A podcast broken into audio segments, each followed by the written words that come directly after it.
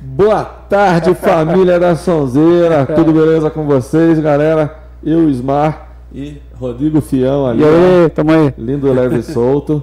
Deixa eu dar uma olhadinha aqui só como é que tá o nosso som, se tá chegando. Ah, tá chegando sim. Beleza. Volume aí do celular pra gente ouvir.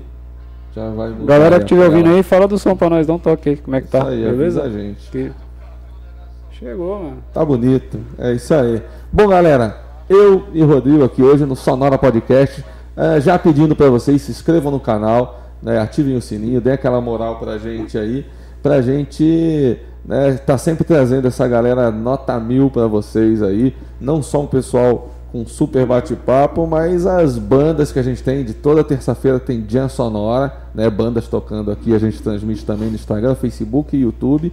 E de quarta-feira e esporadicamente a gente tem um super convidado aí para bater um papo também no Sonora Vai, Podcast. vai ter podcast até domingo à tarde, galera. Vamos, a gente faz o de quarta e mais um para se divertir aí, É. né? E hoje, hoje é o primeiro podcast que se a gente fizer pergunta merda, a gente apanha aqui. É, hoje tem que pegar leve. Então, galera, podem mandar pergunta aí também. Então, sem mais enrolação, né? No pod, no, no pod, no, no, no, no- né, no Sei lá. canto esquerdo, No canto- canto- é, não, no canto direito, Direito. Rodrigo Fião, e no canto direito, nosso querido amigo aqui, Praxedes. Dê sua boa tarde. Boa pra tarde aí, cara. Olá pessoal, olá, boa tarde. Deixa eu ver se tá Tudo chegando. bem aí com todos? Então é isso aí. Vamos pra cima e vamos nesse bate-papo aí. A gente agradece aí você vir, cara, aceitar o convite aí. Valeu. Muito obrigado aí pela presença. É, é um, um convidado assim que a gente tem muito, muito orgulho de, de ter aceito o nosso convite. Ah, eu que agradeço, eu que agradeço aí por vocês lembrarem de mim, né? Lembrarem de mim, eu tô sempre acompanhando aí, mas hoje aí estamos aqui, estamos aqui para Ah, eu Esse pô, bate- sem- sempre né, passava pela minha cabeça e, cara, convidar o nosso vizinho aqui, né? Mora aqui Acho que pode chegar lado. mais perto o mic um pouco aí. Deixa eu, deixa eu ver como é que tá o. Eu dou uma aumentadinha ali. É, o pessoal Beleza. falou que o som tá bem Então, legal. então fechou. Tá tranquilo. Cara, eu tava. É que- Uma coisa que a gente tem em comum, um amigo lá, o Alex, lá do Mercadão, e ele que falou: "Ô, o cara foi campeão mundial de Kung Fu. Falei, caralho, velho, eu não sabia, mano. Conta um pouco essa história pra gente aí. Fica à vontade aí, velho. Fala aí. Que você... O Alex, assim, o Alex é. Quando eu cheguei do Nordeste aqui na cidade, o Alex foi o meu primeiro amigo, né? É. Trabalhava no mercado municipal, aí conheci o Alex, na época ele trabalhava na tabacaria, né? Era vocalista do coro. Vocalista do coro, Alex. Aí a gente fomos conversando, e a gente tem as coisas em comuns, né? Idade, gosto, né? Preferência por música, preferência por, por lutas. E aí pintou uma amizade, a gente saía pra, junto pras baladas, enfim. Os rolês, né? Aí faz parte. Aí o Alex é, conhece tudo aí, É. sabe, sabe um monte aí da minha, da minha trajetória. Aí e que uma falou. delas foi o, o título aí de campeão mundial do Kung Fu. Mas é, foi antes do, do Isso boxe? Sim, antes do boxe. Antes do boxe, aí, antes do boxe eu já fiz muita coisa. já fiz muita. Você, você não é itatibense. Não sou itatibense, não sou Ah, pai, o itatibense. som do Praxedes tá um pouco baixo. Ah, deixa eu aumentar. Chega, chega lá o microfone um pouquinho. Pode falando, pode falando, velho. É, eu sou de Alagoas, sou Alagoas. da cidade de São José da Laje, Alagoas, criado em Arapiraca, aí mudei para Itatiba em 1991. Faz exatamente 30 anos que eu tô aqui. Faz tempo. 30 anos, agora em maio fez 30 anos que eu tô aqui. Então você veio pra cá, você não veio nem com a ideia do boxe em si. Não, na verdade eu vim, aí lá eu já treinava judô. Lá eu já treinava judô desde moleque, porque eu sempre briguei pra rua. Ah, vivia mais brigando do que. Eu vivia mais na rua, né? Vivia na rua, com a molecada, futebol. é, Mas o meu forte era sempre a briga, né? No final sempre acontecia a briga, bola de gude, enfim. Lá a gente chama de chimbra, né? Aí Bola é ficava, é, aí ficava nessa daí de, de bola de gude aí, aí brigava. Aí meu irmão foi e me colocou no judô. Pra lá, parar de brigar. lá em Arapiraca. Ou pra não apanhar ou pra parar de brigar. É, na verdade é, foi, foi meio pra educacional mesmo, né? É. Pra parar com as brigas, né? E funcionou. E funcionou e ali eu já me descobri na luta mesmo, realmente. Aí ali eu já sabia o que eu, que eu, que eu queria para minha vida. O foco Aí, sempre foi luta, não foi necessariamente ser atleta, correr. Não, não. Meu foco sempre foi ser luta e ser um professor. Ser um professor ah, de luta. Ah, já queria sempre ser professor mesmo, então? Sempre, sempre, sempre. Desde os 10 anos. Ah, não? Eu mal entrei no judô, eu já sabia o que eu queria. Quando eu entrei aos 10 anos, eu já sabia que eu queria isso aqui. Aí toda a minha vida foi voltada para a luta, para arte marcial, na época, né? Aí depois me descobri, na, dando aula, me descobri que o que eu gostava mesmo era de lutar, de ficar, eu acho. Aí veio a parte da, da molecagem, né? Quando eu era moleque, só via brigando. Aí eu falei, pô, então eu gosto de lutar. Aí foi quando eu fui me desligando, né? Também do Kung Fu, porque o Kung Fu ele, ele é uma arte marcial que requer muito tempo de treinamento todos os dias é um trabalho de muita habilidade, chuta, soca. Aí depois aí eu migrei pro boxe. Né? Aí, o Kung Fu você hoje. começou aqui em Itatiba ou não? Itatiba. Eu comecei em 91, mais ou menos, 91 Você nem 92. fazia boxe então ainda? Não, não ah, fazia, não fazia. Eu fazia o estilo Yun Chun, que é um estilo mais de punho, né? Com Francisco Camargo. Na... Yun Chun é o do, do do Bruce Ip Man, Lee, né? do Ip Man que passou para o Bruce Lee lá, lá nos. Tem o filme, né, do Ip Man, é legal. Já viu já? Qual? O Ip Man, Ip Man, Ip Man contra Tyson, né? No final aí tem ele contra o Kung Fu contra boxe, né?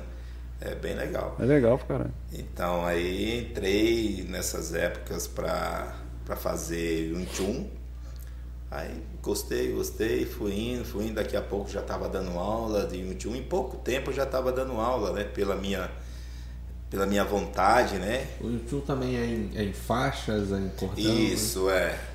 Na, tem muitas. O Kung Fu ele tem mais de 320 estilos. Caramba. Estilos de. É, é, um é garça, outro é tigre. Conheço louva-a-Deus. É, né? é isso, louva-a-Deus, outro é leopardo. Então aí tem o Yun que é a arte dos punhos, né? Que não tem nada a ver com animal. Veio até de uma mulher, né? A Nuki Mui, uma chinesa, que é ela que difundiu o Kung Fu. Aí por aí vem. Que legal. Né? É, tem bem uma história tal aí. E vai indo. E como você chegou no ser campeão mundial, assim, cara? Você foi parar lá, mano? Então, aí o que que acontece? É, luta, foi uma luta para chegar. Ah, é. Então, até chegar campeão mundial já vieram muitas lutas muita, antes, né? Luta pra Muitos caralho. campeonatos. Mas antes. aí você já dava aula há muito tempo. Ou, ou não, por exemplo, a sua academia ela é posterior ao seu título, né? Então, exatamente, exatamente. Eu nessa época de 91, mais ou menos para 92, eu iniciei o Yun Chun com o Francisco Camargo só que o, esse professor, o Francisco, ele, ele é voltado mais ali para academias mesmo. Ele não coloca os seus é, alunos para competirem, não é o foco, né? Não é o foco dele, né? Não é o foco do estilo, na é, verdade. Não parece algo que seja foco de, do Kung Fu, do Karatê, da coisa mais oriental, né? É, exatamente, porque tem, tem chama arte da guerra, o Wushu, o Wushu, que hoje é boxe chinês, que o pessoal fala, Sei, Sandá, Sandá. Hoje está conhecido no mundo inteiro hoje como Sandá. Na época era Wushu. Então Wushu era a arte da guerra, e o Kushu, arte nacional. Por exemplo, você vai para uma competição de Kung Fu, então tem a parte do Wushu, que é a parte da luta, do combate, e a parte do Kushu, que é a arte da guerra do Koshu, que é a arte nacional, que é onde você apresenta os movimentos, que é mais cati, é, cati de espada, de lança, de mão, limpas. Aí eu fazendo Chun, eu queria competir, porque daí já aquele, aquela vontade para competir. Aí o professor do meu professor, o mestre do meu professor, Francisco do Urbano, em Jundiaí, ele tinha acabado de ser quarto colocado na Copa Mundial dos Estados Unidos. Isso nessa época aí. Aí é, me aguçou mais um pouco. Aí eu falei, eu quero treinar com o, é, o Francisco do Urbano, em Jundiaí.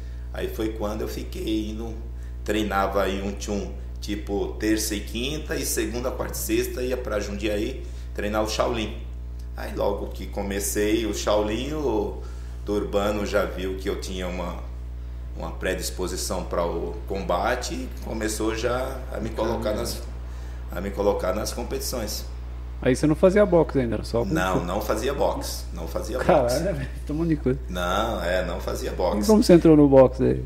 Então, vamos chegar lá. Fala aí, mano. Então, aí entrei na- nas competições, aí fui vencendo, né? Campeonato interestadual, é, campeonato é, paulista, brasileiro, fui campeão duas vezes, fui pan-americano, fui para Argentina em 96. Isso já em 96 já tinha sido campeão paulista, já campeão brasileiro. Aí fui para Argentina disputar o pan-americano em Buenos Aires. Aí fiquei em segundo lugar, vice-campeão. Aí na sequência é, no, em 97, aí já fui campeão novamente paulista. Não, aí não, não fui campeão. Não fui campeão nem brasileiro nem paulista porque não chegou a data. Então, tipo, o campeonato, ah, o brasileiro era em outubro.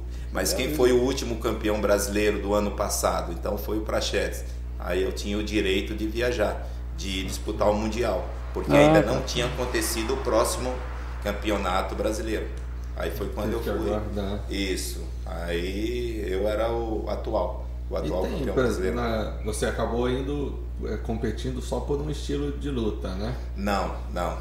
Ali no Wushu você pega todos os estilos. A luta, a luta em si, o sparring, né, a- o combate, você pega todos os estilos de luta. Você não pega só o, o seu próprio estilo. Então você pode, por exemplo, você falou que de terça e quinta você fazia um, no outro dia outro. Você pode misturar os estilos? Sim. Golpes? Pra e competir, sim. Não, não tem nada que, ó, Então- é legal você fazer isso porque isso é de outro estilo de luta. Não, o que que acontece? A luta, a luta do Do seu lado. a luta do Kung Fu, o Wushu, né? Essa arte da guerra, no caso, é o Sandá. Hoje é luta, é a luva, é de boxe. É, você usa caneleira, colete, então todos são iguais. Então não dá para você pegar. Então é, é um treinamento totalmente à parte. Eu ia para Jundiaí treinar o Shaolin, Shaolin Norte. Porém, não tem nada a ver com, com estilos, entendeu? Lógico que aquele estilo que usa mais perna leva um pouco mais de vantagem. Tanto é que eu fazia o Shaolin, porque o Shaolin, o Shaolin ele usa mais perna do que o Yun Chun. O Yun Chun é 80% punho. Entendeu? Então aí eu entrei lá, já era bom de braço, aí comecei a melhorar minhas pernas. Aí fiquei, digamos, Nos dois. ah, é, Existe algum. Você falou que tem várias escolas que a gente pode dizer. Né? O punho, é, a tigre, garça. Existe alguma que é considerada um pouco superior assim? Porque eu lembro que na época em que. Em que o vale tudo era vale tudo Sim, mesmo, né? sim. O cara arrancava cabelo, Cadê no olho? Chutava saco. eu tenho um documentário disso. E os caras falam que, meu, era coisa de louco. Meu, Vale tudo. né? Você fura os olhos. Falou. Hoje o MMA, que seria o Vale Tudo. Você acabava com a luta, pá, acabou. Já é. Hoje o MMA, que seria o Vale Tudo, não vale tudo, né? Tem- é, vale tem quase regras. tudo, né? E aí tem, eles falam que tinha o- a família Grace, né? Que entrou, que foi, foi judô. Jiu-jitsu. Jiu-jitsu. Jiu-jitsu. E aí eles falavam que ó, o jiu-jitsu era a arte ali que se sobressaía a todas as outras, né? Porque tem a mistura e tinha o lance também que falou que o Grace só perdeu no final, o rapaz, porque ela vale tudo mesmo, assim, o cara num dia só ele lutava com três ali. Nossa, Eu acompanhava É. o Ultimate é, Fight, né? E ele chegou e falou, cara, na última luta eu já não tava enxergando nada, não via as coisas, eu tava. Mas se eu tivesse ideia, eu tenho certeza que, que o jiu-jitsu tinha sido melhor. Mas, Ah, é, foda, hein? Cara, Nessa- é, sua pergunta foi o, Se o tem, estilo, é, né? algum estilo que é mais. Então, os estilos, o estilo Shaolin é um estilo que usa mais perna. Seriam os estilos que tinham mais vantagem, né? Por quê? Porque o chute, o chute na cabeça, você tem mais pontos, o chute no colete, você tem uma mobilidade melhor do que você ficar lutando só o braço, entendeu? Tem alguma coisa a ver com Muay Thai? Muay Thai tem muito Não, não, perna, tem, né? não tem nada a ver. Não, Muay Thai O é- Sandá, o Sandá, né, que depois de alguns anos ficou só Sandá, era Wushu, agora Sandá, ele usa você tem aproximação, que você pode bater, você pode agarrar e derrubar. Essa, esse agarrar e derrubar, na minha época, não sei se eu estou atualizado, não sei se ainda isso existe hoje, você tinha três segundos para derrubar o seu adversário. Então você batia, fazia uma entrada de queda e derrubava. Se você caísse por cima, um ponto. Se ele caísse sozinho, dois pontos. Se você caísse por baixo, aí o ponto era do seu adversário. aí se ferrou. Ah, aí você... O cara vai derrubar o é, cara. às vezes você vai derrubar e recebe uma contra-queda. Aí você termina caindo por baixo. Aí você termina perdendo seu ponto. Então, o estilo em si, ele depende muito do treino que você faz a parte. Eu sempre treinei no Kung Fu. Eu tive sorte, na verdade. Sorte também. Não, a eu sorte fui... só vem para quem está preparado. É, né? exatamente. Eu sempre treinei com os melhores, na verdade. Eu, eu, nunca, eu nunca fiquei estacionado em um lugar. Então eu sempre busquei treinar com os melhores. Tanto é que em pouco tempo eu já, já fazia parte da seleção brasileira de Kung Fu. Então eu sempre. Então a gente tinha um, um trabalho diferente dos demais. E tem, a, tinha apoio do governo isso, cara? Porque hoje a gente vê parece que não apoia nada, né, cara? Só Olimpíada, não, só. Não, e- não. É, na verdade, não só o Kung Fu, né? E a arte marcial em si, ela já não tem apoio. Como, Tem por nada. exemplo, o boxe. O boxe tem apoio. É, hoje, os atletas de ponta têm apoio. Tem. É, ele tem a Bolsa Atleta, tem o trabalho do Exército. que, Por exemplo, uma amiga minha, ela, a menina que até foi cortada da seleção, ela ia agora para as últimas Olimpíadas. Teve um teste de doping, ela não, não viajou. Caramba. Mas assim, ela recebe do, do Exército, ela é sargenta do Exército, fez umas provas e já participou, já entrou como sargento do, do Exército. Então recebem, né? Esse Recebe lance de doping também, às vezes, nem é tão.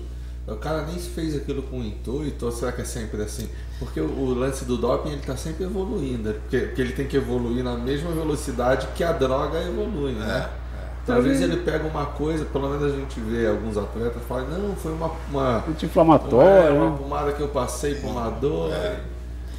Tem Não, isso né? mesmo? Eu, eu acho que, que tanto evolui né, para detectar e também evolui o, o consumidor, né? O consumidor e a droga né, que ele consome. Eu acho que as duas partes. Eu acho que a droga e o consumidor evoluem mais rápido do que o Ah, sim. próprio Pois é. exame, entendeu? Sim, sim. Então, quando eu acredito, essa é a minha opinião. Pode ser que eu, quem está assistindo entenda diferente e tenha outra opinião. Essa é a minha. Mas quando o atleta ele vem ser detectado com é, em DOP, é que realmente É é assim, raríssimo ele ele ser inocente.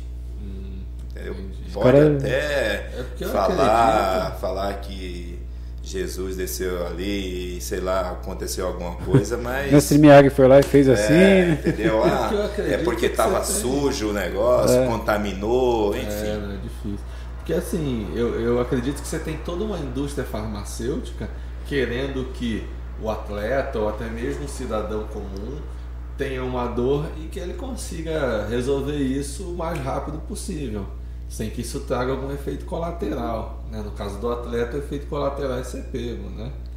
Então eu acho que às vezes a, a indústria farmacêutica pensa assim, ó, vamos fazer esse negócio aqui, isso aqui é mais caro, né? vai ser um medicamento de ponta para os caras que estão lá em cima, para não ter problema. O cara já faz o medicamento pensando em que o doping não, não vai pegar, né? É, mas é, eu acredito nisso, é realmente. Mas é muito difícil. O cara sem, sem querer querendo. É, né? sem querer, querendo. É, Mike Tyson não É fumou muito. maconha pra lutar a última vez? É, né? antigamente, agora eu não sei como o Tyson fez agora, mas antigamente já tinha rolou a muita luta droga dele? Já. Contra o. Essa última que ele fez aí com o cara e ganhou. Ah, sim, ele Essa fez que é- contra o Roy Jones, Roy Jones tá Jr. 60, e- 54 anos, né? 54. 54. Eu nem vi, cara. mas Foi exibição, né? Não foi? É, foi uma luta exibição. Ele parou o soco em alguns momentos ali, mas. Mas um acertou, alguns É, acertou. o Roy Jones estava bem menos preparado do que ele, O né? Roy Jones também já tá assim, ó. Já, já. Acho que os dois têm mais ou menos a mesma idade, né? Mike Tyson falou que fumou uns baseado antes. Ah, Que louco, Mike né? Tyson, eu acredito que ele gosta de uma maconha, né? Uma cana Ele é excêntrico Ah, demais, sim. O cara é doido, né? Ele tem, né? Ele tem, eu acho que plantação. De É, ele, ele investe em maconha. cara. Não Mas sei. ele Ele, vai. Ele falou que isso aí que salvou ele de falir, né, cara? Então, ele, Pô, cara. ele é um cara muito inteligente, né? Pelo menos ficou depois. Depois parou de lutar, É, depois apanhar na né? cabeça, melhorou. É, ele ficou inteligente. Porrada Começou a fazer na stand-up, é, a fazer Eu- filmes. Eu vi os filmes, né? É, entendeu? Ele faz muita coisa. Pô, eu vou procurar um stand-up do Mike Tyson. Não, ele tem, Tem, cara. cara? Ele tem, das antigas. Ele tem. Então ele fez muita coisa. Ele tava falido e de repente.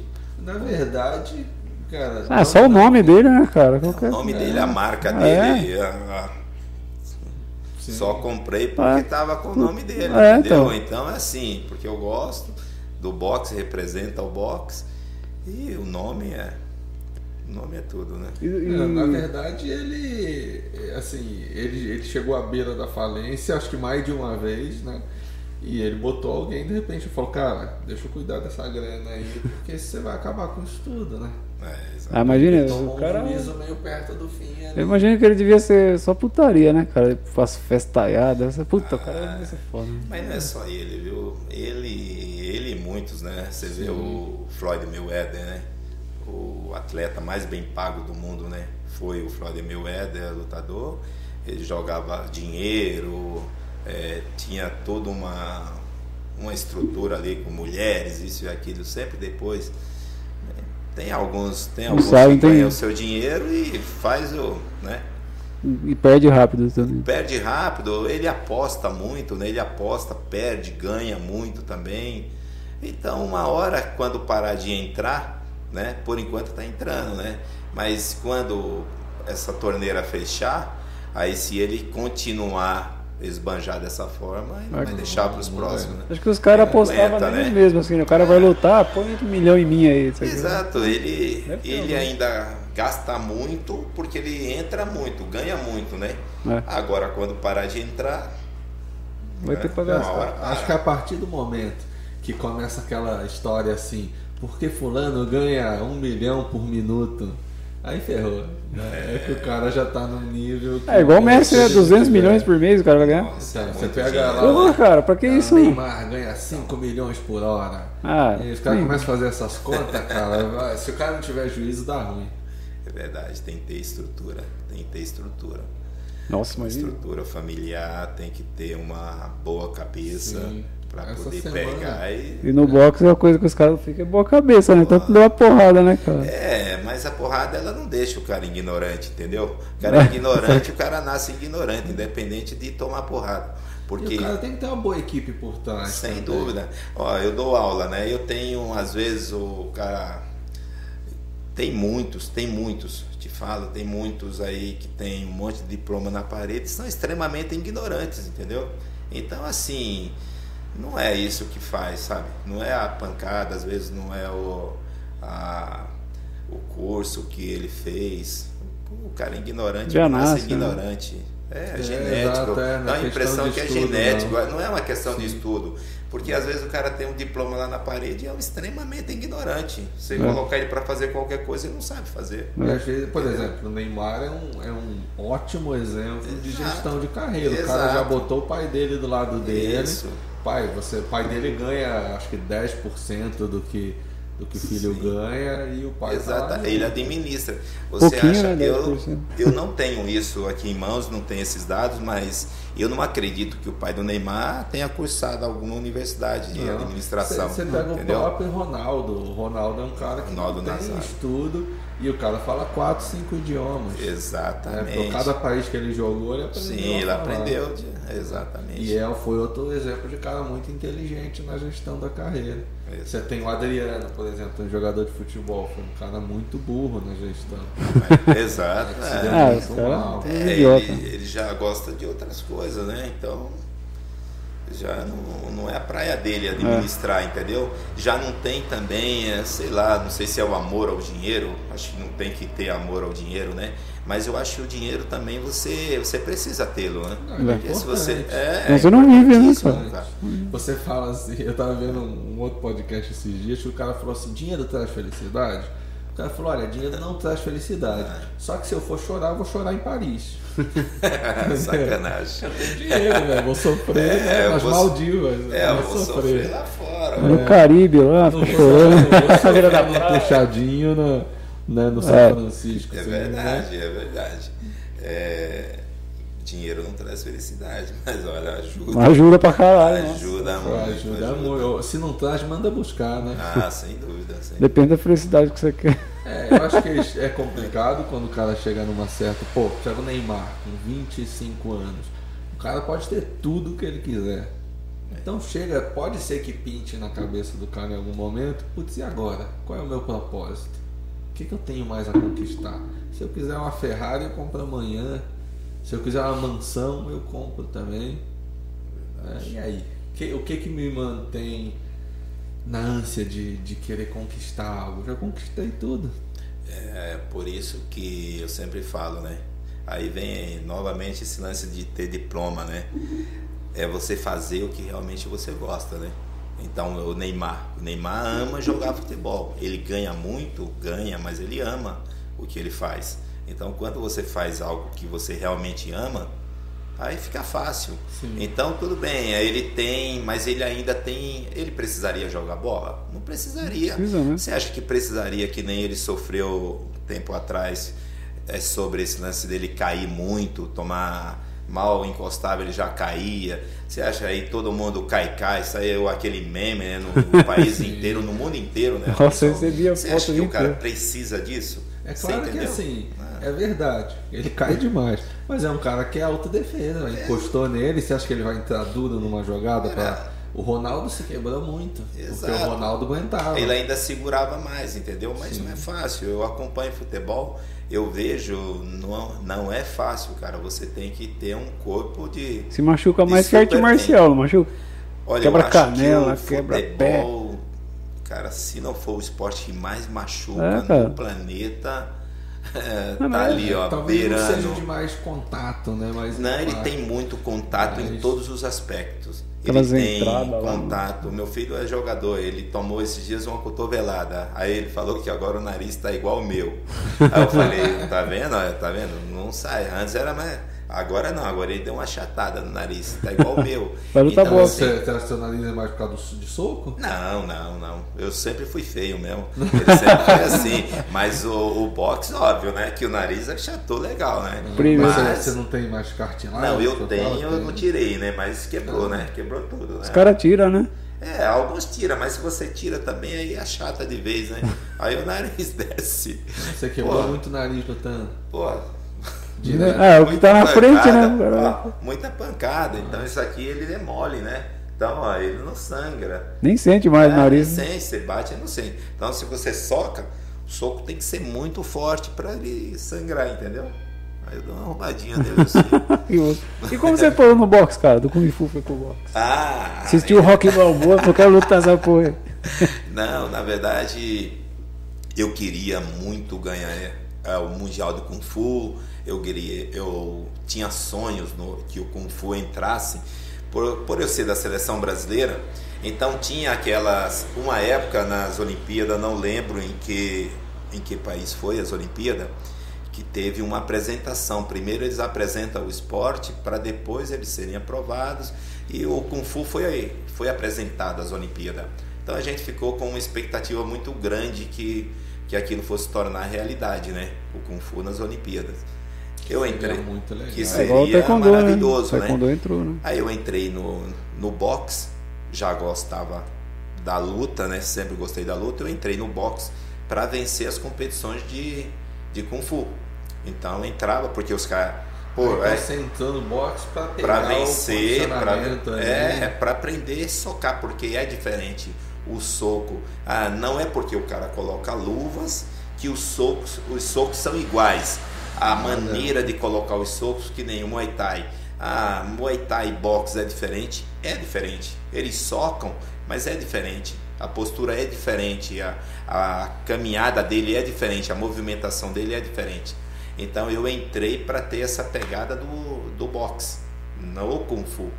Para vencer. Tanto é que as minhas lutas do Kung Fu, a maioria eu vencia por nocaute, é, Soco. soco. É, eu imagino chute. que o do boxe é mais paulada, né, cara? Panca, o soco. É, né? pancada. E eu sempre gostei de socar Assim forte. como chegou um tempo no MMA que eu, que eu via que muito cara vinha pro Brasil ou coisa assim pra aprender o jiu-jitsu, Jiu-jitsu, né? jiu-jitsu brasileiro, né? E tinha o lance muito da luta de rua também.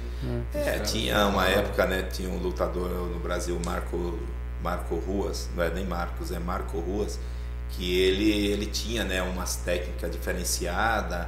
Aí, uma época tinha também meio que o estilo do Ruas, né? Estilo Ruas, tinha aquelas revistas, não sei se você lembra, que Aia, Combate.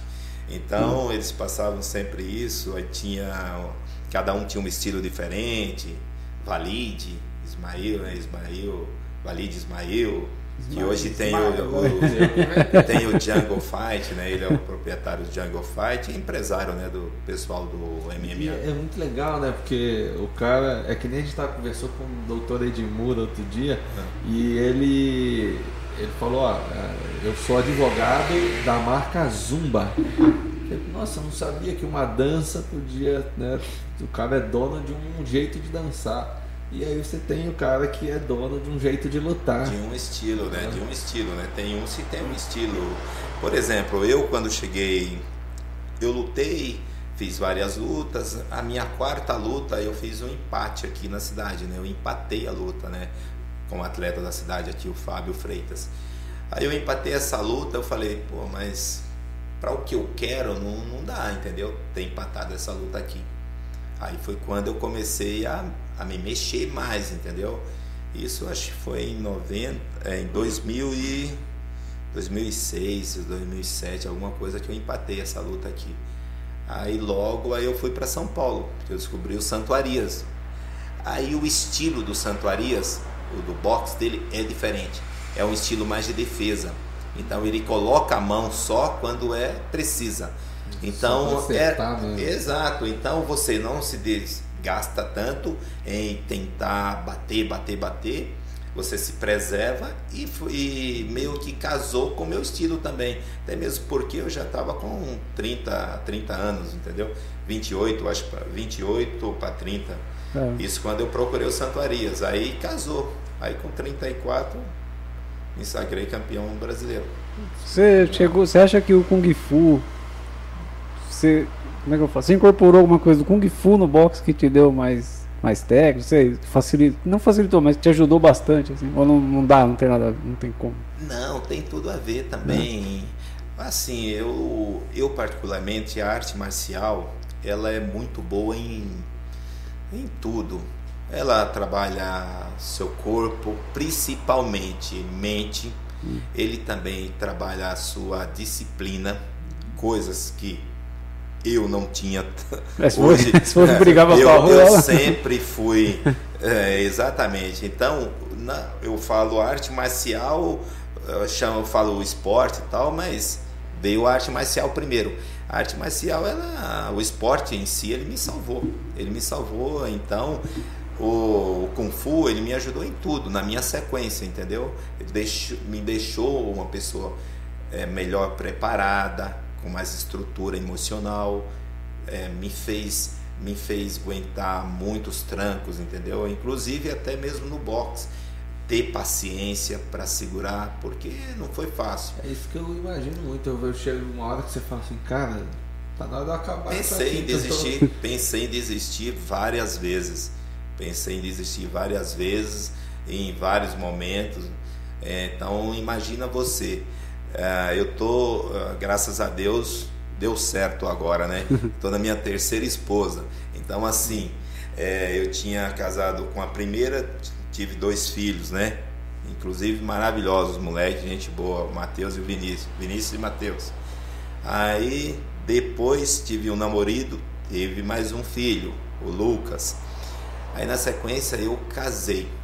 Aí descobri eh, na Santa Casa, fazia segurança na Santa Casa aqui.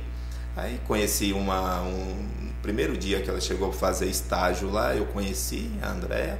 E aí a gente começou a namorar, casamos.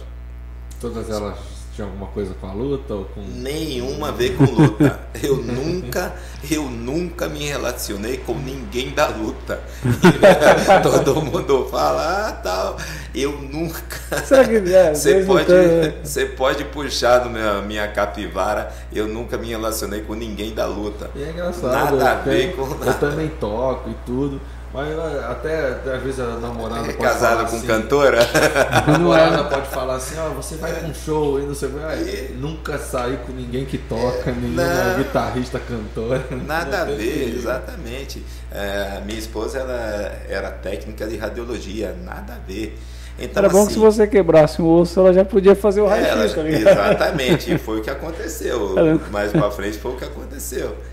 Então, e Imagina ela fazendo raio-x. Já falei pra você parar com isso, você tá se quebrando inteiro. Então, é como eu vinha falando, então eu passei um perrengue muito grande, porque também eu saí, aí foi, foi um momento, nessa, deu essa uma virada de chave, essa luta, porque eu pensei em parar. Acreditativo. Isso né? também, eu pensei ou parava ou, pô, para o que eu queria, eu queria viver da luta, eu queria viver do esporte, então eu tava meio já cansado aos Até 28 o momento anos. Você vivia do quê? Assim, Olha, da Sempre, Casa. sempre trabalhei, sempre trabalhei durante o dia ou à noite, pratiquei luta e dei aula. A vida inteira foi assim. As- às vezes eh, trabalhei muito tempo em açougue, já tive casa de carnes, eh, já tive açougue, trabalhava no açougue 12 Treinava horas. igual o rock lá, né? Na Pedaço De boi sequência. lá. É, aquilo lá, é aquilo que o rock faz. Tranquilo. Ah, fica tranquilo que, se soubesse o que eu fazia quando eu ia treinar, eu tava contando essa semana para um menino, né? Eu, é, eu coloquei uma caneleira, né? Duas caneleiras, né? Uma em cada perna, 3 quilos, né? No aluno para ele fazer manopla, manopla no ringue, né? Um aluno personal, né? O personal você termina colocando alguns trabalhos diferentes, diferenciado do que a aula em, em grupo, né? Aí ele achou um pouco difícil, né? Pô, aquela dificuldade. Aí eu pensei, pô, se esse cara soubesse o que eu fazia, cara. Porque eu colocava uma canela. Primeiro que eu entrava às 6h40 lá no mercado municipal. E nessa época eu acordava às 5, morava no finalzinho ali da Lacerda Franco, com a, já indo para o Nossa Senhora das Graças, bem na descidinha. Tem a vidraçaria e você desce um pouquinho, morava ali. Agora foi demolida a casa, fizeram outro. Eu morava ali. Então ali eu colocava duas caneleiras, pulava corda, De pulava caneleira. corda, Cara. fazia 500 flexões no bloco de cimento, Nossa. 500, isso para melhorar na parte de, de soco. Colocava a caneleira, ia correndo lá para o mercado municipal. Ficava o dia inteiro desossando carne com aquelas caneleiras no, Louco. e se movimentando, porque você não fica para, você fica para lá, para cá, açougue, atende, né, né? ficava o dia inteiro. Voltava, tirava a caneleira, tomava banho, ia treinar. Você Caralho. entendeu? Então assim, é, essa foi a minha vida, assim, sempre É que é fiz. diferente sempre o cara que respira isso, É. né? Do É, o objetivo que- era outro, Exato, né? o acho, né? objetivo é É outro, né, exato. cara? E é diferente, é, a gente vê aqui o cara que eu ensino a tocar violão, pô, cara sai daqui, você pega um, um moleque, por que, que a gente fala que o moleque às vezes aprende mais rápido? Porque o cara sai daqui, pá, tocou, ele só chega em casa e fala assim, putz, que jogo que eu vou jogar no videogame agora? Né? Um cara mais velho, o cara sai daqui pensando, putz, eu tenho que pagar aquele boleto lá. É diferente. Então Mas é- é objetivo. Não, né? sim, objetivo. E eh, o bom de tudo, eu falo para todos, falo para meus alunos e, e quem estiver assistindo ou vai assistir ainda esse, esse vídeo, esse podcast, o bom é você descobrir o que você quer, desde cedo, independente do que seja. Ah, eu quero ser um pintor. Beleza, estuda para aquilo, faz. Aí você vai ser um grande pintor. Agora, É se verdade. você.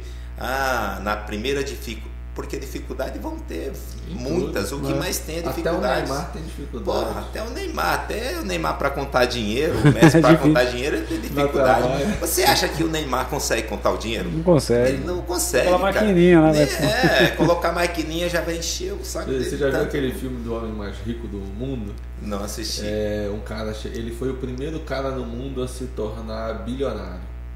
Né, E aí ele foi entrevistado, chegaram para ele e falaram assim: Chato, é, né, O que, que é se tornar bilionário, quanto dinheiro o senhor, o senhor acha que o senhor tem? Né? O senhor já está contando esse dinheiro? Já? Ele falou, olha, se eu pudesse contar o meu dinheiro, eu não seria bilionário. É. Né? Então é isso. É muita coisa, não dá. Não dá, cara. Não Chegou dá. no bilhão, nem no milhão. Nem conta mais, conta né? mais. Não, não, né? então. Eu acho que na verdade a, a grande alegria é o que diz o Roberto Kiyosaki, né, o cara do Pai Rico, Pai Pobre. Ele fala, chega uma hora, qual é a grande alegria do cara que é rico? São as vitórias que ele consegue. Ele fala, putz, hoje eu fiz um negócio que me deu um milhão. É, o pessoal, né? O pessoal é, É, o que te as traz alegria, né? né? As conquistas pessoais é o que é o que vale, né? O que a gente leva da vida é isso. Eu Não é. acredito, não é o, o dinheiro em si, você A gente precisa, mas não é tudo. É, né? a gente precisa, mas não é tudo. Mas aí eu pergunto pra você, pô, o que que você faz? O que que você fez? Pô, eu sou músico, cara. Pô, músico, assim, eu olho assim eu falo, pô, eu me arrepio, sabe? Porque eu acho que toda arte, eu acho que o cara que ele domina uma arte, que ele faz aquilo, é porque realmente aquilo sai de dentro. Eu, eu valorizo veia, esses né? cursos, sabe? Eu valorizo. Eu tenho meus filhos, eles estudam, fazem curso disso daqui, faz um faz educação, outro faz administração, tal. Eu valorizo tudo isso, mas eu valorizo aquela coisa que, que sai, sabe assim? Da alma o bagulho, É, é, entendeu? É diferente. Você percebe Você isso em aluno, assim? é. Tipo, algum aluno que você vê e percebo, fala, pô, esse percebo. cara tem no sangue, né, meu bagulho? É, tem pedigree, né? A gente chama no box de pedigree. Então, quando entra. Já entrou. Eu dou aula desde 94. Comecei exatamente aqui. Quando era pódio lá atrás, né? Da não, só, Isilda. não só de boxe, ou sempre boxe. Não, não, Kung Fu. Na época, Kung Fu. Ah, dava Kung Fu. O boxe veio depois, depois de alguns anos já entrou o boxe, né? Acho que em 97, aí eu já comecei também, aí já. É, foi tudo, foi tudo Fu. muito rápido, é. Foi tudo muito rápido. O- Tanto eu dar aula de, de Kung Fu e dar aula de boxe, porque eu já era briguento, já tinha feito um monte de luta, entendeu? Já tinha feito várias lutas. Aí quando eu entrei, meio que eu já me deram só uma polida e falou, Praxedes, na hora que você quiser começar a dar aula, Vai. tá liberado, entendeu? É, então é isso. E desde 94 pra cá, são quantos anos já de 20, 27? Quase 30 16 anos. 20, Não, não, não. 20, 2020. 2004, 2004, não, 2004. 94. Nossa, mais 30 anos já, cara, 30 É, anos. 2004. É esse tempo que eu dou aula. Quase 30 anos, cara. Isso. Esse tempo que eu dou aula aqui na. Comecei aqui na Pódio. Então de lá pra cá, já, já parte da cidade aqui, Já um passou. ou outro já passou por mim. Se não passou o filho, passou o pai, o avô, já passou. Tanto Mas no aí Kung passa- Fu quanto no boxe. Mas passa aquela galera, tipo, o cara que vem e fala assim, ah, eu quero só fazer boxe pra condicionamento, não sei o quê. E tem o que Sim. fala, não, eu quero, quero lutar prefiro, caralho. eu prefiro quando o cara, olha, eu quero só para condicionamento. Eu prefiro. Essa é a minha opinião, eu prefiro. Por quê? Porque daí ele entra, ele gosta. Ah, Praxedes, agora aí ele não precisa nem perguntar. Vamos eu falo para ele. É. eu falo para ele, ó, pô, não, não tá afim de, de competir, não tá afim disso. Você O tem que é alunos aqui? que competem? Agora, agora no momento não. Até mesmo por causa da, da pandemia e tal, parou. Mas até antes da, da pandemia eu tinha alunos que estavam competindo, estavam indo bem. Legal.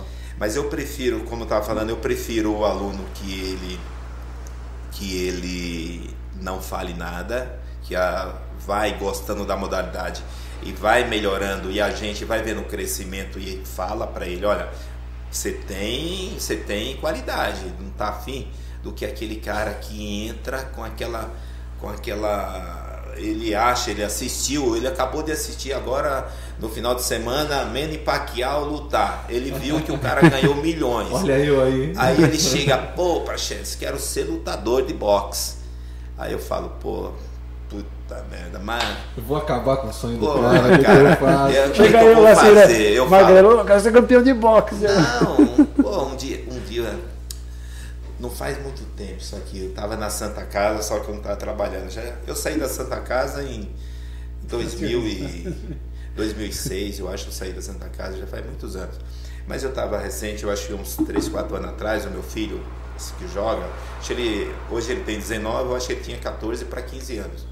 E ele pegou uma bactéria. Eu acho nos campos, jogando por aí, tomando água, alguma coisa, ele, ele engoliu, entrou pela boca, né? Uma bactéria. Ou ele comendo ou pondo a mão na, na boca, é, ele Contaminou. é, se contaminou com uma bactéria. Eu tava lá, cara, na Santa Casa. E nada de descobrir o que, que o menino tinha, né? Beleza. Ele lá dentro, esse daqui, ó. Volta aqui um pouquinho. Esse aqui. Esse Aí, é- é, isso aí. Jogador. Não quis nem saber de boxe, né? cara? Não quis nem saber de boxe, mano. Não, esse moleque ele é ligeiro. Futebol. É, o moleque é liso.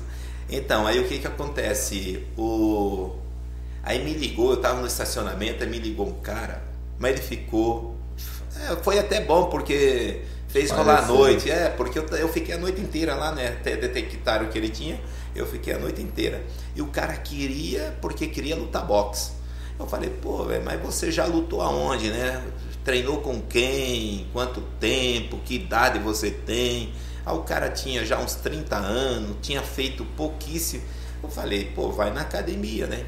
Vai na academia, faz um mês, aí lá eu vou ver se você tem condições, né? Aos poucos a gente vai colocando. Aí ele entra, ele foi né, para academia, passou umas, uns 3, 4 dias, ele foi para academia, fez a matrícula, aí já queria fazer o sparring, né? E o sparring não é assim. Primeiro dia o cara já queria é, já porrada. queria. Pô, falo, calma, vai devagar. Aí quando ele deu exatamente 30 dias de treino, um mês, aí eu falei, agora você vai fazer sparring. Aí eu coloquei um aluno lá também que já treinava. Pô, mas ele fez, eu acho que dois sparring. Nunca mais ele apareceu na academia. Desistiu. Nunca mais. Você entendeu? Então é melhor não. Sparring, pra quem não entende, é o. É, Isso o aqui, né? sparring é a luta. Ah, é a Isso, luta- É, é a luta real, porém. Sem muito. Isso. Só que acerta, né, cara? Eu acho que Só que acerta. acerta, por entendeu? mais fácil que eu falo, eu falo, olha, vai devagar, vai devagar, mas daqui É, a pouco se empolga e vai. Se empolga, o sangue vai esquentando, entra uma mão, aí já viu, cara, entrou uma mão, aí outro cara já quer revidar, e aí por aí vai. É E isso. eu vejo que é muito. é, o que você está falando assim, é muito similar com o que a gente tem de aluno aqui. É, qual é o pior erro, o pior problema que a gente tem com um moleque ou um cara mais velho que quer tocar? É porque ele quer chegar hoje e você fala assim: o que, que você gosta? Ele fala: meu, eu adoro, eu gosto de Iron Maiden. Pô, fala o nome de uma música aí que você curte, quem sabe a gente toca. Ah, não lembro, velho. Só que o cara amanhã ele quer fazer show. É Entendeu? bem isso. Né, o cara fala pra você assim, meu, eu quero lutar. Pô, fala o nome de um lutador. O cara conhece o Mike Tyson que aposentou. Ô, O Maguila. Ou ali, porque viu filme, alguma Viu coisa. filme. Cara, Nem no sabe Brasil, é Maguila, assim. cara. No. Brasil, quem que você tem, assim, que você se espelhou, assim, de lutador brasileiro? Tem algum, cara? No Brasil, Porque, Cara, cara, não tem você- muitos famosos, assim, né? cara? Não, mas eu sempre gostei de boxe, né? Eu sempre gostei. A minha vida, na verdade, era para mim ter entrado bem antes do boxe, em vez do kung fu. Porque eu não conseguia encontrar academia lá em Campinas. Uma vez eu passei de ônibus, aí eu vi o letreiro né, do clube atlético, mas depois eu, não, eu voltei lá, mas depois eu não conseguia encontrar, cara. Andando tal, eu não conseguia encontrar o local, porque é, é uma rua sem saída tal, é meio em cima do, perto do viaduto, próximo da rodoviária, mas eu não Não tinha também tanto acesso, né? De ir de carro, nada. Eu era adolescente. Você saiu da sua cidade, você foi pra Campinas? Não, eu saí da minha cidade, de, de Alagoas, Alagoas. é, Arapiraca, vim morar aqui em Itatiba. Ah tá, né? Você falou Campinas, é porque aqui em Itatiba não, Não tem, nunca nada, teve, né? é, não. Ainda hoje, eu acho que a, re- a referência de luta é você, né? De Não, boxe, não né? é. A boxe, acho que só a sua academia, né? Só de boxe. eu né? acredito que sim. Acho que é a única. né? Acredito que sim. Tinha antes o Fábio Freita, mas não sei se ele está trabalhando na área, eu sei né? que Mas tinha, que eu vi um pessoal de capoeira, mas é, assim, com- como você diz, uma academia igual a sua, mas agora você passa. Claro que a gente teve a pandemia. Tem o né? Barra, Deve tem o, o Barra Grace, gente tem, né? Academia É, aqui, eu né? vou falar para você, e- igual essa academia, assim, a estrutura dela em relação Então, ao não boxe, não tem, nem E aqui, agora- nem na região. E agora tá muito mais legal até. Eu cheguei a fazer academia na época que você ficava no segundo andar. Na parte de cima? É, sim. Então eu sempre dava uma olhada, assistia o pessoal lá. Ah, Ah, o prefeito. é, Você deu umas porradas no prefeito também? Ah, Vai falar. prefeito é meu amigo. Ele vai vir aqui boa. hoje, cara. Então, Vai vir? vai, tá, a gente falei com ele, falou que. Não, o Tomás é gente boa. Aí também é. Aí foi pós, né? Também fui candidato aí no. Ah, você foi? É, até eu vou perguntar mesmo. Eu vi o seu vídeo de, de. Eu acho que foi um vídeo de candidatura. Quando eu sei que tinha drone, não sei o que. Ah, tá, tá, ah, sim. Ih, peraí. Deixa Pode ir, pode ir. Olha lá, legal isso, né, cara? Conta aí, vai contando. É ao vivo, é isso aí. Vai contando. Não, você é- falou da, da eleição, você foi candidato? Não, fui candidato é, o ano passado e foi bom. Uma boa experiência, foi uma boa experiência. Ah, aprendi, aprendi bastante. E vamos ver, vamos ver o que, é que a gente vai fazer daqui para Vai, frente. né? vai candidatar de novo? Então, é, vamos trabalhar. Estou fazendo o mesmo que fazia antes, né? Sempre procurei ajudar, participar da comunidade como um todo, né? Da cidade. Agora a gente vem com um projeto aí, o Garimpando Campeões, que eu sempre tive, né? Que é uma com a molecada, né? Da cidade, um pessoal mais carente, Ah, legal, né? poder aquisitivo. Mas agora a gente tá, fizemos uma parceria com a prefeitura, então eu vou trabalhar Nos polos lá. isso, não no polo, né? Exato. É, vai vir para minha academia. Então, É, porque eu polo não tem espaço. ringue, nada, né? É, eles não têm a estrutura, eu tenho toda uma estrutura, é melhor ele vir aqui, aí coloco todo mundo e, e treina com uma estrutura bem bacana. Legal. Cara, eu tenho fazendo pergunta pra você aqui, ó. Galera do chat, daqui a pouco o Smile é mais, eu vou ler a do Fábio Schumacher. Conhece ele? Pô, Fábio Schumacher é meu brother. Tá aqui, ó. Pergunta pro mestre Prachedes qual a luta mais difícil que ele fez dentro do boxe. Pô, a luta mais difícil, cara. Foi a que apanhou mais, assim. né? É, a, a luta mais difícil. Cara, mais difícil é um jogo de xadrez, né? O boxe é um jogo de, xadrez, mas a mais difícil foi a do título. Foi essa título, é. Ela foi mais difícil assim, porque é o tipo, você precisa vencer, entendeu? Você tem que vencer. É, tem- Você tem que vencer, aí você tem que bolar uma estratégia, uma você tem que ter uma resistência muito grande, você tem que ter uma cabeça muito concentrada. Porque o cara já tem o título, né? É, Ele já tem, né? Então- então vem aí você tem que tem que provar. E esse e essa luta eu trouxe ela para Itatiba, que foi essa daí em 2010. Ah, foi aqui. Foi aqui na entrada do São Francisco, no ginásio ali do Valdemar Corselli. Sim. Também fiz questão né, de fazer nesse ginásio, até mesmo pelo nome do Valdemar Corselli, as- porque os Corselli, né, o grupo Corselli sempre me ajudou. Sempre me Entendi. ajudaram desde 94 que eles me ajudam com alguma ajuda de custo. Eles Então, vendiam os equipamentos também. assim. Faz, eles vendem luvas, vendem bola, eles fazem, vendem de tudo, né? Tem a Avenida Esportiva, né? Que eles vendem de tudo Aqui. lá. Então, essa luta, essa luta para mim foi a mais difícil. entendeu? É, Você ganhou por ponto ou nocaute? Essa luta foi por ponto. Por Foram ponto. 10 rounds. 10? Foram Pô, 10 rounds levando porrada. 10 você- rounds tomando porrada, batendo bastante e tendo resistência, né? Cara, imagina que deve ser foda assim. Você. Sei lá, você tá lutando e não vai, não vai, e a cabeça fica, caralho, eu preciso, de, preciso bater e não vai, não vai. Como é que fica, mano? Você tem que concentrar muito, né, cara? Exatamente, tem que ter muita concentração. Porque você tá querendo derrubar o cara ali e não vai, não. Tipo, puta caralho. Não, não entra, não encaixa. Você vai soltar uma mão, você vai aplicar um soco nele, aí o cara se movimenta. Você já perde aquele ângulo, entendeu? Quando você acha uma oportunidade, o cara te dá um soco, sabe assim? Te dá uma sequência. Então é uma coisa, é um, é um jogo de xadrez e a maioria das pessoas não entende isso, né? Pensa que é só porrada, né? acha que é só porrada e não é. Então, por exemplo, eu estou frente a frente com você, eu vou te aplicar um soco, daqui a pouco aí você deu o meio passo para trás. Eu já Já. não posso mais jogar esse braço, entendeu? Aí você já perdeu Já o movimento, ângulo, tudo, é. né?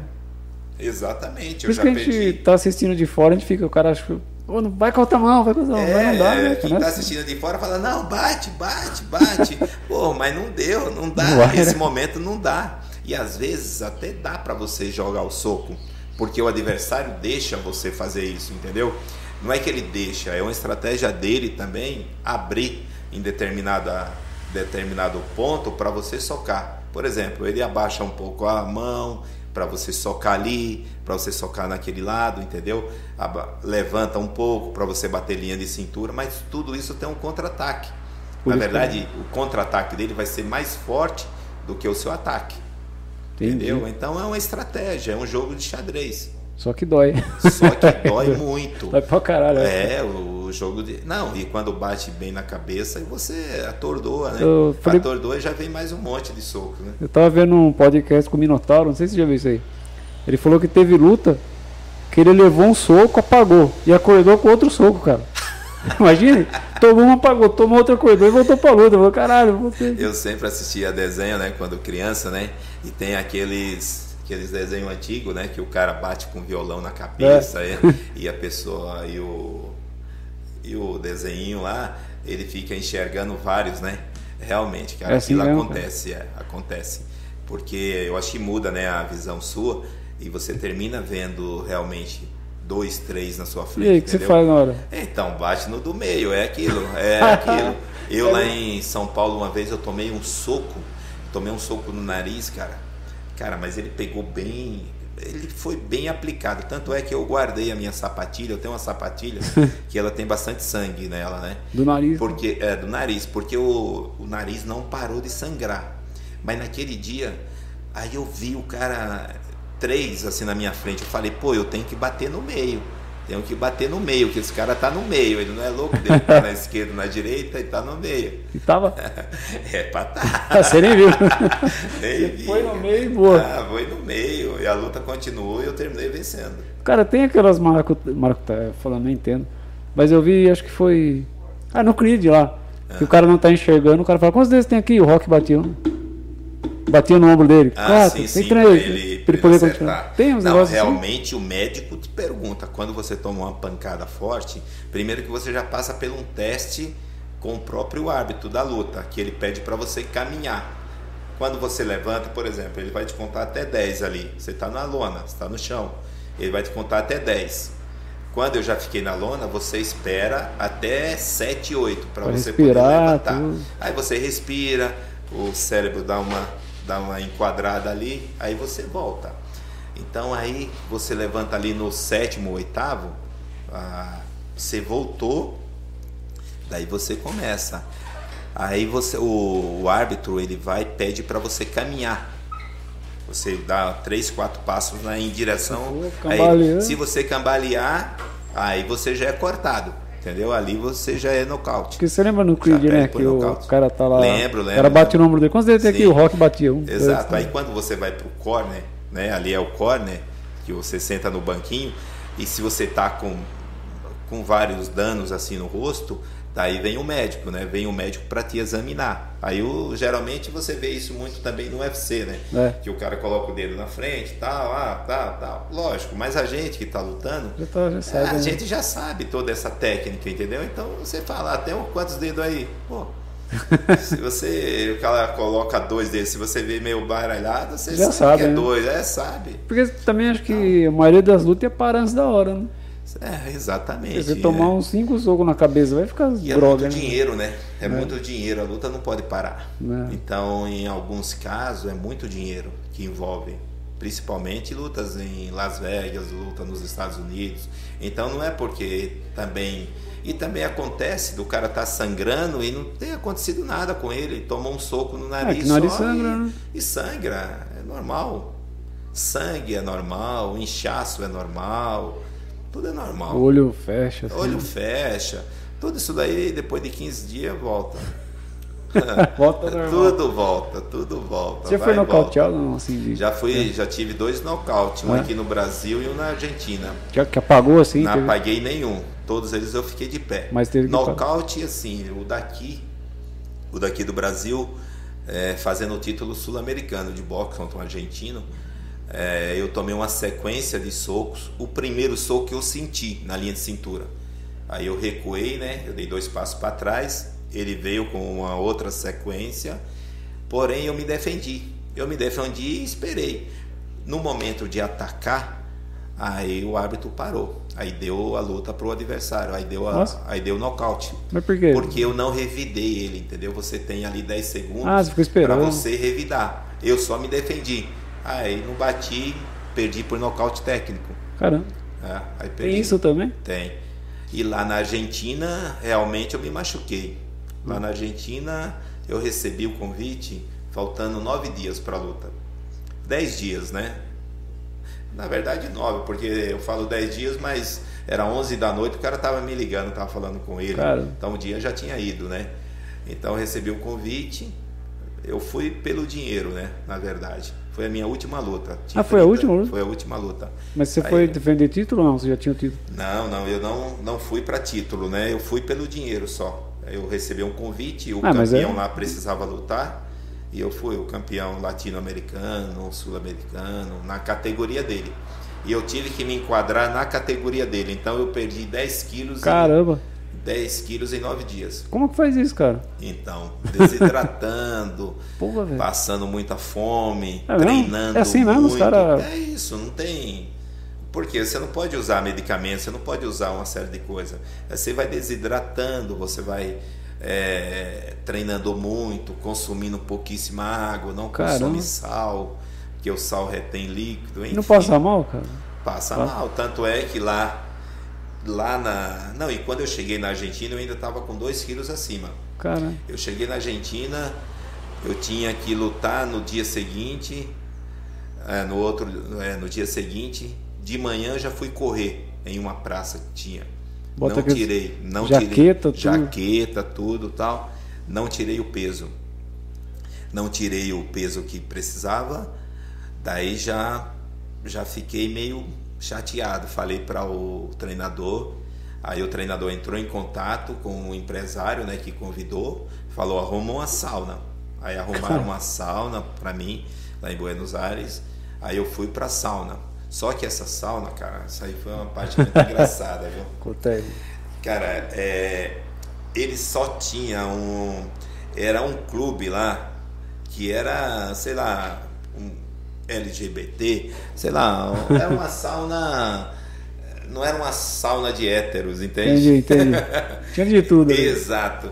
Então, meu Você achou que eu te mandar pra uma sala de- só de atleta, né? não, então, mas era a única, porque naquele sábado era feriado, entendeu? Era feriado em Buenos Aires. Aí eu fiquei, cara, na sauna. Era uma sauna a vapor. Porra, velho. E você não consegue enxergar um palmo na frente. Pô, aí é sinistro. É foda. Aí é sinistro. Você tá do lado e tinha e era engraçado. Ficou mais tinha nervoso cara- que na luta, né? Pô, nem fala. É, é complicado. E aí eu ficava tipo 20 minutos, saía, tomava um banho frio, um- uma ducha fria, para ver se aí pesava, porque eles colocaram uma balança para mim ir pesando ali. Aí ia na balança, não, não batia o peso. Voltava Caramba. pra sauna, falei, pô, não acredito, cara. Depois você volta De no YouTube novo- aí, você vê, mano. de novo, de novo eu vou pra essa sauna. Aí os caras do lado e o pessoal bem animado, bem empolgado, porque Eita. viram que era um atleta, hétero. Pô, já fica de coisa Aí- boa. Já, ô, tá. Aí, Tá, pô, tá saía. Essa é a parte de resenha né, que tem. Aí saía, ia lá, tomava ducha novamente, gelada. Depois tirava, secava bem, subia na balança. Tipo assim, tava, cheguei com dois. Depois de muito sofrimento, tipo, um quilo ainda faltava, sabe? Caralho. Tá difícil, cara. Tanto é que ainda me deixaram a lutar, o empresário acertou, eu ainda fiquei com 400 gramas a mais. E e isso É, faz diferença pros quê? caras pra, pra lutar? Não. Cara, no meu caso, pra mim foi terrível, porque uma que eu não lutei na minha categoria, eu baixei da minha categoria pra lutar na categoria do campeão. Isso é um do, pouco do Javier. comum, não é não? Porque os caras fazem isso porque sempre vai chegar um cara Sim, mais mas- fortão ah, sim, mas quando você. É, isso é, isso é extremamente comum. O Popó fez muito Sim, isso. a gente faz, eu fiz a minha vida inteira, mas não pra tirar 10 quilos em 9 A dias. gente fez em nove dias. É, cara. nem 10 quilos e também com a idade Você que eu tinha, né? esquema, vi uns caras de WW, WW, né? NWA. É, os caras que eles, eles entram numa manta térmica, Não, os não, caras eu ficam não- lá. Térmica, horas. ele entrou numa aí, sauna. Aí já, aí já tem que ter uma, um Então, poder aquisitivo. ele E os caras caras perdem coisa assim de 5, 6 quilos numa tarde. Não, perde, perde muito Sabe peso, o que eu mas vi? o meu é sauna. Era sauna que eu usava, sauna, é, treinava e deixa. Mas aí você, já chegou na luta então meio acabadão, né, velho? Porque Eu cheguei na luta com diarreia, porque eu desidratei demais. É, tu, eu cheguei com diarreia. Então, mas isso não é desculpa para derrota. Não é isso que eu tô falando. Não, mas já é que eu fiz uma loucura. Até porque depois que você pesa, pesou, você corre para casa, come, se alimenta. Ah, mas, não, mas é, é, no é, dia da luta também você não pode encher a pança que você vai vomitar lá. Né? Então, por que, que eu cheguei com diarreia? Foi exatamente isso que ele está falando. Porque você vai comer, certo? Só que lá na Argentina a comida é diferente. a comida é um pouco diferente, não tinha feijão. Foi tinha com a churrascaria lá cá. Ah, é, então, aí, exatamente, fomos para uma churrascaria, era o que tinha, porque tava, era feriado, tava tudo fechado. Aí eu comi lá uns bolinhos doce de carne de porco, Cara. carne suína doce. Cara, uma comida que eu nunca comi. Enfim, aquilo me fez muito mal. Cara. Aí no dia seguinte, aquela disposição para lutar, né? Imagina, eu não fiz nenhum aquecimento que se faz no vestiário para subir. Só que eu subi e, tipo, dei conta do recado. Eu não, não baixei a guarda, eu fui para luta. Porém, eu me machuquei. Soco que eu nunca tomei na vida, eu tomei. Eu tomei um upper, tomei um direto que me ocasionou uma fratura no rosto, aqui quebrou em três partes, né? Ah, é. O arco zigomático quebrou em três partes. Hoje eu tenho aqui uma placa de titânio e outra placa que segura meu olho. Que o meu olho, no momento, inchou. Mas quando parasse o inchaço, o meu olho ia descer. Então hoje, se eu não tivesse feito a cirurgia, Ia estar tá igual tá o Severo, assim. né? Severo, mas, mas isso não causou uh, você parar de lutar, né? Você não, foi a última então, luta. Foi a última, foi a luta, última. Foi a última luta. Ah. É que eu perguntei pra ele se ele já tomou nocaute. Ele tá contando da, é, das vezes que ele. Das exato, vezes eu perdi duas vezes. Eu só tenho duas derrotas no profissional para dois argentinos. Caramba, um é o Rubem Acosta e outro é o Javier Maciel, que é esse último lutador aí. Mas, cara, puta deixou... loucura. Ele falou que em nove dias teve que perder quantos quilos? É, foi uma loucura. Eu fiz por loucura, realmente. Mas eu fiz. Não, loucura sim, pra gente, entendeu, ah, cara? Sim, mas eu fiz uma loucura. Pela minha idade, eu fiz por uma loucura. E eu tava totalmente ciente de todos os problemas que poderiam acontecer. Porém, eu precisava ir pelo dinheiro, entendeu? Eu precisava ir. Então. E você crê assim que valeu a pena? Você falou que foi sua última luta, né? Valeu, tudo vale a pena, né? Valeu, adquirir uma puta de uma experiência. Só que eu recebi vários outros convites, inclusive depois renovei meu passaporte, tirei vista para os Estados Unidos, que marcaram várias lutas. Porque aquela luta lá da Argentina, mesmo eu debilitado, ela rodou o mundo inteiro. Então muita gente quis se eu fosse lutar lá fora. Porém, é porque, igual você falou, você foi é, firme até o final, né? Exatamente. Porém, é, eu só aceitaria a luta com dois meses de treinamento. Eu tinha que ter dois meses de treinamento e sabendo com quem eu iria lutar, iria enfrentar. Mas daí os convites diminuíram. Entendeu? Porque é, eles, te ligam, eles te ligam para você perder, na verdade. Então, como você falou e é o que a maioria fala, tem maracutaia, né? É isso que acontece. Que é isso é o, o, dito maracutaia, né? Que o cara te liga, ele não te oferece nada para você perder, mas ele te chama para você em uma semana para você enfrentar fulano que você nem sabe como então, que luta. Assim, ele ele estudo, ele assistiu sua luta e falou a vida inteira. Hum, esse cara aí, esse eu acho que ele vai, vai apanhar luta. se eu chamar ele. Não, não, não apanhar, é, é, tipo assim, lutar, vai ser legal a luta dos dois. É, vai ser uma boa luta, vai, isso vai atrair. Entendeu? Isso vai atrair público. Mas já esperando que você perca, assim. exatamente. É, ninguém, é lutador é, tá ninguém vai chamar um empresário do lutador, não vai chamar você sabendo que você vai levar o título e dele. Como é, então, como é que, por exemplo, um Mike Tyson, um cara que derrubava todo mundo no nocaute, arranjava a luta, assim? Então, isso daí, na maioria das vezes, é, é, muito dinheiro. É nesse, nesse. Que oferecesse um milhão pra você lutar com o Tyson. Não, não, hoje eu faço. Eu tô com 45, mas se me oferecer um bom dinheiro, eu subo do ringue de novo, é. tranquilidade. Eu vou subir lá novamente mesmo, é. não tem nenhum problema. Você vai na terra, Eu vou lá, entendeu? Vou lá. Não é, por que que arruma? Aqui no Brasil, por exemplo, acontece muito o seguinte, dos empresários pagar, por isso que a gente fala, eu pago para lutar. Você no Brasil, você paga para lutar. O que, que é isso? Não é que você fica pagando uma, o atleta para ele perder para você, não é isso. Só que ninguém tem dinheiro de bancar. Por exemplo, eu é, eu me sagrei campeão brasileiro aqui. Quantos desafios pago eu tive? Nenhum. Você entendeu? Então, para lutar com o campeão, você tem que ter é, tem um valor estipulado de 20 salários mínimos hoje aqui no Brasil. Lá fora, isso é muito mais. Entendeu? Isso é muito mais. Então, o que, que acontece daí? Para que eu não, não fique sem lutar. O meu empresário acerta com o empresário do, do próximo lutador e fala assim: ó, vai haver essa luta aqui. Ah, tá, mas quem que vai bancar isso? Quem vai bancar é a nossa parte, é, tipo a minha parte. Aí a gente vai atrás de patrocinadores e eles fazem todo o evento e, e custeia tudo. Aí acontece a luta. É bom para o outro adversário? É bom, porque se acertar a ponta do meu queixo, que você não sou tinha, de ferro, eu você, perco o cinturão. É. Você tinha empresário, tudo? Sim, o meu técnico Santuarias lá em São Paulo, ele era técnico e empresário. empresário. Ele que organizava tudo. Inclusive Legal. o filho dele, o Jorge Arias, uma época ele foi empresariado também pelo Don King, é um, ah, é um peso King. pesado, foi quem realmente, é, o Jorge, ele foi o sucessor do Maguila.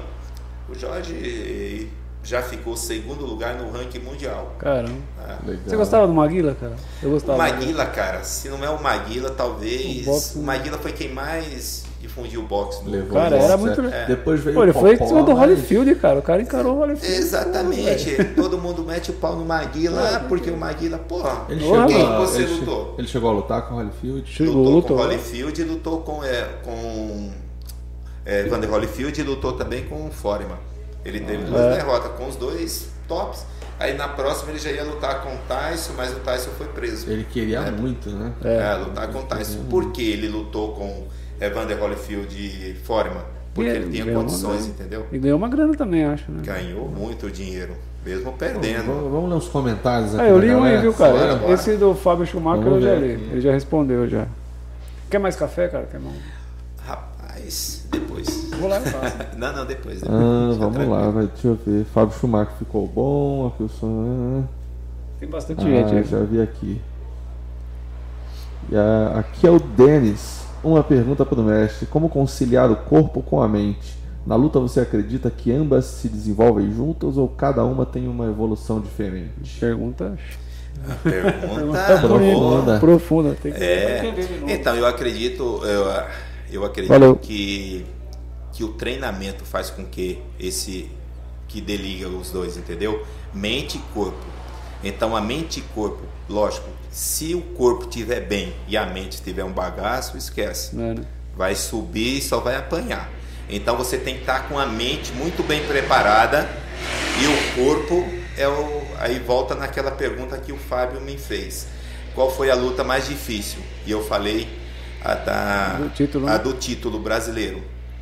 Por quê? Porque ali eu acho que foi a luta que mais eu usei a mente no meu modo de ver, entendeu? Entendi. Até me arrepio quando eu falo essas coisas, cara. é verdade. Foi o momento que eu mais usei a minha mente. O, o, o momento que eu mais joguei, sabe? O, esse jogo do boxe de, em cima do ringue. Foi um jogo, foi um momento onde eu tomei uma pancada muito forte, saindo tipo uma pancada para você cair. Eu segurei, eu sabia que ela ia doer mais em 5 segundos mais, mas porém o árbitro, é, o round acabou e eu sentei nesse momento.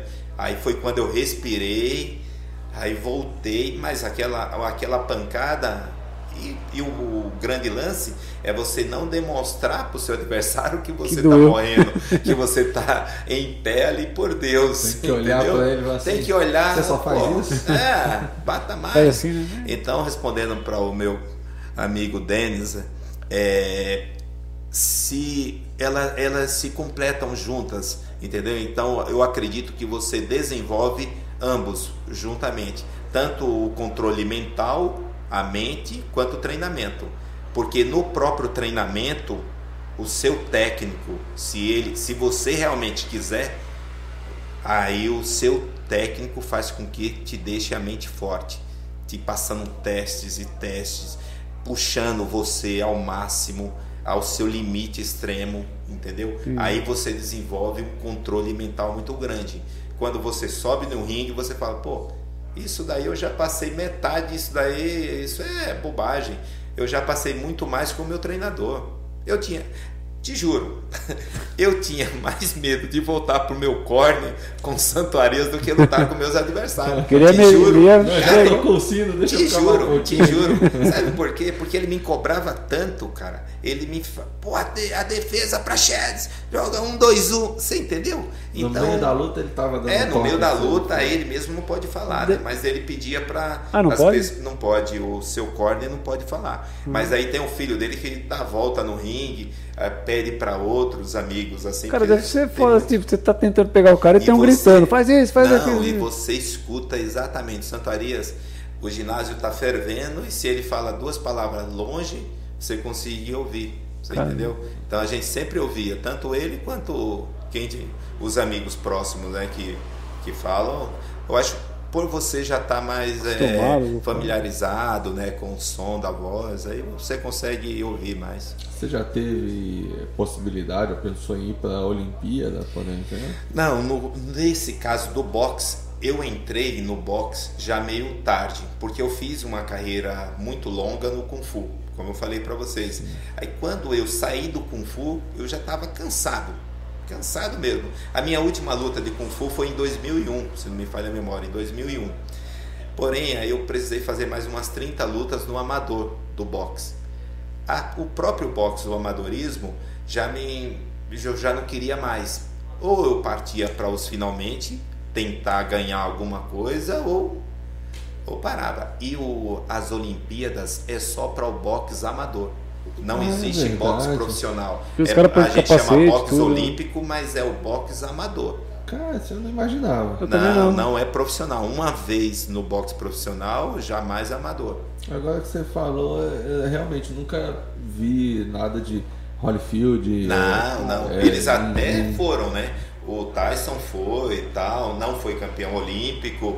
Quem foi campeão olímpico foi Muhammad Ali, lá atrás, onde ele pega Sim, também a medalha e eu joga. lembro. Mas amadorismo, não profissional. Caramba. Cara, amador. Por isso que os caras usam capacete, usam... Isso, usava, né? Mas agora usa a AIBA, né? É um órgão que, que rege o boxe olímpico. Aí agora é só o feminino que usa. Você Só prefere com capacete ou sem capacete? Sem capacete. É? Antes, a, antes de, de lutar sem o capacete, isso aí foi bem legal. É, que. É, isso é um trabalho que eu fiz para. Isso aí é, é muito interessante isso daí. Bandeirantes. Então, é, antes de lutar sem o capacete, é, a gente fica meio assustado, né? Pô, vai entrar o soco, vai quebrar tudo, vai. Mas não. É, é, é melhor. É melhor que corte, é melhor que sangue. acostuma, do né? que você não enxergar o cara, entendeu? O cara bate em você aqui do lado, primeiro que quando sai desse raio aqui, vem o, circo, você já não vê o soco cruzado, porque a tampa, né? Que é Ah, como se entendi. tivesse aquele. Um, um- viseira. É, uma viseira aqui que tampa, né? A sua visão aqui é periférica. Então já não, você já não enxerga o soco cruzado. Então, eu, pô, e quando bate o capacete gira. É muito chato, cara. Então eu prefiro lutar sem, bata no meu osso sem, cara. Pelo menos eu quero enxergar quem tá me batendo, né? Caramba. E é isso. E aqueles já pegou uns lutadores, eu vejo gente ver muito no. Muito, vê alguns, né? No UFC, que fica provocando, dançando. Você já pegou uns caras assim que você falou, puta, eu vou matar esse cara, tá me enchendo o saco, pô. Fábio Freitas. Ficava folgando assim, cara. Ele é folgado. É mesmo? Ele é folgado. Mas é isso daí não é que desconcentra, né? Se você vai para vencer, você vence. E você tá com a mente boa, uma mente preparada, você você consegue essa coisa de ficar brincando assim. Você pode até eu não, eu particularmente não gosto. Isso é menospreza o trabalho do outro, sabe? Desrespeito. Você fica é um desrespeito. Eu não gosto. Eu sempre fui um atleta limpo. Eu nunca gostei. Eu coloco as luvas, passo meu material, bato as luvas, luto pelo meu corner, acabou, amigo, tal, acabou. Porque eu vejo os UFC, os caras provocando. né? Não, tem muitos, tem muitos. Não, mas aí acaba a luta, o cara já vai lá e cumprimenta também, né? É, Mas, mas- às vezes toma um pau aí vai lá abraçar o cara. Porra, fica quieto. Eu não gosto disso daí, por quê? Porque você dá munições pro seu adversário. Entendeu? Você, por exemplo, se eu tô aqui quieto, você quieto aí do seu lado, os dois, beleza. Mas imagina se você consegue, você começa a me provocar. Você bota Você entende? raiva no Aí cara. você, você me coloca uma munição que você não precisava, Às entendeu? vezes eu quero Você pode- desconcentrar o cara, é Você, pior. você pode tanto realmente conseguir é, fazer com que o Desestabilizar. cara desestabilize, como você pode fazer com que o cara foque mais aí. Exatamente, que ele se transforma em um leão e, e vai pra cima de você Talvez e acaba a, com você. é, talvez a incógnita seja, seja melhor, né? Exato, Será que ele é, é. tudo isso? Exato, é, é, né? vamos ficar quieto, né? Eu prefiro, entendeu? Mas tem, Tem, o lutadores Anderson que Silva provocava muito, né? Os caras ficavam fazendo assim, né? é, nunca gostei. Até que ele achou uma canelada lá. Nunca gostei. Também o próprio Ali também ele- Fazia, ele, né? fazia e tal. Não gosto. Eu vi um vídeo esses gosto. dias mandado pra mim, coincidência. O cara mandou, tinha um cara grandão e o outro dando porrada nele no canto, ele ficava assim. E a mão do Se cara não esquivando. acertava, é. Ele fazia assim e dava risada e o cara não acertava, ele nem fudendo, velho. É, Aí acho que Então, aí o cara conseguiu des- desestabilizar. É. eu já tava ficando nervoso ver. Pode ser, realmente o cara tem uma boa esquiva, tem muitos atletas, tem uma ótima esquiva, entendeu? Mas quando ele tem uma ótima esquiva assim, você não precisa ficar dentro dele batendo. Pra quê? Ele vai sair, você recua. Você dá um passo para trás e espera ele. Aí quando ele soltar a mão dele, aí você bate. O Tyson era ótimo, É. né? A cabeça É. dele nunca parava, né? Sim, é sempre mexendo, sempre mexendo o Mas tempo o inteiro. Tyson acho que tinha uma. Era moleque, não via a luta dele. Mas eu ficava bravo porque ia começar a luta, tipo, era dois rounds, pum, acabou. Eu falava, pô, meu, eu queria ver mais, né, cara? Tyson era- Você ficava, não, mas com vários, É você ficava é, até uma da É. manhã acordado pra assistir, o cara Dois tá em minutos. cinco Muita minutos. explosão, né? É. Ele tem uma explosão muscular muito grande. Tinha uma explosão e tinha uma pancada muito forte. Ah, devia né? ser, né, cara? É, então batia muito forte. Mordi a orelha bem pra caralho. Pô, ele deu de presente, né, no Natal pro Holyfield uma orelha, né? Deu? Vocês viram um comercialzinho aqui de chocolate, né? Ele, o cara baixa a porta, o, aí o Holyfield abre, ele entrega o presente.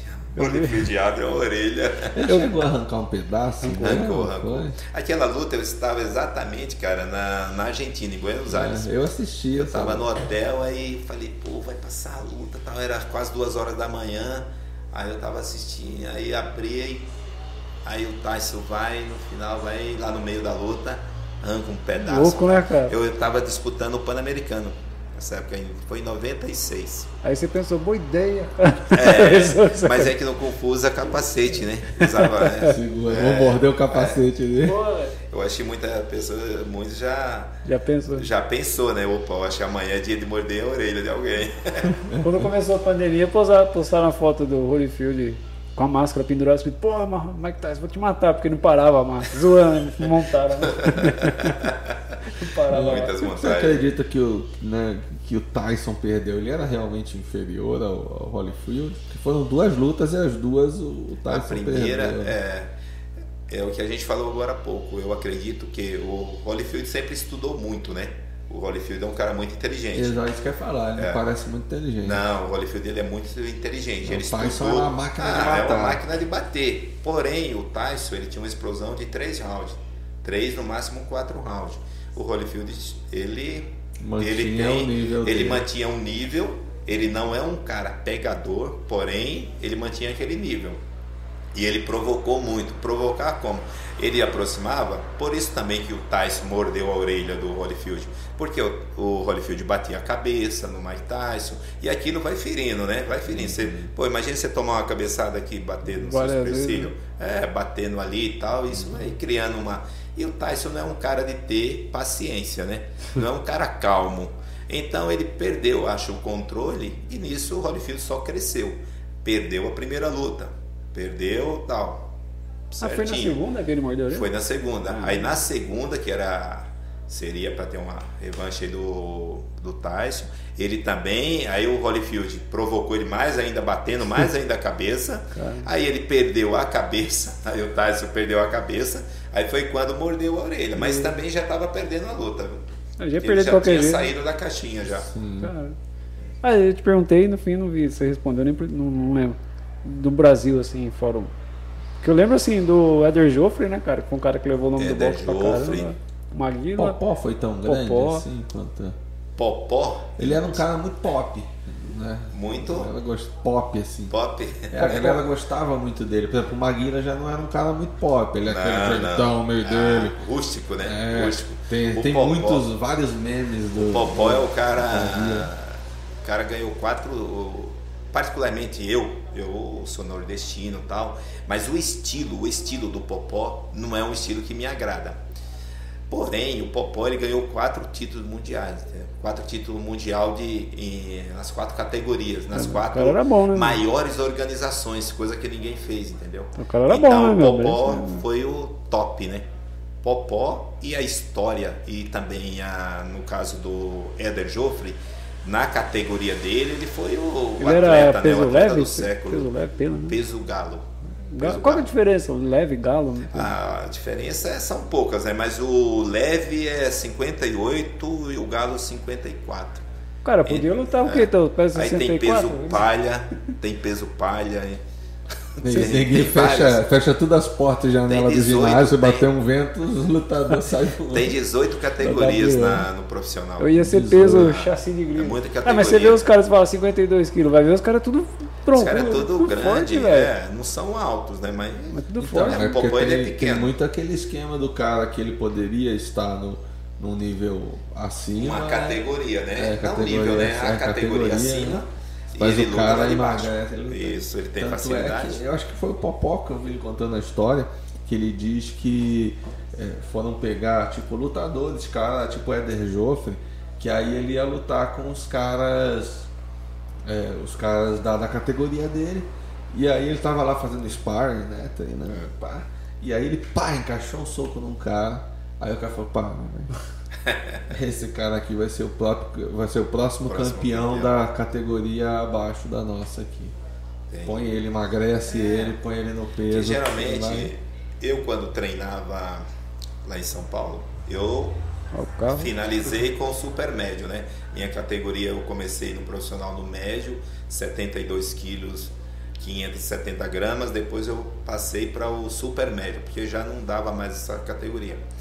Aí são 66, 240 gramas. Nossa, tem até graminha, assim. Isso, Cara. tem até a grama. É que você falou 200 gramas lá, É, você- 200 tá gramas dá diferença. Porra, aí dá um trabalho pra perder. Você tira tudo. Se eu perder 200 gramas, eu vou entrar em coma, né? De magrelo. Então, mas aí quando eu treinava lá, o próprio Jorge Arias, porque ele recebia muitos atletas, muitos sparring, mas ele mesmo falava para Chad, você às vezes você tem a mão pesada, quase que um peso pesado. A, a minha pancada, o meu direto, ele era tão forte, às vezes até de uma categoria de tipo do cruzador, entendeu? Porque essa essa é onde faz a diferença. O atleta que eu lutei aqui no título, para o título brasileiro, ele tem 1,86m. O cara, 1,86m, canhoto, ele com o mesmo peso que eu. Eu tenho 1,76 de altura, 10 10 centímetros de centímetros. diferença, entendeu? Ele era para ser Se tipo um cruzador, assim. tal, meio pesado, não na minha categoria. Porém, a pancada, ele não conseguiu. Eu bati, ele caiu. Deve ser um pouco complicado no lance de você treina ali socando o saco, né? E você tem que deixar a coisa meio mecânica, né? Como se você fizesse aquilo já a vida inteira. E aí o que acontece quando você vai lutar com um cara mais alto? Que aí você tem que começar a socar pra cima. ou- É, É no fígado, Então, né? são os sparring, né, que você faz. Então, dependendo com quem você vai lutar, você pega o sparring Ah, já Já estuda antes, né? É, quando você vai lutar com um canhoto, você procura fazer sparring só com canhoto. Eu recebia convites de amigos, por exemplo. Eu ganhei de um menino que depois ele se aposentou, que é o Leandro Siqueroli. Ele se aposentou porque é jovem, bem mais jovem do que eu, porém ele não conseguiu. Ele fez a luta comigo, perdeu, perdeu por nocaute no sétimo round. Mas ele perdeu, aí ele se ofereceu para trabalhar comigo, para quando precisasse de um sparring, que eu fosse lutar com um canhoto, que eu o convidasse. Que legal. Mas deve ser errado, né? Entendeu? difícil. É. É. tipo garrincha. Sim. Eu acho que É, aí chama o cara, o canhoto, e, ah, vai lutar com o destro. Aí destro tem um monte, mas o canhoto. Rola aqueles esquemas igual do. Eu falo do Creed, não, porque esse filme é foda, né? Que o Rock olha pra ele e fala assim: bate no, sei lá, no fígado, no fígado, com a esquerda, que ele sente, sei o quê. Rola esses rola no meio da luta, o Rola, cara vê e fala: ó, ele sente aqui, vou ficar. Sim, sim. Bater na cabeça e o, e o interessante, você bater no, no tronco aqui, é mais fácil, né? Você acertar. Primeiro que é mais fácil de você acertar. Segundo que às vezes tem, tem eu, particularmente, é difícil de acertar a minha cabeça, apesar dela ser bem grande, mas é difícil devido à minha guarda, eu tenho uma boa guarda em cima, entendeu? E embaixo eu sempre segurei pancadas, sempre segurei, mas tem pessoas de não segurar. Tem pessoas de mal você tocar e ele já Porque sentiu. diz que no fígado aqui é foda, né? Fica Fígado, tomando- baço, Tomar bater, é, se você encaixar bem a mão aí, é difícil. Cara, Você me falou do Alex, né? O Alex, É. o Alex é meu amigo e a gente treinou junto. Vou falar aqui, Ele Alex, se você, se você. Alex, estiver assistindo, então, ó, já guarda essa aí, moleque. Você tá me devendo uma. Uma vez eu treinando com o Alex na no Harmonia, se não me falha a memória. O Harmonia, ele me acertou na linha de cintura um chute. Eu achei um chute rodado, alguma coisa assim. Ele me acertou que Encaixou. eu senti muito, encaixou. Pegou encaixado mesmo. Então o É. Alex tá me devendo essa. Vai lá no Mercadão, peraí, Alex, vem Eu vou lá no. Né, ô, Alex, vamos lá que a gente vai resolver um BOzinho aí de, de alguns aninhos aí Ele atrás. treina aí. na casa dele, Uma cara. pendência. É, uma pendência. Ele montou um negocinho na casa dele, uma academiazinha. Não sei se você já foi lá agora. Não, não foi. Montou lá, tem uns aparelhos, umas coisas. Ele treina lá Ah, todo ele, final de semana. ele gosta da atividade física, ele ele, curte, gosta cara. de arte marcial, Alex adora. Desde Ele moleque. Aqui você pode promover algum com campeonato, alguma coisa assim. É, então, eu, aí graças a Deus eu acredito que eu posso tudo, né? Porque eu aluguei o prédio inteiro agora, né? O prédio, é, tanto é que a parte de cima não tem nada, por enquanto, né? Mas a minha intenção é quando passar Mas também pertence à sua locação ali, você pode usar. tudo, tudo, eu posso usar Legal. tudo. Então, quando passar essa fase aí é, de pandemia, se Deus quiser logo vai passar, Já, aí já é, que liberarem os eventos, ali tem Eu- todos os senhorzinho que atestados. veio aqui na frente agora falou, não, já vou tomar a terceira dose. É a dose de reforço, né? É. A terceirinha dose de reforço. Então, quando tiver, quando passar tudo isso, ali eu já chamei bombeiro, tá tudo, Tudo certo. tudo né? legalizado, tudo bonitinho. Também, se eu fizer um evento, não vou fazer um evento para Mil mil, pessoas, pessoas, né? né? Mas vou fazer um evento. eu vou Mas falar eu vou você que se você fizer qualquer coisa aí, eu não duvido que venha essas mil aí, não. Não, eu quero. Ginásio, né, cara? Pô, Então, a intenção é trabalhar no esporte. É como eu falei, né? É, A gente fala de campanha, né? A minha campanha foi voltada ao esporte. A minha vida foi voltada para o Eu até esporte. ia te perguntar qual era a sua intenção com, com a política. A minha intenção era ajudar. Ajudar o esporte. A resgatar o esporte. Porque o esporte está nocauteado, né? Há muito Sim, tempo. sim. É. Então o esporte está na lona há muito É, tempo. você vê muita gente aí, a gente já patrocinou aqui, a escola já patrocinou time de futebol e tal, mas você vê que eles estão muito nessa. O Itatiba ajuda um pouco, mas é, você vê a coisa bem devagar mesmo. É, então, aí que tá. Você falou um ponto bacana. E muita gente não enxerga, né? Até alguns políticos, né? Agora, agora foi trocado o secretário, tudo certinho. Agora o nosso amigo aí, o, o Cirilo, tá fazendo um trabalho bacana, tá estruturando, entendeu? Porque também é no começo. Ele está estruturando, agora contratou os profissionais, contratou não, uma empresa de São Paulo contratou os profissionais, tudo, inclusive eu. A gente, eu vou trabalhar com box, trazer a população da que cidade para trabalhar com eles gratuitamente. Tá? Vai Esse ter um projeto espaço para isso? Vai, isso, vão ter quatro horários durante o dia para isso na minha academia, então vai ser aqui.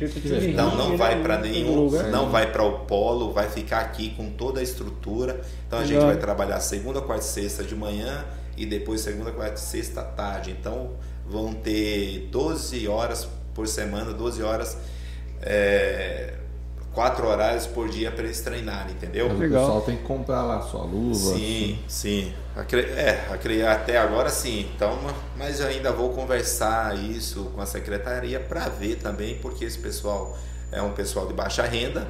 Então, para que Alguma eles. facilitação. né? Exatamente. Mas você me perguntou da, do meu foco na, na política. É isso, você falou, tá, você apoiou um futebol. O outro apoia um menino lá que luta. Mas o esporte é só isso? Você É, entende? Tem muita coisa, É né? um cara? trabalho, é um trabalho eu muito concordo grande. com você que é, é algo muito pontual de alguém que infelizmente não não está tão inteirado do que é realmente, né? Que poderia de repente ajudar muito mais de outra forma. né? Então a coisa acaba ficando, eu ajudo esse pessoal aqui, mas assim, é uma ajuda muito de leve, que Sim. no final das contas é só pro cara comprar uma bola nova, Sim, mandar é, fazer mas uma o, camisa. Mas o que você faz, é, eu não estou criticando o que você faz, é perfeito o que você faz. entendo. porém, porém, o poder público ele teria que, que ter isso como um todo, entendeu? Sim. Ajudar as categorias de base, toda a molecada do. Eu andei por aí no Morro Azul, em algumas. A gente vê muitas mães reclamando porque o filho fica um período na escola e outro tempo fica vagando. Então, Esporte, montar né? uma estrutura, entendeu? Montar uma estrutura para essas pessoas, para que elas façam o esporte. Mas eu não te falo para ele fazer o box, não é o box. O esporte é tudo. Ele pode fazer a zumba lá com o doutor, ele pode fazer é, a capoeira com o Laércio ou com outro profissional, ele pode fazer a dança. É tudo, o esporte é tudo. Então precisa de estrutura para isso. Estrutura e principalmente vontade né, do poder público. Então, tendo vontade, é isso que eu vejo. É isso que eu entrei nessa campanha. Eu não entrei por partido. Porque o que eu recebi de, de soco. Qual partido que você PSDB, o mesmo É. partido do Tomás. Sim, então é o eu entrei, né? eu entrei pelo Tomás. Ah, eu declaro aqui que eu entrei pelo Tomás e falo isso porque eu gosto da pessoa dele. Ah, então é uma pessoa que veio do esporte e eu confio nele. Até agora Sim, estou até hoje confiando. ele, não sei se ele é ciclista. Ele é natação. Ele Natação. sempre praticou natação. É, isso, é. Hoje ele não só faz isso, né? Ele corre. Ele é um multiatleta, né? Eu sempre tenho falado para ele vir aí fazer boxe. Mas o boxe ele ainda não encostou. Ele foge um pouquinho. Não, quando ele vier aqui a gente vai tirar uns atrasos aí. É, Porque a gente vê muito assim, é aquilo, não criticando, tudo que vem é benéfico. Sim, Mas você vê os caras vão lá e constroem quadras. Né? Você tem no Parque da Juventude quadras. Até no Parque da Juventude é legal, você vê a garotada jogando, se divertindo, tem que ter o lazer, né? Às vezes o cara chega num bairro e faz uma quadra. A galera usa a quadra para usar droga. Tá tudo largado. Mas também não tem um cara Entendeu? pra orientar, tem um professor, Não, né? Não tem- um tem, treinador, alguém com a bola lá. Com né? É qualidade, né, você cara? tem que dar estrutura. Você não precisa, não é só a estru- a estrutura física, né? Você tem que pôr a estrutura humana. É. Ah, como que eu vou aprender a jogar? Como que eu vou me destacar? Se eu me estiver me destacando, eu tenho um projeto que chama Garimpando Campeões, que essa foi a luta na política sobre esse projeto, o Garimpando Campeões. O Garimpando Campeões não quer dizer que, que é uma coisa voltada para o boxe. É um garimpo realmente, é um garimpo, mas de todos os esportes. Então esse projeto seria para a gente dar estrutura e resgatar pessoas que se destacassem ali. E eles para eles competirem, continuar competindo e também ter uma bolsa para ajudar com que Ah, essas, legal. essa pessoa vá na frente para depois ele não vir aqui pedir para sua empresa ajuda. Não, ele não precisa ir na, na sua empresa. A prefeitura, o poder pandemia público. tá todo mundo precisando de Sim, ajuda. É, não, mas olha só, se a, o poder público vai atrás desses apoios, você entendeu? Você não precisa tirar dinheiro do imposto, entendeu? Você vai atrás, você vai atrás das empresas. Tem muita gente, tem muita gente que se o, o dinheiro realmente for usado para coisa certa, eu conheço muita gente que apoia, entendeu? E não Agora, só isso, se- quando você investe naquilo, o próprio Estado acaba direcionando. Por exemplo, várias cidades aqui do interior, algumas coisas a gente vê porque eu sou professor de história na prefeitura. É, então você vê, por exemplo, as cidades do interior começaram a investir em turismo. Por quê? Porque o governo do estado falou, olha, a gente vai dar dinheiro para quem investir nisso, formar professores, começar a difundir isso e tal, transformar a sua cidade em algo turístico. Aí veio esse lance de cidade do Caqui, que pô, a Itatiba é a cidade do Caqui, não deve fazer, não faz oito anos. Né? Então aí as cidades começaram a investir nisso. Então se a cidade também se mostra, vamos fazer um lance de esporte, vamos não sei o quê. Você pode ser, você pode, isso, você né? pode e uma parte da sociedade eles não acredita muito no esporte. É. Ele não acha uma grande parte, principalmente os mais antigos, eles não acreditam que o esporte transforma. É, qualquer Se coisa que seja voltada para a cultura. Para a cultura, e acha que isso não, não é importa. É, isso, exatamente. Não, é quanto... É supérfluo, é coisa de vagabundo. Quantas vezes, quantas vezes eu fiquei sabendo que as pessoas achavam que eu era vagabundo, cara. Porque você é tá... como eu, tenho, é como eu trabalhei. Você, assim como eu, a gente está numa profissão que são profissões que o pessoal fala assim, mas você só faz isso, você não trabalha? Isso, você não trabalha? Você só luta, Pô, você não trabalha? Meu, eu tomo mais cara, pancada aqui no ringue do que você. ontem foi um dia que, que eu resolvi não dar uma descansadinha durante o dia. Aí o que, que aconteceu, cara? Eu fiquei com a cabeça explodindo. Eu fiquei com a cabeça explodindo é, pelo desgaste, pelo desgaste físico, por desgaste mental. Então, Eu acho as... que é o pior, é a cabeça cansada. Então você precisa ter um descanso, sabe? Você tem que você tem que dar aula, você tem que treinar, você tem que administrar, entendeu? Se quando a sociedade se conscientizar que o esporte, que a cultura como um todo ela é fundamental, pô, a gente vai crescer. Não, a gente Aí a gente nível. chega no nível que todo mundo lá fora fica falando, oh, esse país aí poderia, poderia ser de primeiro mundo, entendeu? Mas é precisa de muito, né? É que é, eu, eu, vejo muito o esporte, né? Aquilo é cultura, é arte, né? O que você faz no ringue é arte, o que a gente faz com o violão é arte.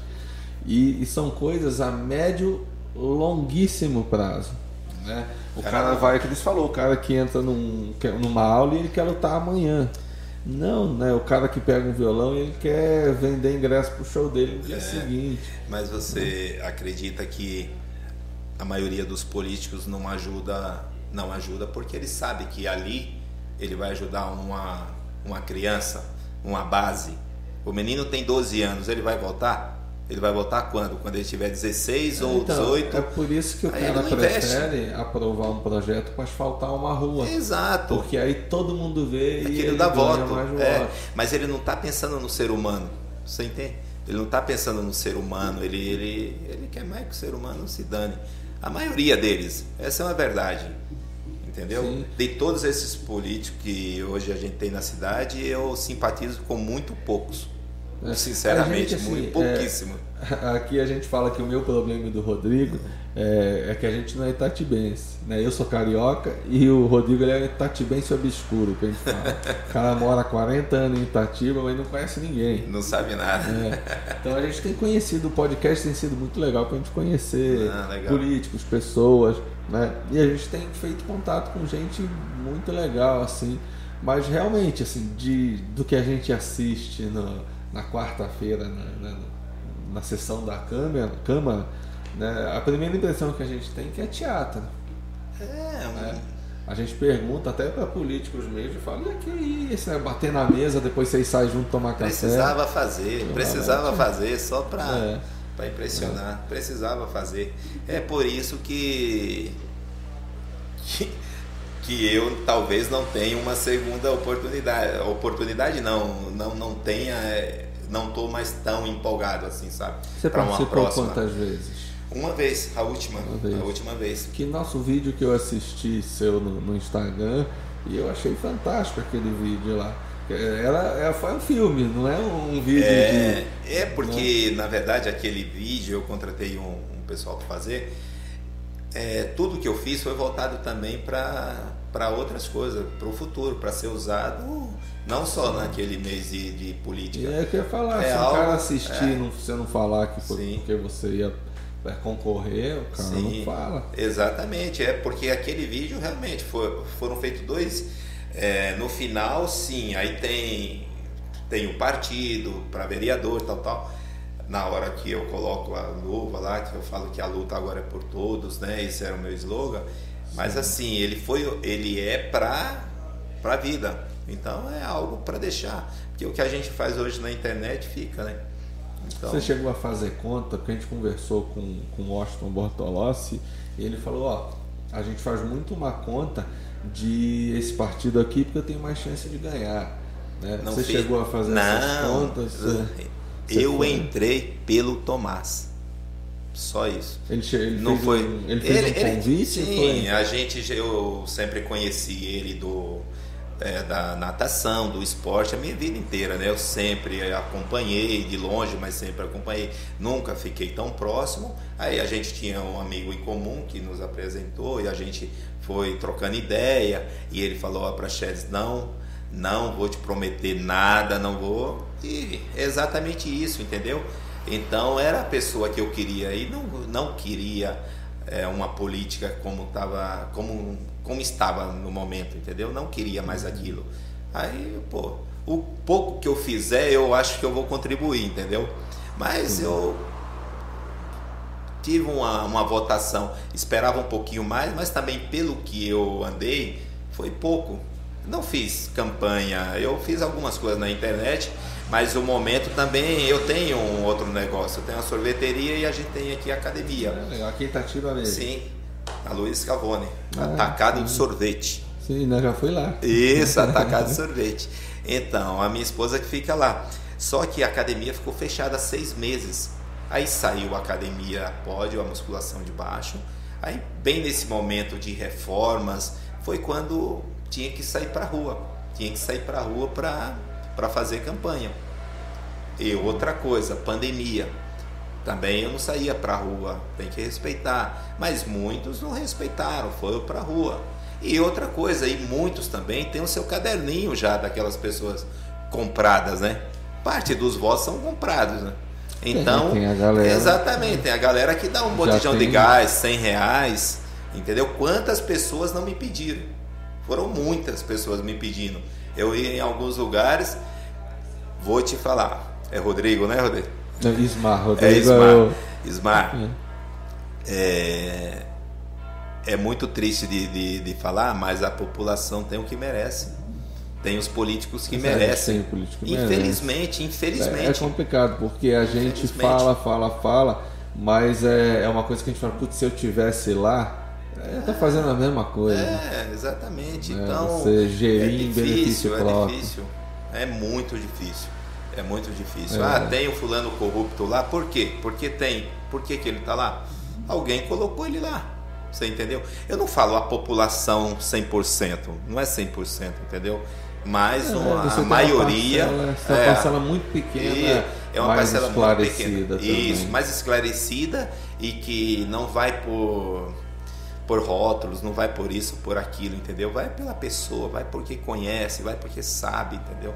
Então é Não, eu diferente. imagino assim, é, porque mesmo que a gente não seja é, famosos, né? Pô, mas você acaba sendo uma pessoa pública, né? E, e- e acabou pesando alguém falando, pô, você é bolsonarista, você é petista, você é. Não, porque é bem agora no, nessa pandemia e quem tá. Quem é. Quem fecha é o Dória, né? No caso, né?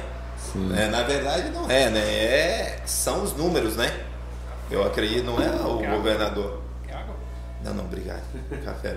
Então, não é o governador que fala, ó, fecha. Ele fecha porque tem os números lá que precisava fechar. Aí fecha. Só que eu me filiei exatamente no PSDB. Mas eu não me filiei pelo Dória. Eu me filiei por causa do, do Tomás, entendeu? Mas as pessoas não entendem. Entendeu? Mas, mas fazer o quê? É, É, é, é de dia né? né, algo acima de qualquer partido. É, né? uma é afinidade, uma afinidade intelectual ali do que o cara podia- Exatamente, exatamente. Então é diferente. É você gostar da, da pessoa, você achar o trabalho dela bacana, entendeu? O que que a gente. Você tá, você tá acompanhando as vitórias que tá tendo na, na política, na saúde, na, em tudo aqui na cidade? Você viu agora a última aqui que eu tô te falando isso também, porque além do acesso, do acesso que a gente tem com o próprio prefeito, né? Eu tenho o secretário adjunto que é meu amigo pessoal e meu aluno. Há mais de um ano ele faz personal comigo e a gente conversa muito. E agora foi foi conquistado para Itatiba a oncologia, É, o tratamento de câncer. Quando que Itatiba Brigou isso, chegar cara? isso aqui. Ah, então, mas ia ficar mais 500 danos, cara. Se não tivesse posto Tomás, se não tivesse colocado as pessoas certas, que realmente querem algo para a cidade, entendeu? E ele escolheu as pessoas corretas. Até agora não tenho nada para falar, porque se eu tivesse, eu já falei para ele que eu seria o primeiro morno, a né, aplicar ali um direto. Meu, o café tá saindo meio morno, cara. Não sei muito quente, não vai dar não. Você acha que você seria mais de um, um político mais tranquilo, de dialogar, ou seria mais um cara de dar uns tapas na mesa, igual a gente tem, tem uns que dão uns tapas na mesa lá? Então, eu, eu não sou, apesar de ser lutador, apesar de ser boxeador, é, eu não tenho essa. Tem um monte aí de gente, um, um monte de gente que fica batendo no peito de honesto, disso ou daquilo, ah, porque eu sou honesto, eu sou o dono. Não existe o dono da verdade, entendeu? Não é porque eu sou honesto que e o cara lá tá roubando, se eu, eu vou queimar o cara, vou ficar. Você precisa trabalhar. Você precisa trabalhar. Eu não estou falando que eu vou roubar junto com ele, entendeu? Mas você precisa dos apoios, né? Você precisa de apoio para você trabalhar, senão você não trabalha. Não, você não governa Senão sozinho. você. Exatamente. Então, o que a gente tem hoje aqui na cidade, no meu modo de ver, é uma pessoa extremamente diplomática. Uma pessoa que resolve, que resolve na diplomacia. O Tomás, por exemplo, ele não bate na mesa. Você entendeu? Então, assim, é uma, é uma pessoa para ser seguida. Entendeu? A maneira de, de trabalhar dele é uma, é uma, uma maneira para ser seguida. Porque tem muitos aí que bate na mesa e depois Ah, tá é, na abraçando. hora ali, É, depois tá abraçando o cara no, fora da- das câmeras. O que me preocupa um pouco é, é o tipo assim, aquelas pessoas que de repente, né, pessoas até bem intencionadas, pessoas legais, honestas, mas o problema é que aí ela vai lá se elege, é, às vezes não nem por culpa delas diretamente, mas elas percebem que elas conseguiam fazer mais pelas pessoas antes de ser um político eleito.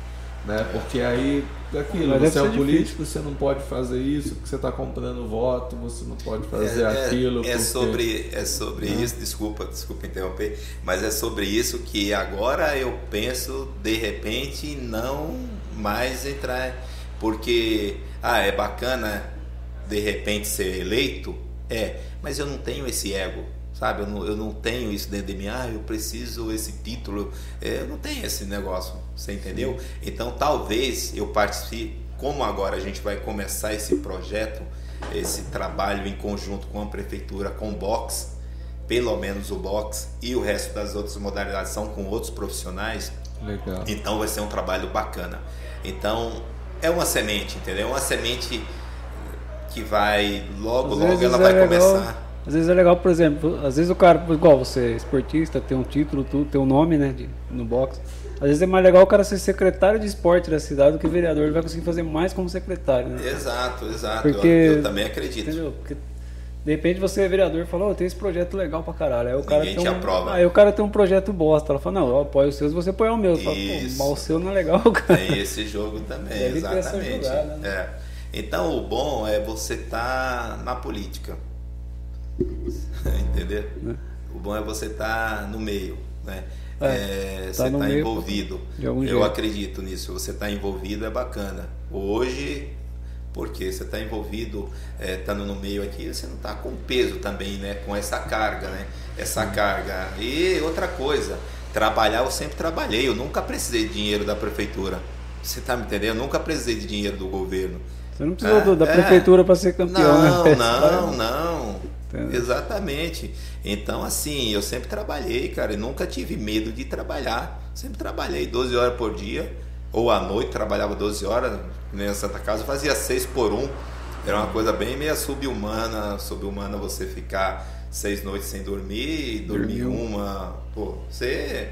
Puxado. Hoje eu nem tenho muita. Eu sou da noite. Eu sou da noite, apesar de não ser baladeiro, mas se você me ligar duas horas da manhã é fácil de, para mim te atender. Entendeu? É mais, é mais fácil eu te atender às duas da manhã do que duas da tarde. Duas da tarde. Duas da tá- tarde eu tô dormindo. Às vezes eu tô dormindo. Mas você, que horas que você, você dá- Fecho dá aí aula? 10 horas, 10 da noite e tal. Aí chego, vou jantar, vou assistir filme. Mas aí de manhã você também tem aula, tipo 8 da manhã, você já. 6 da manhã eu já levanto.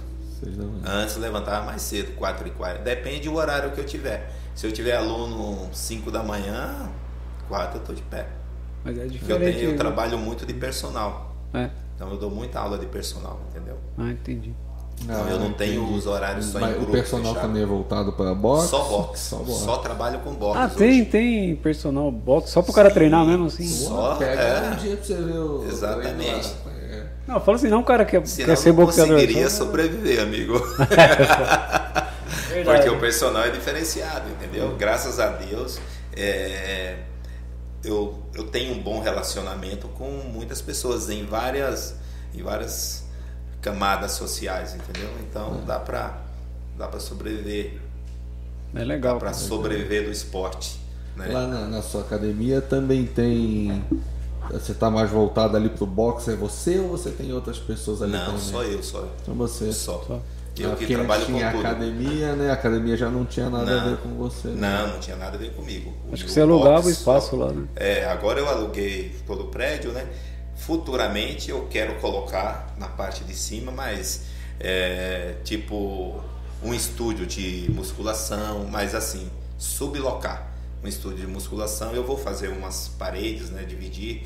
Você conhece a parte de cima, é uma, a parte bem aberta. Agora tá. Exato. li- Então eu vou fazer umas três paredes de drywall, aí colocar estúdios Entendi. e sublocar esses espaços.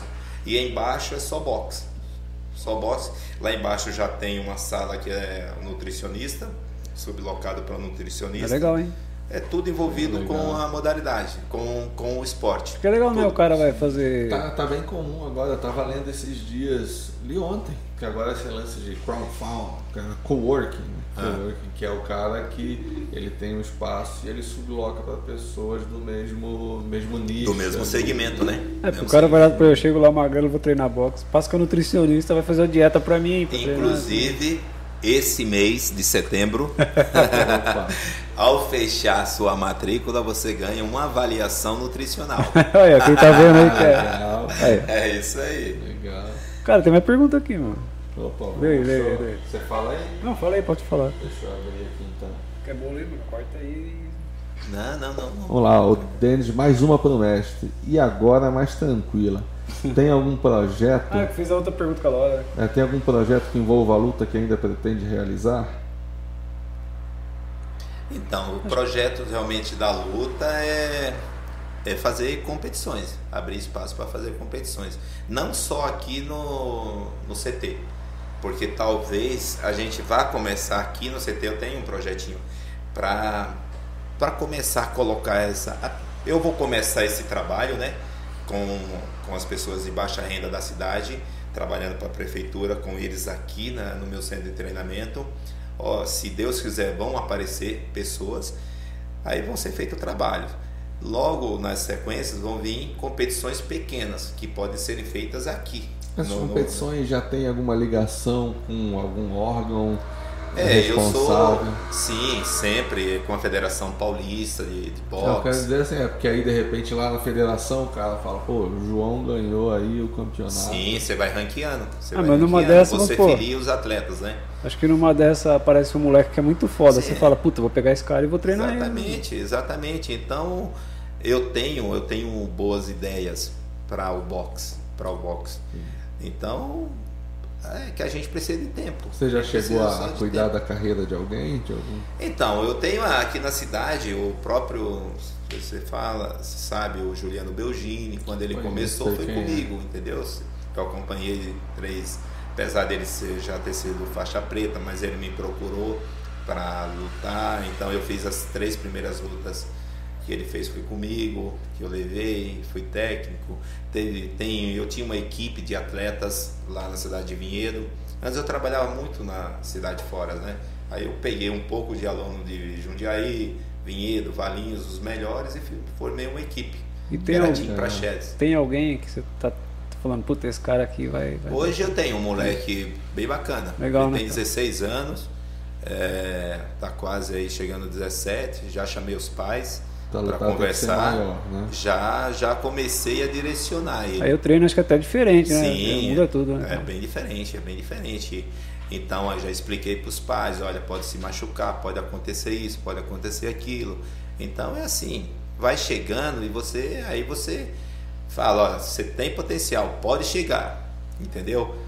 Mas ah, pode chegar, depende de muitas coisas, né? Depende do, do seu esforço, do dia a dia. Principalmente é, dele, né? É, O lógico. negócio falou, as Eu que tô você lá, fazia. eu, né? eu sei direcioná-lo, eu sei o caminho, sei direcioná-lo. Porém, eu dependo dele, dependo dele, dependo do esforço dele. Se eu não tiver 100% dele, não tem como, É. entendeu? Tem Mais, uma. mais uma aqui. É, mestre, qual o melhor boxeador que você já viu em ação? Boa pergunta, hein? É difícil também. Ah, é, Mas isso na mas TV é ou- boa, assim, ou depende. pessoal, né? Eu já vi muita gente boa em ação, assim, pela TV, né? Vamos falar do- dos fenômenos aí que tem no mundo inteiro. Por exemplo, eu tô hoje aqui com a camiseta do Ali e Tyson, né? Uma luta que não existiu, né? Eu particularmente gosto do Ali, porém eu prefiro Tyson. Eu conheci O o, estilo. eu conheci o Ali num quadrinho do Super-Homem, porque tem Ah, um é? quadrinho que o Super-Homem luta com o Mohamed Ah, Ali. Ah, aí não tem quem? Super-Homem ganha, né? aí a gente Não, não, não, não, é, é o Ali que senta a mão ali. Ah, mas é o Super-Homem, pô. Não E sente aí o nada, cara. depois vai salvar o mundo e tal. Mas é aquele Super-Homem que não tava com os poderes. Ah, tá. tá bom. agora Ou fez de conta sobre, não sobre os lutadores, tem o Lomachenko, que é um ucraniano que é muito bom, porém eu gosto muito, muito do estilo. É, é um estilo parecido também com o que a gente usa na academia, que é do Manny Pacquiao, que agora Sim, recentemente sim. lutou e talvez tenha sido a última luta dele, que é o Manny Pacquiao. Esse é o cara, na minha opinião, ele não é só bom em cima do ringue, entendeu? Ele é um atleta, esse é um exemplo de atleta e é político. Inclusive vai sair para presidente das Filipinas. Caramba. Ele é ministro, vai sair para as Filipinas. Mas esse cara é uma pessoa humana, extremamente humana. Não é tipo Floyd Mayweather que sai distribuindo dinheiro, fazendo festinhas em boates, entende? Então é uma pessoa diferenciada. Ele sai na casa dele toda de manhã, vem uma fila de pessoas necessitadas, ele dá dinheiro, dá alimentos todo dia, não é uma vez por ano. Ele não fica fazendo, sabe assim? Então, o cara também é sente a falta de vontade numa balada, Ah, ele mas- gosta? Ele Às mandou vezes é a construir criação mil- do cara, Ele vezes. mandou construir mil casas e deu para os pobres, só pra você ter noção. Então é outra pegada. E esse cara dentro do ringue, então, o cara é um monstro. Manny Acho- Pacquiao. Então, respondendo aí o nosso.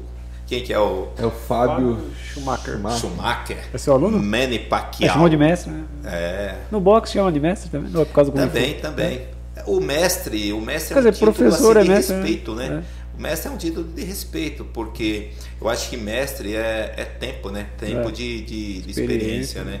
Então, às vezes você é um, um profissional da música aí que você já tem muito tempo, entra uma pessoa aqui não te chama só de professor, te chama de mestre, É. pelo respeito, por, por toda a disciplina que você passa. No Japão, os professores são mestres, né? Exato, Então, é, então é outro impera- valor. A é. única pessoa que o imperador se curva é pro professor. Exatamente. Que no O que, Brasil. o que que existiria do, do ser humano se não fosse os professores? Pois é, cara. Aqui Todo mundo, tem, É. todo mundo tem professor. É, né? Exato, cara. Entendeu? O professor, ele é, ele é, ele deveria ser o, o mais bem valorizado, né? E no entanto, É. na maioria das vezes, em algumas, em alguns estados, em algumas cidades, talvez a maioria, né? São os menos, são os menos favorecidos. Verdade. São os profissionais da educação. Isso em todos os aspectos, tudo- né? em todas tudo- as áreas, todas né? as áreas. Não só ali na escola na educacional ali, mas o, o nutricionista, ou o professor de boxe, ou da música e por aí vai. Cara, tem uma coisa que eu acho foda, assim, que. Igual, eu fiquei sabendo se foi campeão de Kung Fu com a do Alex, que ele falou. Sim. Aí do boxe, porque sempre saiu, né, notícia. Mas não é. Parece que não. A cidade divulga, não né? divulga, né, cara? Não só do seu caso, tem, pô, tem tanta gente boa aqui, artista, pintor, escritor. Parece que não. Né? Amigo, amigo, amigo, é por isso que ficam os fortes mesmo. Os É. caras que realmente gostam, os caras que realmente tá no sangue.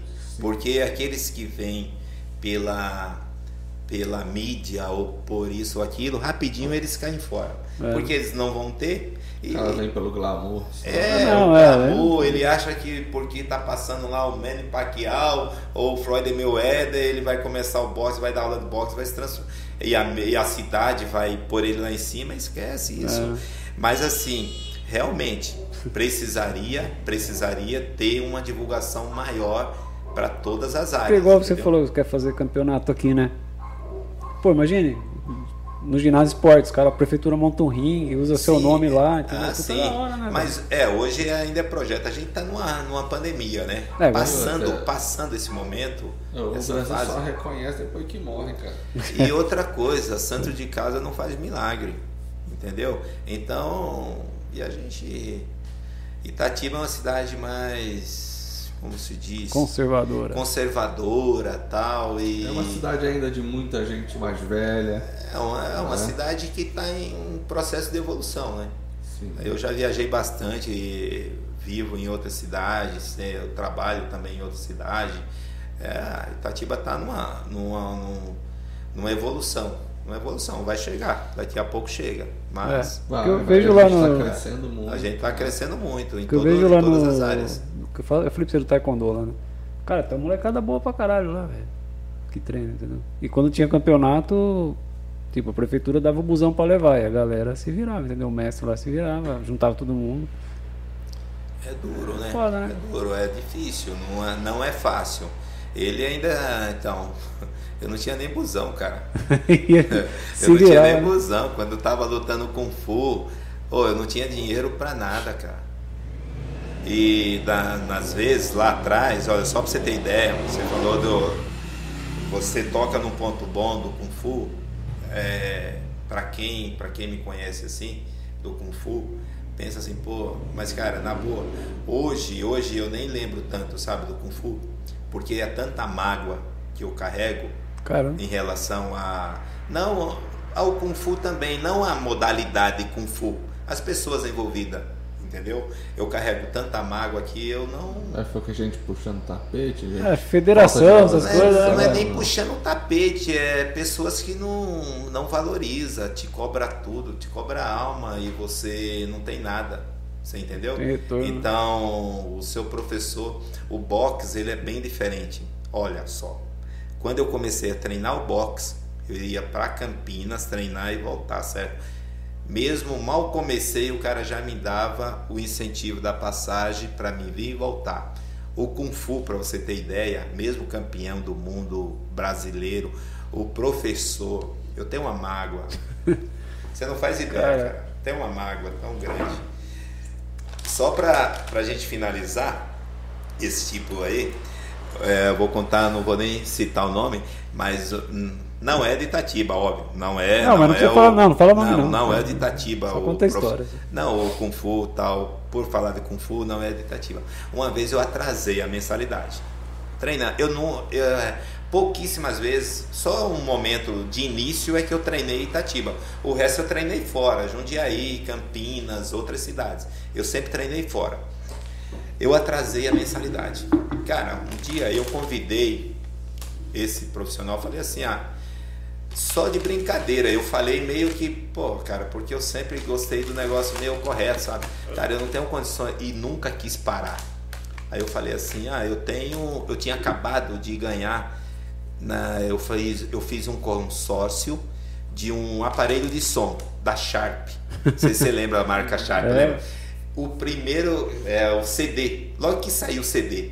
Aí eu ganhei, eu acho três, quatro vezes que eu paguei a, a mensalidade, né? Eu já fui contemplado. Caralho, Aí eu comentei, rádio, cara. pô. Olha só, eu comentei. O cara veio lá da cidade dele, buscou o aparelho e levou e a gente abateu naquela mensalidade. Você Caramba. entende? Só para você ter noção. Aí ele pegou uma fragilidade minha de é, que a gente ama o que faz. Cara, jamais eu vou fazer isso com o meu aluno, sabe? Viu, mas isso mesmo você já competindo e ir pra mundial, tudo o cara fez isso. Não, não, Ah, isso antes, antes, isso antes. Mas a- o que eu falo é que venho de tanta mágoa, eu venho de tanta mágoa, então, mesmo indo. Tudo você pagava, até para você respirar você pagava. Ah, ia treinar, pagava. Uma vez, treinando em Campinas também, é, o Kung Fu eu tenho muitas mágoas, muitas. Porque, é, então. Come um bolinho aí que é calma, come um bolinho. Uma vez em Campinas, eu também não, não fui atrás de mensalidade nada. Porém, eu sempre, eu sempre precisei de incentivos para se você tem uma luta marcada, eu me dedico 100% ali e tal, mas às vezes eu, eu pensava no dinheiro também, pô, tem que gastar com a mensalidade, com pagar, entendeu? E eu não vou ter luta logo mais. Inscrição, então, tudo isso, paga, inscrição, né, tudo paga. Aí o cara véio, me chamou, o professor me chamou. Porra, cara, me deu um sermão, velho. Me deu um sermão, falou. Por, por, por, conta do. Por conta de eu não estar tá participando dos treinos, sabe? Por não estar tá ali. Ele não, não, sabia do outro lado também as dificuldades, né? As minhas dificuldades. Porque eu sempre trabalhei, a gente trabalhando 12 horas por dia, mas eu, um irmão, eu e mais dois irmãos, a gente sempre dividiu aluguel da minha casa, é, alimentação, tudo, e no açougue não se ganhava lá essas coisas, entendeu? Hum. Então era difícil de treinar três vezes por semana em Campinas e de volta, é, então era bem cara. E aí ele me chamou a atenção, eu fiquei bem ofendido, sabe? Fiquei bem chateado. Então foram muitas coisas e quando eu fui para os Estados Unidos, eu tive uma promessa que aquilo, aquele custo ia ser ressarcido para mim. Ah, você que bancou tudo? Eu que banquei tudo, cara. Para disputar o campeonato devendo, mundial? Fiquei devendo. Para fazer o mundial? De... Sim, eu Caralho. fiquei devendo. Paguei 100 reais da, da inscrição, 100 dólares, 100 dólares de inscrição e, dei, e dividi em 14 vezes, 14 cheques. Tinha acabado de, de abrir uma conta no, no Banco Bradesco, né? cara, fiquei endividado, cara. Ninguém apoiou, cara. Nada, a prefeitura me deu uma placa. Eu tenho lá a placa lá e tem o nome do prefeito lá da época, tem uma placa. Mas o, o pessoal, quem foi atrás, falou: olha, tudo que você gastar, a prefeitura de repente vai te. Certo. Custear isso aí. E eu, eu lembro que eu gastei 2.700 dólares, né? Até hoje estou esperando esse dinheiro aí. Ah, então, eu precisava sobreviver. Eu gostava de lutar. Então, na mesma hora aí ainda fiquei enrolando, porque eu gostava muito do Kung Fu. Era uma paixão muito grande. Você ainda treina? Nada, nada, não, nada. Não, de vez em quando eu mostro para minha filha, eu tenho uma menininha, aí eu mostro os movimentos para ela tal, mas nada, eu não gosto. Acho que eu, eu fui tomar um picolé lá no, na sua loja, a menina tava lá. É, uma... Aí eu acho que eu tava com a camisa da escola de música, depois eu falei, ela adora, não sei o quê. Ela adora mesmo, ela adora. Ah, minha filha Pietra, ela é a princesa, cara. Vai, por, vai lutar também? Hã? Vai lutar ah, também. ela é muito meiga, ela não quer saber de, de luta, não. ela Tem bastante gosta de, mulher de que dança. treina, né? Hã? Tem bastante mulher que treina boxe, né? Muitas, muitas. Mas tem umas que tem uma, um pedigree, né? Para aquela luta tal. A Pietra não, não gosta. Ela, ela gosta de dançar. Ela adora dançar. Dançar e ela gosta de street dance. Ela Olha, gosta olha. de dança de rua, tal. Ela gosta. Hip hop. É, ela, ela vai lá, tal, favela, né? E agora com a menina lá que lançou lá, né, na ginástica, Ah, aquele hit lá da, da ginástica, ela faz um- Adora. uns movimentos lá e. tá É. É, vê, essas mágoas realmente desanimam mais do que. Mas às vezes incentiva, né? É, incentiva. Pode incentiva. incentivado ele no é uma coisa vai que ficar- te incentiva. a- É o combustível, né? É, Um Porque às vezes você cresceu no- sem- até sem saber, mas no fundo isso aí te incentivou no boxe aí, né, cara? Exatamente, exatamente. cima, né? Tudo isso daí é incentivo para o boxe. É o que você também me perguntou lá atrás, se o Fu me ajudou né, no boxe. Uma das coisas que me ajudou foi esse gás aí também, a entendeu? raiva do. É, a raiva, a fúria, a, a vontade de, pra cima, entendeu? Isso ajuda muito. Saindo do Kung Fu pro boxe, você não sentiu falta de dar umas bicudas, dar umas paradas? Num campeonato aberto que eu participei por Campinas, os Jogos Abertos. Jogos, o primeiro Jogos Abertos, até na época o Vitor Belfort também participou do mesmo. Ele lutou depois de mim, lá, depois de uma luta Que ao minha. meu ver, foi um cara meio fracão, né? O Vitor, É, pelo Não. menos no- a parte que eu vi dele é de MMA. É. Não, mas ele é, ele é bom, ele é bom no boxe. Não. Ah, ele lutava boxe? boxe? É, chute. Ele, ele lutou. Ah, o ele- kickbox. O kick, é kickbox, né? Não, boxe. Ele lutou boxe, o Vitor, Ah, tá. Vitor Belfort. Tá. Ele participou em 97, a gente Ah, participou junto lá em Araraquara. E nesse dia aí eu lutei contra um atleta, um baiano, cara, ele andava muito no ringue. Pô, aí chegou um momento, eu até quase chutei a- as canelas dele ele parar. Não, eu perdi na luta, né, cara? Porque ele jogou comigo, né? Ele boxeou, pá, bateu e fugiu. Ficou Pô, eu querendo meter o chute nele. Queria bater de qualquer jeito, queria parar o cara, né? Você Mas já não deu. confundiu um dia assim, treinando, por exemplo, vai dar um soco e meter uma bica assim? Não, não, não, não, aí não. Mas nessa competição foi o único dia que eu pensei em dar um chute. Caramba. Que eu pensei em chutá-lo, mas pra parar e tava perdido assim, sabe? Mas ainda bem que eu não fiz, É. não aconteceu. É. Mas foi logo na meio na nessa transição, né, de kung fu e boxe. Aí eu migrei só para o boxe e me foquei só no boxe. Então aí eu parei de chutar, parei de fazer um monte de coisa também para não as pessoas até hoje as pessoas me perguntam, já faz 20 anos que eu parei. Ô, Praxedes, não quer me dar aula? O meu filho quer fazer arte marcial, quer fazer Kung Fu. E eu indiquei você, você não quer dar aula particular para ele? Eu falo, não, Não dá, né? não dá. Só boxe. Só boxe, não, não Mas dá. o boxeador também se importa bastante com a perna, né? Tem o lance de pular corda, e põe mais O condicionamento boxe, físico. o boxe é mais perna da- do que braço. Tem que ficar lá no É. step lá, né, cara? É, não só isso, a movimentação, tudo. Se você não tiver pernas fortes de movimentação, você, você conhece um boxeador pela movimentação dele. Caramba. Você entendeu? As pernas, é, todo mundo acha que o boxe é só braço, é o que vocês veem ali, entendeu? Mas o que o especialista vê é mais as pernas. Até no rock a gente vê ele correr muito. né? É, muita corrida, muito preparo físico de perna, entendeu? Lógico, você não chuta, mas você sai de um soco. Por exemplo, se você me socar, na maioria das vezes eu não preciso fazer isso, fazer cintura. Eu tiro na perna o seu chute, o seu soco. Com a minha movimentação eu tiro o seu soco, entendeu? Então, na maioria das vezes, dependendo do atleta, ele trabalha mais perna do que braço. O Caramba. braço é mais para finalizar mesmo, para bater e Isso derrubar. tem muito step, né, cara? É, faz step tudo. não, tap, né? Tudo, tudo. A gente faz muito, muito trabalho de perna. Quando Cara, você tá no o- ritmo de. até mudar, Você falou do rock. O Stallone chegou a treinar como pugilista mesmo, né? Pra fazer o filme, treinou? Ou Ele treinou muito. Treinou pra caralho. Treinou muito, treinou muito. E ele conhece. Ele tava. Eu tenho uma acho que é só um filminho, o cara estudou Nada, mas mesmo, ele, né, ele estudou, ele foi viver a vida, ele assistiu, ele estudou, ele estudou a vida de um cara para ele escrever aquele filme do Balboa, né? E eu acho que tem muito da vida dele ali também. Sim, também, do Ele vendeu o cachorro, dele, né? é. Ele vendeu um cachorro. Pô, fazer vendeu o filme. cachorro, cara, por 25 dólares, né? Depois ele comprou de novo. Depois comprou. É, ele vendeu o cachorro, É, não- 200 mil, né? O cara É, não cobrou é. um absurdo. Que ele tinha dinheiro na Mas época. né? agora o, o Stallone, ele no filme que ele fez lá com o Ivan Drago, né? É. Ele quebrou o queixo na, nas filmagens. Ele falou pro cara, falou, meu, pode mandar. Vai ser a lenha. Pá! Aí, pá, O é Não, pequenininho, desculpa, né? Não quebrou o queixo, não. O cara deu um soco, aí ele teve que parar porque quebrou a costela e a costela chegou a centímetros do coração. Nossa senhora. Aí ele parou porque o cara. Né, Caraca. Se empolgou, né? Mas o Dolph Lundgren também era Desceu, gigante, né, cara? porra. Puta, aquele filme é foda. Desce, desce a mão, cara.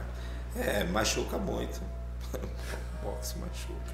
É. Boxe machuca não é só a mente, não. Não é só a cabeça, não. Viu? Você falou do Deixa o nariz, Cara, né? Deixa o cara sonado, não. É o corpo inteiro. É, o, o Joed Mesquita perguntou aqui, mestre, qual foi sua luta mais difícil? E o Ele Maurício já. Rodrigues botou aqui monstro. Ele respondeu isso aí já. Foi. Ah, tem alguém que falou que. Quem é? Fábio. Na verdade, chama ele de mestre porque esse cara não é só um professor. Consideramos ele como um irmão que vem pra vida. Ó. Oh, na vida, na minha vida de, de atleta, cara, eu tenho mais é, amigos assim, irmãos mesmo na, no esporte e alunos que já passaram assim, que eu considero como irmãos. Às vezes não é o irmão de sangue, dá tanto valor, me dá o valor que um amigo desse me dá, entendeu? O Então, cara eu- que apanha com você. Pô, cara, eu considero, pô, eu andei a um monte de lugar aí, teve gente aí de me dar acolhida, de sair dessa cidade, às vezes ia competir, dormia em casa de amigos, fora, em outra cidade. Pô, então eu tenho muita gente, eu me envolvi com muitas pessoas durante a minha vida inteira, que algumas delas estão comigo e vão ficar comigo pro resto da vida. É legal, né, cara? É pelos últimos dias da minha vida. É legal, né? Pô, Pô, marca, né? Fala, cara. O Alex é uma delas, cara. Pô, o cara me conhece há 30 anos. É. É, ele falou, eu É, falei pra ele, gente, falou, cara. gente, três por dois, a gente conversa, para. E outra coisa, a gente fica um tempo, anos, né, sem se ver. Anos, já fiquei anos sem ver o Alex. E a gente volta lá e é a mesma coisa, cara. É. Aquilo é amizade, realmente. É amizade verdadeira, entendeu? Não é essas picuinhas que você vê, o cara já não te olha a cara, o, o cara não te curte o Facebook, um- um- uma postagem do Instagram, o cara não curte, o outro já fica chateado. É, Pô, não curtiu a minha postagem. Segura. Pô, não curtiu minha postagem, eu vou bloquear ele. Deve Não, ter, tido, ter tido muito amigo, assim, amigo do campeão, né? O cara foi campeão, apareceu um monte de amigo. é, né? tem isso também, entendeu? Tem isso também. Depois some tudo. Ah, depois. tipo, Mas é, cara, é, é muito mais fácil te ajudar quando a- te ajudar a subir quando você já tá lá em cima. É lógico, lógico. Fala, É. putz, tá vendo para Chedes? Lá sou amigo dele. É, é. Ah, eu tava saindo de casa agora há pouco, o cara, ô, pô, tava lá em Morungaba, tava conversando. Mas assim, um cara que eu não tenho tanta. Entendeu? Eu não vou ser fingido, né? Não sei, eu tenho um compromisso, tenho, eu tenho que trabalhar, eu tenho que vir. Eu tava assim, pô, mas então eu não parei muito para dar atenção, sabe? Eu sei de quem a pessoa tá falando e tal, mas é. É coisa que às vezes o cara, pô, por ser quem é, pô, eu tô ali todo dia, o cara nunca. Ah, só porque fulano falou muito bem de mim, aí o cara veio. Pô, nunca. nunca dirigiu a, a palavra pra mim. Você entendeu? Nunca dirigiu um assunto comigo. E depois que ficou sabendo, ah, que o cara lá me respeita pra caramba, onde ele foi, é um, é um cara conhecidíssimo, né? Em Morungaba e tal. Aí o cara falou super bem de mim, me admira, bebê. Aí o cara, porra, pareceu meu melhor amigo. É, já que Ah, ele é do seu conceito, vai ser do meu também. É. É, é, é, é bem Já, isso, já entendeu? quer, já quer alguma coisa, né? Já quer alguma coisa. Exatamente. Aí eu falo, pô, eu nem conheço, pô, nem. Ah, ou. Muito obrigado, valeu, mas eu tenho um compromisso agora. Fui. É, quando eu falei pro Alex, foi pelo. Chamei, ele, ele tinha comentado, eu falei, eu chamei pro Chedes lá pra, pra participar. Ele topou, né? Aí ele falou, pô, da hora, você vai curtir e tal, as histórias. Ah, Aí ele, ele já começa a contar as histórias. Aí já conta. tem muita história. Tem cara, muita coisa, dá pra fazer uns cinco podcasts aqui. Vixe, quando eu vi o, o tempo, né, do podcast, É que você me fala. que eu falei, porra, cara, três horas. Eu sempre dei entrevista, né, É. pra um outro programa aí. Aí, mas é entrevista curtinha, né? Pô, já 20 deu 2 horas e 40 já, mano. É, é Sério? Sério, cara. São 6 e 40, mano. Acredito. É, falei pra você, né? É que a entrevista é muito direcionada, né? O cara fala, ou você vai falar do seu período como né, envolvido com a política, né? você vai falar do seu período lutando na Argentina. E ainda assim o cara edita, né? Isso, É que eu falei pra isso, quando ele chegou, que você tinha eu falei ah, você faz um tempo aí, você vai ver. Daqui a pouco você vê, foi duas horas. Meu Deus. Não, eu gosto de conversar. E outra coisa, vocês estão falando, a nossa conversa aqui, vocês estão falando de mim, da minha, da minha vida, da minha trajetória, tal, do esporte, né? É. Cara, é o que eu vivo, é o que eu sei falar. A gente é- acaba falando até da gente. Gente- É, pô, entendeu? Aí você, pô, você fala um assunto e é interessante. É, como você falou, é um, um bate-papo. um, Bate-papo de bar, né? De, um de bar, boteco, então hein? o negócio flui, vai, vai que vai. E aí eu vi que você queria contar, assim, você falou pra mim, não, legal, porque dá pra contar minha história, de onde eu vim, pá, Isso, é. Isso é legal. É, se eu contar realmente a- a- o início aí, aí vocês vão ter que pegar uma toalha de banho aí, pô. Não, mas estamos aqui pra Ou isso. eu né? ficar com a toalha de banho aqui do meu lado aqui e mandar ver, porque. Vai chorar. E aquele moleque brigão lá então que você falava, ainda tá em algum lugar aí ou você, você acha que não, já Aquele- foi, evoluir? Exato. Aquele moleque brigão evoluiu. Aquele moleque Só brigão cutucar, briga, não. briga assim. Não, e o duro que a gente não perde, viu? Você controla esse leão, né? Na, verdade- na verdade, você controla, mas ele está aqui. Mas ele só sai quando é na hora da luta, mesmo, na hora do sparring. O sparring é a luta real, né? Você ainda faz o sparring. Isso, ainda faço sparring com os alunos, né? Os melhores, os alunos que eu tenho tal, é a gente faz sparring. Quando você coloca a luva, que vai fazer sparring, aí você já muda totalmente. A minha mulher fala, "Ah, sua fisionomia, seu jeito, tudo muda. Entendeu? Caramba. Aí eu tenho um aluno. Não é, apanhar. é, não, porque você já se protege, né? Aquela autodefesa sua, né? Pô, o cara não pode me acertar, Já entendeu? armadura. E eu tenho que colocar a mão. E acho que o aluno fica com aquele medão de acertar uma, né? Então, pô, é Pô, difícil. acertar maneiro o cara vai. Eu tenho um aluno, por exemplo, eu trabalho professor e dou aula de, é, de personal, box. Aí eu tenho um aluno que ele só quer fazer o sparring. Só que é um sparring, ele fica falando para Sheds, é leve, é leve, porque senão vai parar. Então aí é bom também porque eu solto, mas eu fico relaxado. Ele também é um cara consciente, é um cara inteligente, ele não solta a mão. Então, porque se eu perceber que ele soltou a mão, eu vou soltar a minha mão nele, entendeu? Aí quem Vai subir no grau. é, quem for pode que se quebre. Enquanto ele me respeitar, eu tô respeitando, entendeu? Aí a luta. Mas mesmo assim, acho que a gente acerta alguma, né, cara? Não, sim, Encaixa, sempre um né? toquinho tem. Encaixa. Mas esse sparring com ele é para isso mesmo, é só para bater, mas bater leve, nada de bater forte. Então aí é um bem Eu tranquilo. não sei se eu saberia segurar. Controlar, essa- né?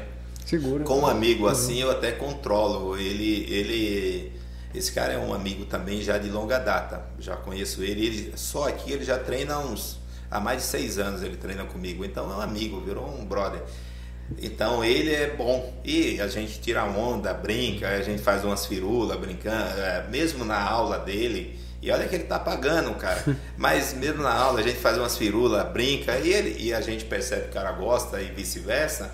E ele também sabe que eu gosto das brincadeiras que ele. Então aí, aí flui, entendeu? Aí você treina, Bola, um bate. agora com é. a amarrada nas costas.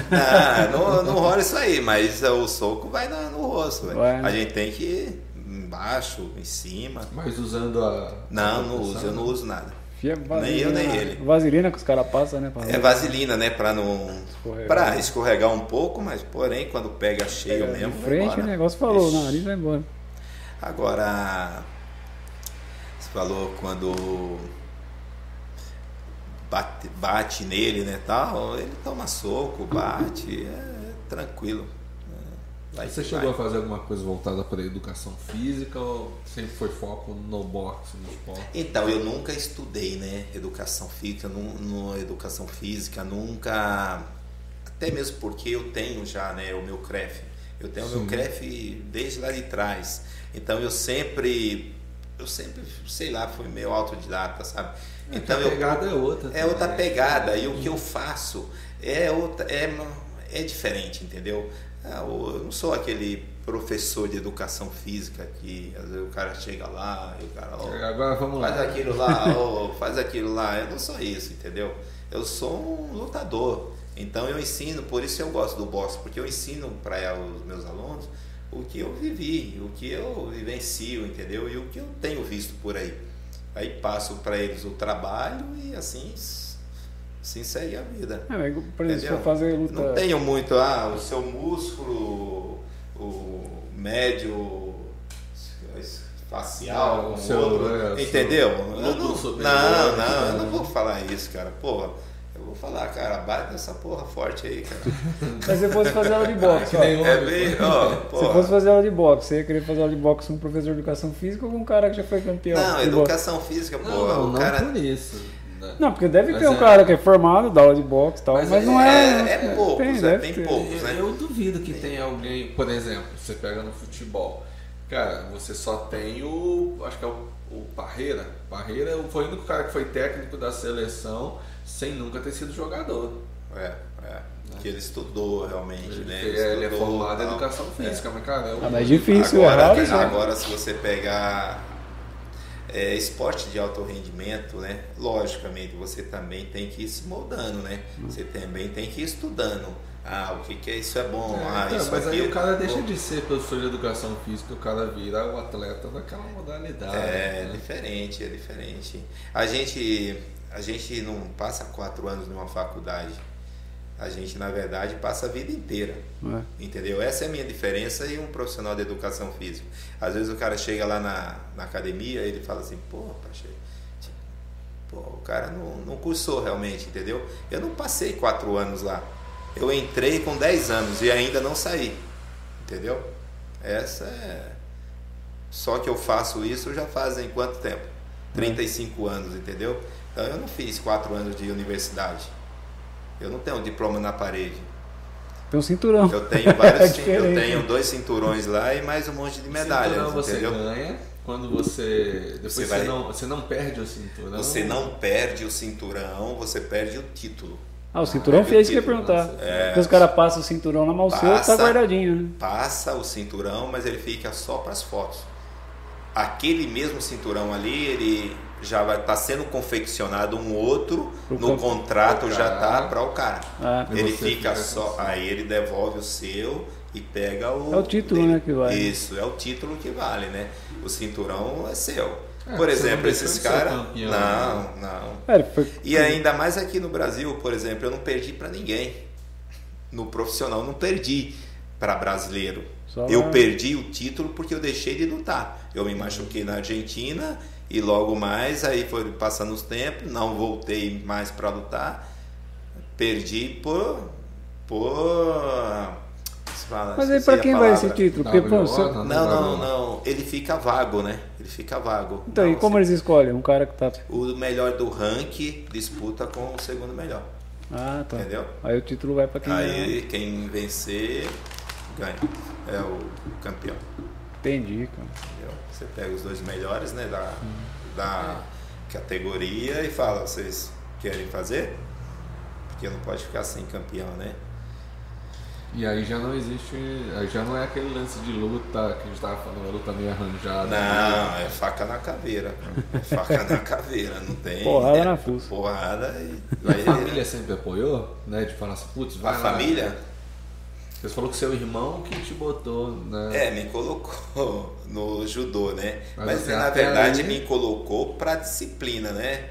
Eu acredito foi, né? Só que aquilo me despertou uma, uma outra coisa, uma outra, uma outra coisa que eu queria Além da né? disciplina. É, além da disciplina. Aí já me focou na, no, em ser professor tal.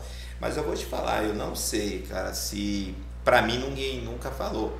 Mas é, eu acredito, apoio, apoio.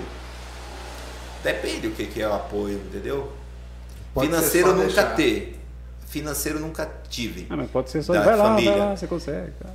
Nenhum deles também. Não lembro. Eu não me recordo, entendeu? Posso estar enganado. Mas havia A algo minha que você mãe- gostaria de ter ouvido, de Ah, sim, com certeza, de todos eles, né? De todos eles. É, mas, sei lá, eu não lembro, eu não lembro assim de um parabéns, entendeu? em Essas coisas eu não lembro. em É, eu não lembro. Sinceramente, eu não lembro. Eu fiz por mim, entendeu? Eu fiz pela minha família. Eu fiz pra. porque realmente é o que eu gosto. Não é porque o fulano, se o cara me fala que eu sou vagabundo ou eu sou alguma coisa que. Eu só sei que eu pratica- consegui. Pratica esporte chama de vagabundo. É, Toca música chama mas de o mais engraçado é que todas essas pessoas que às vezes atiraram pedras, cara, se a gente for falar financeiramente, entendeu? Mas assim, também ninguém nunca botou empecilho pra você, seja da família. Não, mas assim, nem teria como, né? Porque eu "Para sempre. com isso". Não, a minha mãe sempre fala, pô, nunca te bati, você vai apanhar. Sabe, essas coisas assim, entendeu? A minha mãe é a única, porque ninguém, outra pessoa vai falar alguma coisa. Eu sempre. E a minha primeira competição eu já era maior de idade, já tinha 18 anos. Então, foi a minha primeira luta realmente, eu já tinha 18 anos. Então, Ganhou? Desse jeito. ganhei, Ganhou? ganhei. Foi em Cajamar, foram três lutas, eu venci as três. Cara, Cajamar, três lutas no mesmo dia? no mesmo dia. Caramba! Três lutas. Mas é Na- menos na hobby, né? arte- Tipo, na arte marcial. Foi Ah, o cara do ah, karatê, taekwondo e um kickbox, né? Ah, tá, porque aí você faz meio que por pontos, não é? Ah, eu é, nocauteei todos. isso no Kung Fu. É, eu entrei na modalidade Kung Fu. Eu entrei, mas era um campeonato aberto. Aí eu peguei. Hoje em dia ainda Karatê. rola isso? Rola né, de você lutar duas, É mais três ou menos. Ah, é- depende. Eu não tenho visto, realmente eu não tenho visto. Antes tinha Antigamente- muito, antes tinha muito. Antigamente passava boxe na Bandeirantes, né? Todo final O de semana. Luciano do Vale, né? Eu era molequinho, tinha. eu lembro do meu pai assistindo, assim, ficava com Você ele me vendo. fez uma pergunta, você me falou isso daí. Tá legal e, e é. agora me. Eu acho que eu falei demais e outras coisas não respondi. Você me fez uma pergunta de quem tinha me. Influenciado. É, aqui no Brasil tal. E por incrível que pareça, se você abrir aí, Luciano Todo Duro, cara. Ah, eu lembro dele. Sabe dele? Eu era Luciano- molequinho, mas- Isso, um pescocinho assim, ó, um pernambucano. Luciano do Cara, Dudu. era uma figura. Eu ele lembro. falava aquele estraçaiar. Esse cara foi quem me deu uma acordada assim pro boxe, É? sabe? O Luciano todo duro. Eu lembro, eu não, assim, não lembro como ele era, mas eu lembro meu pai assistindo boxe. o Não, Luciano do Vale falava até recentemente ele lutou, ele lutou. É mesmo? Ele estava com mais de 50 anos, ele fez uma luta com o Holyfield da Bahia. Holyfield Ele, da- Tem o Holyfield na é, Bahia? Holyfield da Bahia. Cara. Pô, ele ganhou do Holyfield, cara. Ele pode falar, ganhei do Holyfield. Ganhou. Não, eles sempre, eles já tinham três vitórias de cada um, três e três. Eles já tinham lutado as três vezes. Cara, Não, é uma rincha, cara, dos dois. Esses dois eram uma comédia. você tinha algum lutador que você falava, quero pegar esse cara, tinha rincha e não chegou a lutar assim? No boxe? É. Não de raiva do cara, mas de rincha, assim, pô, não, é. cara. De, de- não, eu nunca foquei muito Não? na, na pessoa assim, não. Porque tem uns negócios assim, né? Sim, não, eu sempre fui voltado mais pro ranking mesmo. Igual a Maguila Sempre- queria o é, Tyson, né? Não, Tyson. não. Ah, tipo, quem tivesse no ranking, ah, você vai lutar com fulano, vamos, vamos enfrentá-lo. Né? Nunca me fiquei com rincha de ninguém, ah, eu quero porque quero lutar com esse cara. Quero quebrar ele no meio. É, quero quebrar ele. Não, não tenho não. eu não tinha essas vontades, não.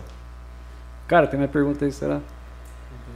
O pessoal já abandonou. Não, aí, a galera abandonou, cansa, não? velho. Galera cansa. assistindo. Tem? Tem alguém aí?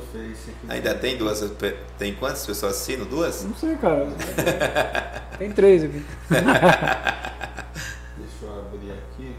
Tem, Facebook. tem no Instagram, tem no Face. É, Né? pensei que o Instagram tava meio devagar. É tudo tecnologia, né? É, o Instagram ele é, ele é bastante rotativo, é muita gente entrando. Entra, Entra, e sai, sai, entra entra, sai. né? Mas no YouTube a galera fica junto, né? No Facebook. A Natália que mandou, Natália Escribano. Natália. Prachetes é o cara. Ah, valeu, Natália. Sua aluna? É, minha aluna, gente boa, viu?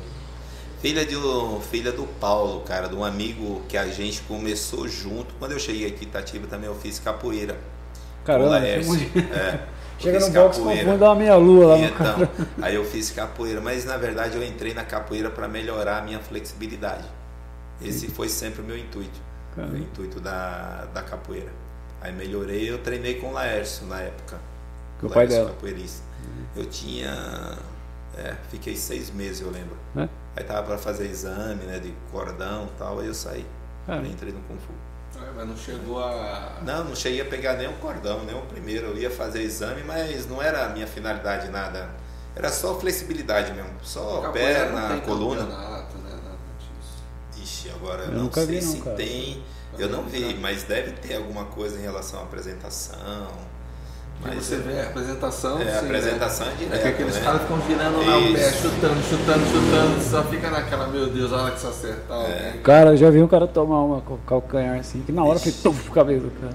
Na hora. né, tomou um chute na cabeça.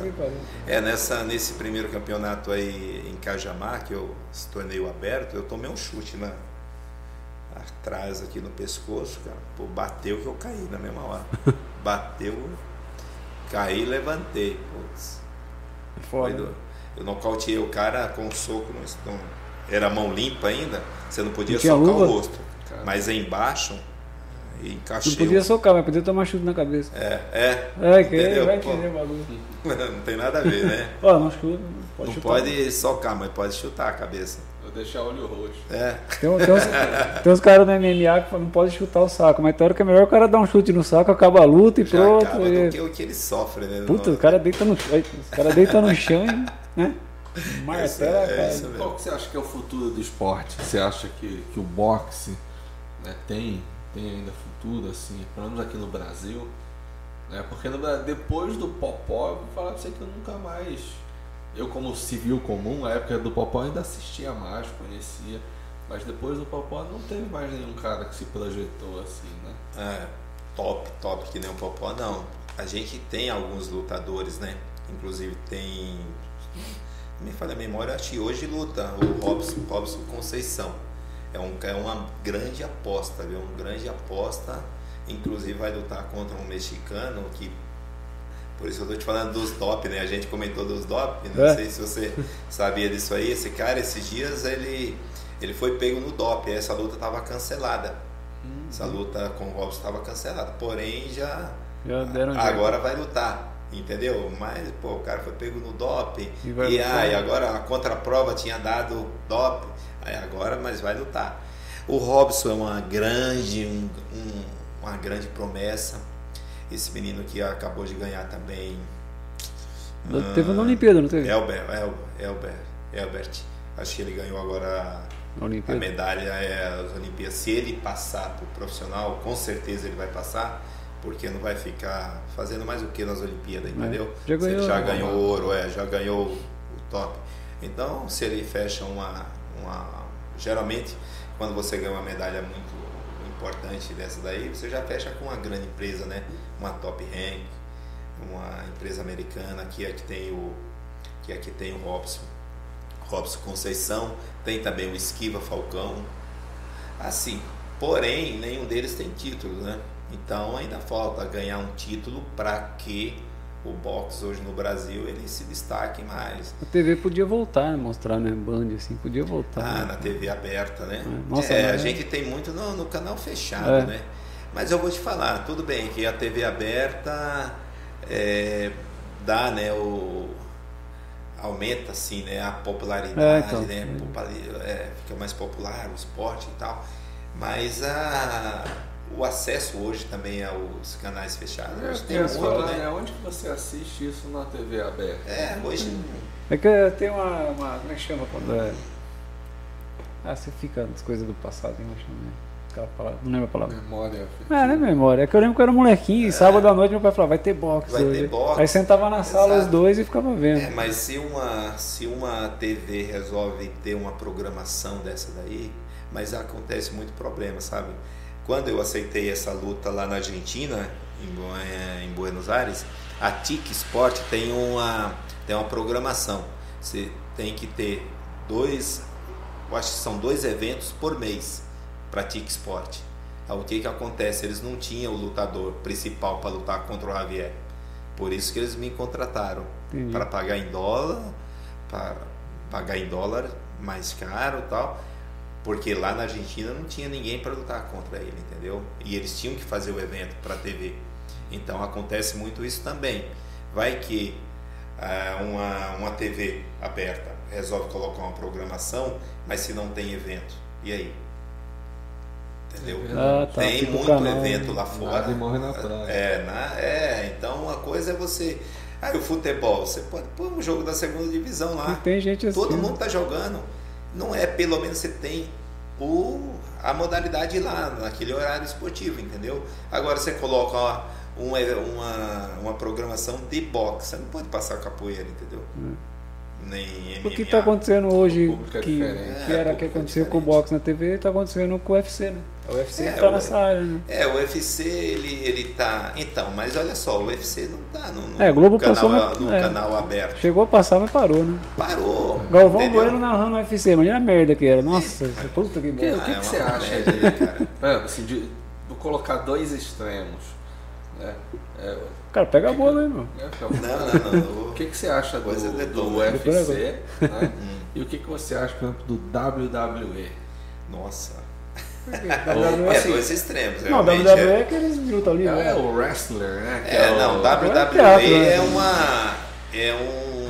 É uma atuação, né? É, é, é, são vários atores, né? São vários atores que. Mas é legal pra caramba. Sim, sim, sim. Cara, são vários, é, são vários atores. Unidos, é, né? são vários atores que estão atuando como lutadores, É. entendeu? O WWE. Ah, tem o Dwayne Johnson veio de lá, né? É, Tem e o, e o. E o MMA é luta, né, cara? É luta. Pra valer, né? então é luta. Porém, ainda, na minha opinião, na minha opinião, ainda falta um pouquinho ainda para ser considerado um esporte, entendeu? É, não, falta um Já é esporte, né? É esporte, né? Você UFC? tem caras É, que mas saíram mim- do WWE e foram até pra MMA e tal. Já aconteceu. É, eu, Eu acho muito, não sei, cara. Eu, igual eu tava vendo uma reportagem uma vez com o Machida quando foi entrar no, É. no UFC e tal. Porque a família dele é do. Eles treinaram com os mestres do Japão, né? Você vê. sim. Diz que os caras lá não queriam deixar. Falaram, não, você vai manchar a imagem do, do karatê, cara. Pode ver, pode ver toda a luta do É, porque ele é Machida. brasileiro. né? Ele derruba o cara, ele não vai pra cima, ele para, faz assim, reverencia e espera. Ele não vai pra cima e fica. Pá, pá. Metendo bronca. Não é. sei se é porque ele fala, ah, você já era.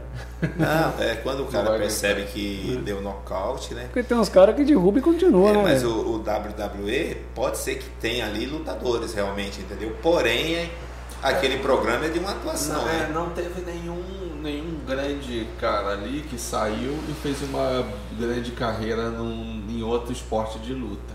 Né, Você tem, tanto é que É. você tem caras ali que saíram pra ser atores. Né? É, que eu conheço não, né? Agora que saíram do UFC Mas do UFC você lá. também tem a, é, a Honda, né? Honda. É, Honda Minha Honda. filha sempre assiste o WWE por causa da, É. da Honda.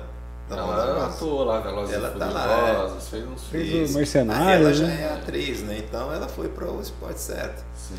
Você gosta do, do MMA? Eu gosto, eu gosto de. Eu gosto da luta em geral, né? Seja MMA, seja Muay Thai, eu gosto da, da luta. Eu, eu preciso da luta, entendeu? Tem eu dou aula de boxe, porém eu tenho que estar atualizado. Ah, Curte isso é kickbox, legal. kickbox é legal também. Kickbox é legal, eu. eu cara, eu Tem hoje, não por gosta? exemplo. Hã? Tem algum que você não gosta? Eu não gosto de um monte. É, não, então tá bom. Então, beleza. Eu não vou falar Eu não qual, gosto mas- de um monte, eu não gosto de um monte, porra. Assim, o que eu gosto é muito pouco, entendeu? É. Mas eu preciso assistir tudo. Pô, Aprende com essa- tudo, Você né? assiste luta sem vontade também? Vai, pô, Também, isso, também. Taekwondo você curte não? É que tá chato, né, cara? No É, tá chato. então, se passa na mídia, eu assisto, entendeu? Mas eu não procuro. A arte marcial em si, eu, eu não tenho tanta procura, entendeu? Até aqui na cidade, eu não, não procuro tanto. Mas se ela passa na mídia, né? Se passa na TV alguma coisa, eu assisto. O que passar, eu assisto. Que o fez- que passar, até bola de gude, se passar, eu gosto de esporte. É, até bola de gude, né? Eu Eu, assisto eu vi o- peteca. Olimpíada, É, é. então você acompanhou tudo. Tudo, tudo, tudo. Tudo você imaginar. Eu, Eu perguntei porque-. Tudo. O Paralímpico ganhou mais medalha que os outros, Pô, cara. O Paralímpico é, são uns fenômenos, né? Você Quantos viu ganhou agora o medalha pra caralho, velho. Se aposentou, né? O nadador, não sei se o nome dele. Não, Ele é um fenômeno, né, cara, na natação. aquela do jogar o peso lá na cadeira de roda, né, cara? Pô, vai tentar arremessar o negócio se a gente sentar na cadeira e tentar jogar um peso, a gente se borracha no chão. É. Só Mas tem ele é a um técnica, esporte né? que eu achei assim, meio sem graça. Que eu acho que é handball. Porque curto, aí cara. eles são deficientes visuais. Ah, não, não né? não. Eles usam venda. E aí fica tipo três ou quatro caras de cada lado jogando a bola pra ver quem acerta o gol. Ah, Então não tem muito, vi. assim, eu achei um pouquinho chato. É, os caras colocam, às vezes, a modalidade pra. Fica assim, uma queimada que É, uma tanto queimada. faz se você queimar ou É. não queimar. Queimar não. Ó, o mimimi, ó, o mimimi. É só pra ter, né? Só pra ter o, a modalidade. Eles ganharam né, mais medalha evento, que- né? Só pra acontecer, né? Mas tem, que algumas, tem algumas que né? você vê, né? Você vê a Sim. natação, São. é, lançamento de O lançamento de peso, peso. A vários corrida, outros. eu a acho um negócio fantástico. Cara, você tem que corrida treinar. é demais, né, cara? É o único que o. Cara, é, é como se o, você estivesse lutando e o seu técnico estivesse socando ali junto com você. Porque É. o cara do corredor, o, o técnico tem que estar ali grudado. Tem que cara. estar, ele não pode ultrapassar você, né? Ele tem que ficar ali do seu lado correndo igual e, e ficar atrás de você. Cara, Ele é nunca genial. pode estar na frente. Tanto né? é que o atleta ganha medalha e o técnico também. É, Porque pô, os mas- dois. Cara, mas o. Pô, que, que é isso, cara? É mesmo você fazer É boxe com o- o cara do seu lado, assim. Não é o técnico, é o. É o guia, né? É o guia. É o guia, né? O O, guia cara também tem. é É. Mas na verdade eu acho que ele é atleta Deve também. ser também, né? né? Ele é atleta Tem que também. ser. Eu não sei se de repente ele é um atleta olímpico. Ah, não, não, né? é. Não, olímpico, Mas, com é. certeza não, mas. Mas o a da É, Paralimpíada é. ganhou mais medalha que os E outros. teve cara. uma moça lá que ela, ela ganhou E ela tinha brigado com o cara que corria com ela, né? O guia. É, aí disse que depois ela ganhou, ela foi lá, pediu desculpa e tal. Mas imagina você corre, filho da puta. O cara passa o pé, tá vai ver agora. É, agora, tropeçar ali. É, agora ela precisou se redimir. Mas é, é, muito, é muito interessante, é muito Vai legal. passar alguma coisa aí? É, vamos passar Passa aqui aí, então passa uma aí. mensagem dos nossos parceiros, pessoal. E uma propagandinha aqui do canal também, né? Além da- do podcast do Sonora, é, do Jazz Sonora e do Sonora Podcast, a gente tem videoaulas também todo final de semana, sábado e domingo eu posto videoaula, aí o pessoal vota, escolhe uma música e a gente coloca aí a videoaula pra galera aprender a música. E se inscreve que a gente curte. ainda coloca karaokê e também o backing track, para depois o pessoal ou cantar junto ou aprender a tocar aí com acompanhamento. Então vamos para essas mensagens aí, só o tempinho de vocês se inscreverem no canal aí, valeu? Curte. Abriu o Toca do Minhoca Rock Bar, o lugar mais rock and roll de Itatiba, o espaço perfeito para encontrar os amigos e curtir os grandes sucessos do rock. Sempre com uma bebida super gelada, aperitivos deliciosos e a famosa coxinha com massa de mandioca. Chega mais na Avenida Marechal Deodoro 334, porque a história das bandas mais legais de Itatiba passa por aqui.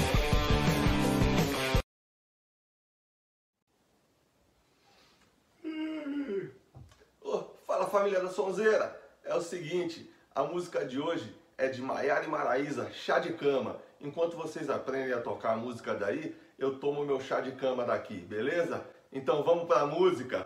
Ai.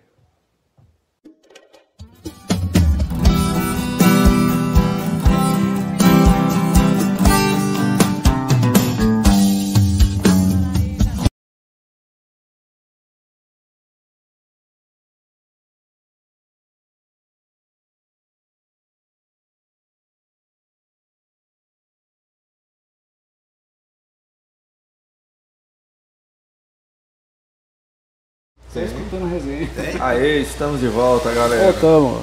Deixa eu abrir aqui. ó. Voltamos para o último bloco. Aí, ó. Ó, a Natália. Não, aqui, ó. Fábio Schumacher. Schumacher, estamos falando certo, Fábio? Não, não Fábio xinga nós, Schumacher. não. É só escutando a resenha, né? Ele falando, ah, estou aqui. Tem, tem uma galerinha junto com a gente aí. Calma aí, galera. Daqui a pouco vocês podem jantar. Fábio, é- Fábio é brother. Fábio Schumacher. Esse cara aí é fera, viu?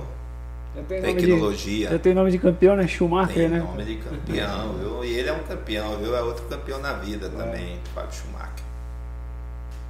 Tá. Mas Você teve, teve certa, certos momentos assim que me desanimaram no, no esporte, cara. Não foi a morte do Ayrton Senna, né? Eu assistia todo fim de semana, todo domingão, tá? Aguentava o Galvão Bueno, mas assistia. É, né? depois disso nunca mais, cara. Aí depois teve, eu também gostava muito do Kirten, né? Gustavo Kirten. Gustavo Kirten. Aí ele também machucou o ombro e tal, parou, começou a jogar com dor. Aí eu- depois disso, aí o boxe, o popó que eu assistia. Popó, popó, né? Aí depois, putz, cara, não, não sei se fui eu que, que acabei perdendo a mão ou se realmente não apareceu mais tanta coisa assim. Acho que a mídia mesmo não mostrou muito mais. A gente só tinha o Rubinho pra tirar onda, né? Cara, meu Rubinho, que os caras zoam, ele é bom, velho. É Rubinho, bom, é bom, ele não chegou, é. Ele não ficava em segundo lugar. Ah, ele, tem uns não. podcasts com ele, ele conta tudo esse esquema, como é que é, cara. Não, o Rubinho é fera, cara. Você vê ele na. que ele tava correndo na. Stock Car, acho. Ele é bom, cara.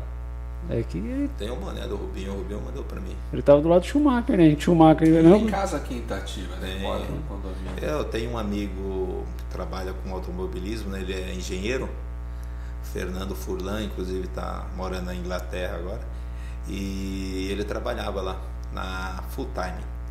Eu dei aula, eu dei aula para a dona da Full Time, lá em Vinhedo.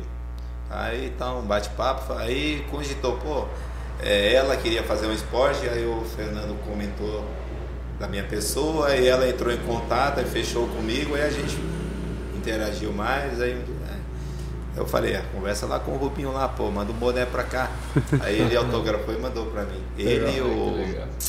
e o Alan, Alan Kodaí, que eles participavam, eles é, participavam da Full Time lá em Vinhedo. Legal. Muito Dizem bom. que o Rubinho é um cara fantástico, assim. É, ele, ele é muito metódico, né, cara? Ele fala, ó, durmo sete horas, sete horas tá na cama. Se você estiver na casa dele, é, sete e meia você pode ficar. Mas É. ele sete horas tá dormindo. Exatamente, ele é bem isso. Ah, acorda às 5 da manhã, então às 5 da manhã ele tá de pé. Você conheceu outros esportistas, assim, pessoal? Pô, conheci vários, cara. Vitor, conheci. Você falou do Ayrton Senna, né? Eu tenho amizade com o sobrinho do Ayrton Senna. Inclusive trouxe pra mim eh, já o presente sobrinho aqui. dele tá pilotando? Então, aí? tem esse sobrinho aí que eu não tenho contato, né? Que é o. O Senna lá, como que é o Seninha, né? O pessoal chama ele. É, chegaram a falar assim, é Isso. Thiago? Não, não, é outro. Eu Eu, tenho, eu chegaram a tenho uma falar, amizade. sobrinho da Ayrton Senna, né? mas... É, mas sumiu, eu tenho amizade com o outro, que é filho do, do irmão, no caso do Rubinho, não da, da irmã, né? Da Viviane Senna. E é uns caras muito gente boa. Fazia spy com ele lá em São Paulo, esse pessoal lá de São Paulo. Conheci muito boxeador, né? Muito boxeador, Eder Joffre, Conheceu o Eder Joffre, sim, Eder Joffre. É, Conheceu o Miguel Maguila? de Oliveira. Mas o. Maguila já do Maguila não. velhão, assim. Maguila ia lá no Bay Barione antes de assistir as lutas do amadorismo, né? Na Legal. época amador, né? É, Miguel de Oliveira. Conheço mais boxeadores mesmo, né? Maguila tá com Alzheimer, né? Parkinson. É, ele tem uma. acho- Não sei se é Alzheimer, se é uma demência. Mas disse que é levar porrada, sabe o que é? Não, né? A mãe dele morreu, cara, de Alzheimer, nunca lutou boxe. Acho que ele já tinha a É, a predisposição. mãe dele né? morreu de problema e nunca. Pessoal, é, eles colocaram isso daí devido ao Ali, ao Muhammad Ali ter mal de Parkinson. Ah, mas não tem nada a ver. Não ver. tem nada a ver. Você sabe qual que é o esporte que mais dá Parkinson e, e demência? O pessoal até colocaram o pugilismo, né? Demência pugilística, né? Tem esse, esse termo aí, né? É um outro nome, né? Um nome em inglês. Mas eles falam que é demência pugilística. Mas qual que é o esporte que mais, que mais causa essa demência pugilística? É o boxe? Seria pra ser, né? É. Não é, cara, é o futebol. Futebol é, aqui, é, toma muita pancada Ah, na pancada. cabeça. Tem um filme Entendeu? do Will Smith, você já viu? Que ele é um doutor, ele, é, na verdade, é história real. E aí ele, ele descobre essa doença e ele começa a contar isso para as pessoas, né? só que ninguém acredita, ele começa a ser ameaçado. E até que depois de muitos anos aí o próprio NFL, né? Eles reconhecem Eles né, falam essa que- periculosidade, porque é muito cara, Isso. cara novo, né? né? Chegar na idade do. Ah, futebol mesmo, leva uma bolada Não, daquela na cabeça. novo. Você lembra o Branco quando bateu uma falta na Copa do Mundo que mandou o cara em coma pro hospital? Lembra disso aí? Então. 80 e pouco. Ah, o, Pô, próprio barreira Joffre, o próprio Eder Joffre falaram que ele tinha demência pugilística. Tratavam ele como demência pugilística. O Eder Joffre, né? Tá velhinho. Ele tá vivo ainda? Tá vivo, tá vivo. Fez um filme, né? 10 segundos, né? Você entrar aí, você vai ver um filme 10 segundos, Tá chama? Contando. Tá, aí você vai ver a história dele, é um, tipo um documentário. Mas engraçado que trataram a vida inteira como demência. Mudaram a medicação, que descobriram realmente que não é. O cara tá bom, Tá bem. cara. O cara tava boxeando esses dias, tá com mais de 80 anos Cara, lutando Caraca. boxe, fazendo, fazendo esquiva, conversas de- certinho, tudo. Você entendeu? Nada a ver. Era simplesmente a ignorância de achar, porque o cara tá esquecido, isso, aquilo, tratar ele com, sem ir a fundo. Ah, o cara é boxeador. Ah, ele tá esquecido, ele começa a esquecer alguma coisa. Vamos tratar ele como demência pugilística, porque ele é boxeador. Você entendeu? Só de em vez de sintoma. investigar a doença do, do indivíduo, entendeu? Deveria às vezes investigar. algum cara já, sei lá, já tem predisposição pra ter isso. Aí pode ser que tomando umas porradas o cara. É como o Maguila falava antes, né? O Maguila falava que a mãe dele morreu de Alzheimer e não lutava boxe, Parkinson, sei lá o que. E ela não lutava boxe. Né? Você entendeu? Então não faz sentido. Quantas pessoas não morrem aí de Parkinson e outras doenças?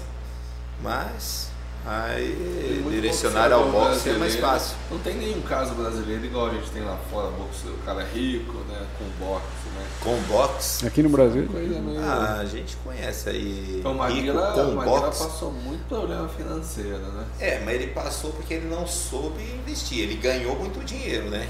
Ele mesmo fala que os parentes dele roubou ele, né? Porque eu acho que ele tinha seis, sete postos de gasolina e tal. E ah, os familiares roubaram ele, colocou pessoas para administrar. E o empresário, né? O empresário dele, né? Eu acho que o Luciano do Vale é, pegava O 80%. repórter, né? É, pegava 80% do que Caramba. ele ganhava. Por isso colocava ele lá na Bandeirantes Ah. todo final de semana. Foda, né? Que ele era empresário, ele, mas também ele levantou Maguila, né? Entendeu? Mas Mas ele 80% ganhava é também. muita coisa, mano. É, ele ganhava bem. E temos aí o Popó, agora que nem lá fora não existe. Porque Né? no Brasil parece que o sonho de todo atleta é que quando aposentar vai apresentar alguma coisa na Globo. né? Virar comentarista, né? É, virar comentarista. É isso né? mesmo. E a Daiane dos Santos, né? A Daiane, É, a Daiane é Que, comentarista. que a gente né? estava falando daquele lance de, do psicológico, da cabeça, né? Eu acho que a Daiane dos Santos nunca ganhou nada porque ela não tinha cabeça boa. É, Será? cabeça certa. Você viu essa menina aí, a, a Andrade, né? A, que ela chama? Jéssica, né? Jéssica Andrade. Ah, você vê a menina leve, né? Ela é levinha, né? A mente dela, você vê que ela é focada e leve. Parece que não tem nenhum peso sobre ela, né? E ela vai lá e resolve. A Daiane, ela fazia tudo certo, pá, chegava no último passo, ela tropeçando. É, é, também Ah, foram, sabendo. foram outra época também, né? Também outra época. Na, aqueles anos lá atrás, é, trazia-se uma carga muito grande. Pressão, né? É, É a pressão. Então, acho que a Daiane e outros, né? A, a- aquela outra menina também que Hipólito lá, né? Daniela é Hipólito. a Daniela Hipólito. Então, todos eles, eu acho que veio diminuindo um pouco a carga, entendeu? Até chegar agora aí na Jéssica Andrade. E eu acho. Mas, Ah, eu acho que né? se Mas tudo, né? Tudo, tudo. Se a cabeça não tiver 100%, né? Você tem alguém que cuida das suas redes sociais? É, hoje não, porque eu sou eu que faço tudo, né? Você que faz a arte? Não, não, Ah. arte não. A pessoa faz a arte hoje. Te manda. tá- Manda você posta, esse né? novo. Sempre tive uma outra pessoa que faz.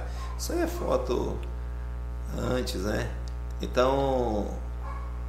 Hoje eu criei um, um novo, né? Instagram. Que é que esse daí- aí que a gente tá vendo. É esse, Esse aí que você falou pra entrar, né? É, esse é o meu antigo, né? Esse tem de tudo, né? Tem até É o antigo da esse? sorveteria. É o esse 55. É antigo, é. Ah, o outro que então. É, veja lá o outro. O outro é. CT Esse é da escola, isso, né? CT, esse é da escola. Centro de treinamento. Esse é o novo. Então, esse aqui a gente mudou, né? Um amigo meu tá cuidando. Aí ele manda pra mim a arte e tudo. Aí eu só publico, impulsiono e tal. E quem quiser entrar em contato com você pelo Instagram, facinho. Pelo Instagram, arroba. É, Como é que a galera acha o Praxedes? É. É, clicou Só ir na Benjamin. Não. Clicou pra Chedes, vai aparecer aí. Se colocar no, um dia, né? Eu tava no futebol lá, né? Lá em Jaú. Aí o pessoal, pô, o que, que você fez? Né? Tem muito essa brincadeira, né? Pô, jogou aonde? Falou, ó, fala o seguinte, pergunta pra Síria aí, vai. Pergunta pra Síria aí. O cara foi lá e perguntou, né? Aí começou Quem a é descer o Praxedes? currículo, né? Quem é pra Chedes? Começou a passar o currículo. Eu falei, tá vendo? Que legal. É É, não, isso, se, cara. se você se, vo- se você consegue achar o seu nome no Google, é porque alguma coisa fez de bom. É, né não? Aí eu falo, pergunta pra aí, vai. Às vezes o cara tem alguma dúvida, eu falo, ó, pergunta pra Síria. Porque pra mim, até antes de eu ter a sonora aqui, sempre foi meio que um ponto de referência. Sempre teve esse desenho seu. Foi esse, né? Essa arte que tinha na parede do Isso, lado. isso, né? ainda tem. Ah, lado. foto lá, né? Isso, Verdade. tem ela do lado. Sempre tem- foi uma referência pra mim, assim, de tal, de, é, de- até de você ver e falar, putz, você sabe quem foi o Planchete? É, o pessoal fala, ele foi campeão e tal. Ah, isso é legal. Então sempre foi um É, ponto esse é o de legado, né, que a gente deixa, né? É. Isso é. Eu acho que isso daí não tem dinheiro que pague, entendeu? Isso daí não precisa de estar com a conta lotada, essas coisas. Tendo o suficiente para sobreviver, o resto, Mas corre atrás, né? né? Então, pessoal, Cara, é- visitem aí, ó, Benjamin Constant. Qual que é o número lá? 536. 536. Passou no correio. Se, se- você se você pass, se você chegou na sonora é porque você já andou demais, né? Volta uma quadra, né? Que é, que é ali a academia. É perto do correio, passou o correio ali já. Tem um WhatsApp, É. né? Tem O WhatsApp, tem- é, fala o WhatsApp aí. é. Deixa Tá eu aqui, botar, tá? ver se tem aí na tela, coloca aí na tela também. Tem aqui, ó. É, isso aí. Acho que foi por aqui que eu te chamei. Isso, né? é. Peraí, fala aí que não está aparecendo aqui não. Não. É 96404 4907. Isso, esse é o WhatsApp. Ah, e tem o 019 também. Também, porque eu trabalho fora. Ah. Você tem um 19 aí também. Então, 96404 4907 ou então com DDD 19 99724 8240. Mas, por exemplo, 99724 8240. Você Vozeirão, está na 105. Vozeirão, hein? Beleza, Esse pessoal mano. aqui, ó, do marketing, ó. Esse menino aqui de cima. Esse aqui? Não, não, é, sobe um pouquinho. Até mostrar, mandar um abraço pra eles aí. Pra cima, mais um. Aí, aqui, ó. A nuvem. Ah, Ah, aqui, ah, tá. Isso. Eu tava procurando. aqui de Itatiba? Isso, Itatiba. Então aí, pessoal. No ponto vem. Isso. Muito bom. No- É, já se quiser patrocinar a gente aqui, tá Isso, dá aceitando. uma força aqui, ó, pra o Muito Sonora. legal. Você também tem algumas outra rede social, YouTube, Facebook, Tenho, a Instagram? Tenho página, né? Eu tenho o meu Instagram normal, né? Que é o Prachete55, né? E tenho esse outro da, do CT. Tem uma página, Centro de Treinamento Prachetes, Vamos ver aqui. Itatiba. Isso, Centro de Treinamento Prachetes, Itatiba. É minha filha que faz essas coisas, ela não tá aqui, eu tenho que ficar fazendo. Ah, é? É, ela é mais esperta. Treinamento Itatiba. Prachetes, Tá, Prachetes. tá. Centro de Treinamento Prachetes, Itatiba. Isso já apareceu aí. Isso. Aí. Tá ali, ó. Aqui, ó. Ainda tá com a fachada antiga, né? Ah, não. Na é... foto do Google. Ah, sim, a foto do Google. Preciso mudar isso aí. Você viu? Era assim, né? Precisa mudar isso aí. Ah, mas tá, não tá achando o site aqui. Mas entra aí na. Ah, não tá achando o site, peraí. Se bobear, é, ainda é na academia. É, Não, então, não- era academia. E eu fiz ali na academia também, fez? acho que um, quase dois Dois anos. Ah, é? É. Mudou muito, né? Mudava muito de dono, não sei. A que academia, você É, academia. Porque ali eu, eu vim pra cá. Na verdade, eu tava na, na Santa Casa uma época, trabalhando à noite e tal. Aí eu, eu sempre pensei, pô, um local hoje que eu daria aula aqui na cidade, que eu gostaria de ter, seria a Academia Pódio, aqui nesse local. Aí beleza, mas isso tinha ginástica olímpica, tinha academia pódio realmente, entendeu? Mas era um local por quê? Por um por um amor, entendeu? Um, um emocional meu, porque eu comecei aqui, tudo foi aqui. Sim. Foi aqui foi o início, o pontapé, né? Aí, beleza, eu tava um dia tranquilo, trabalhava em São Paulo, em Vinhedo, Valinhos, Jundiaí, um monte de academia. Aí o Nivaldo tinha acabado de comprar aqui da Isilda, que era dona antes da, da Academia Pódio. Ele falou para Chedes, eu comprei, eu vou ficar com a parte de baixo, você não quer fazer locar a parte de cima? A gente divide tudo. Aí eu falei, pô, fiquei pensando, falei, pô, eu tô num monte de academias, entendeu? Aí eu ter que tirar essas academias, o fixo, né, ali por mês e tentar um. Aí eu falei, ah, mas eu vou encarar. Tudo bem. Aí eu reformei a parte de cima, não sei se você lembra, né? Embaixo era mais simples, né? em cima já era um pouco melhor. Mais eu reformei Ah, e só tal. pra tudo. você colocar o seu ringue ali, putz, já é. Não, esse Já aí, chama isso é atenção. caro, cara. Pra você montar isso aí custa uma bala, viu? Dá pra você comprar um carro popular. Caramba, entendeu? É o caro, preço de um carro popular. Cara, É, montar é muito caro. Então, aí eu coloquei tudo lá, a estrutura, paguei, tudo bonitinho e fui ficando. Aí o Nivaldo, ele sempre quis me vender na academia. Ah, você não quer comprar? Eu falei, cara, na boa, cara. Eu tô aqui em cima, aí eu fiquei tá, trabalhando só em Vinhedo. Sim. A academia lá em Vinhedo, ela te dá mais uma projeção, né? De, de alunos, né? Um poder aquisitivo maior, te dá mais oportunidade para você trabalhar nos condomínios, enfim. Arrumei muitos clientes nos condomínios, dando aula de personal. Aí, pai, foi, aí embaixo aí foi mudando de dono. Foi mudando, foi mudando. Mudou um, mudou dois, três, quatro, foi mudando de dono. O último agora eu acho que passou Isso uns te dois anos. atrapalha um pouco, se, né, se mudar muito. Nossa, nem me fala. Porque assim, é, ainda mais se o cara tiver que entrar em reforma, né? Nossa, cara, era complicado, entendeu? Mas sempre mantive minha, meus débitos com. Nunca atravessei, ah, eu vou na imobiliária para Até mesmo porque eu nunca resolvi nada de imobiliária. Quem era dono da academia pódio era a parte de baixo, que era a academia pódio. Eu lá em cima, sendo treinamento para Chedes. Eu só dividia, né? Aí beleza, aí paguei tudo bonitinho, tudo certinho, tal, tal. Aí começou a pandemia, começou a ficar ruim para todo mundo, a academia Isso fechada. atrapalhado muito você ali. Ah, Putz, todo mundo. Nem a me gente fala. Eu, foi ah, 60% do então, eu ainda, além de fechado, a sorveteria também. Eu, aí eu fiquei lá na sorveteria. Já peguei Covid também, Pegou? mas nem sabia. Na sorveteria que eu falo, mas ficava lá fora, né? Então a gente, eu ficava só para as pessoas não entrar de duas, três, só podia entrar uma, com a porta baixa, que a porta ficou um metro, que obrigaram a gente a deixar um metro. Eu lá fora para mostrar que a sorveteria estava aberta. E ali você não tinha máscara, você não tinha controle nenhum ainda, né? Não tinha máscara.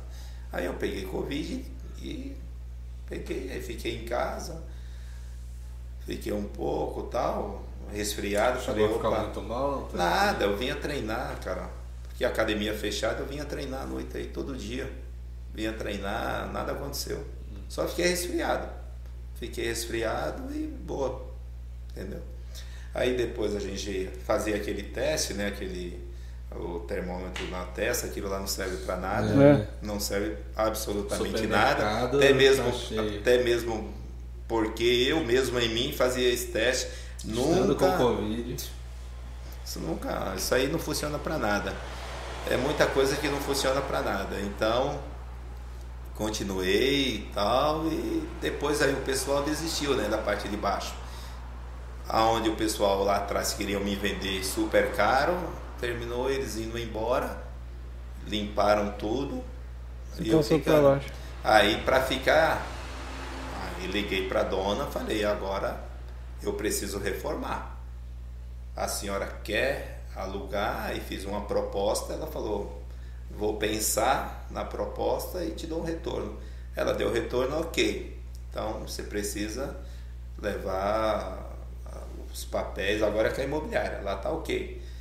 E aí a imobiliária me cobrou o que tinha para cobrar, as documentações necessárias e eu aluguei. Agora o Aluguei prédio tudo. inteiro. Aí aluguei o prédio inteiro e Agora já aí voltou. já coloquei já. no contrato também, exigi colocar no contrato para mim poder sublocar lá em cima. Então eu posso É, aí você deve fazer fazer uma tudo. correria, né? Porque realmente assim, você deve estar correndo para fazer isso dar retorno. Sem né? dúvida, sem dúvida. Eu trabalho aqui, apesar que eu trabalho também lá em Jaú, mas lá também eu não, não tenho salário. Eu sou diretor lá do clube, lá do 15 de Jaú.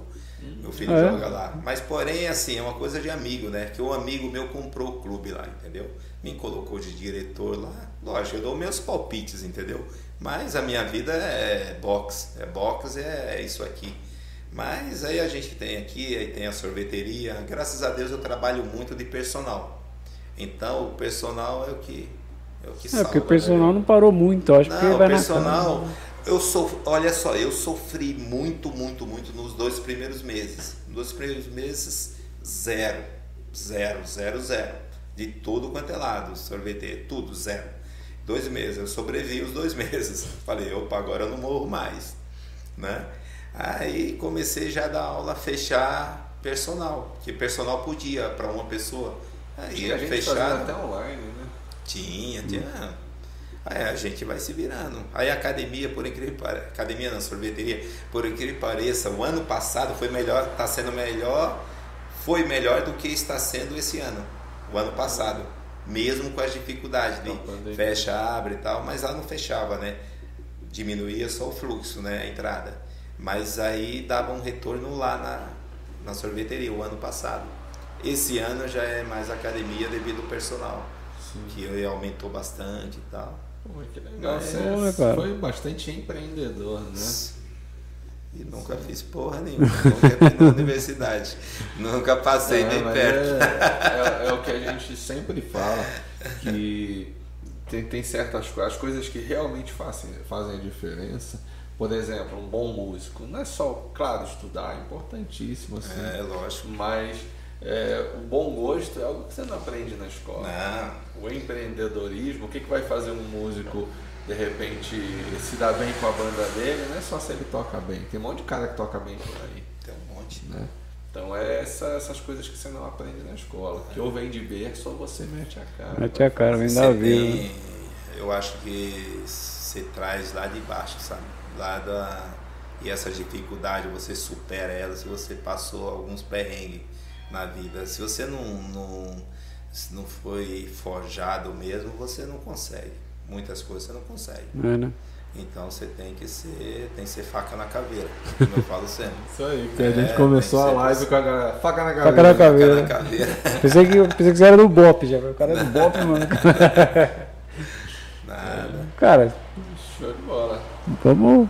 Você quer, Quer mandar um recado aí pra galera? Aí pra galera? Cara, pô, Daqui a pouco sua mulher liga. Onde você tá, meu? Vô? Sete e meia da noite.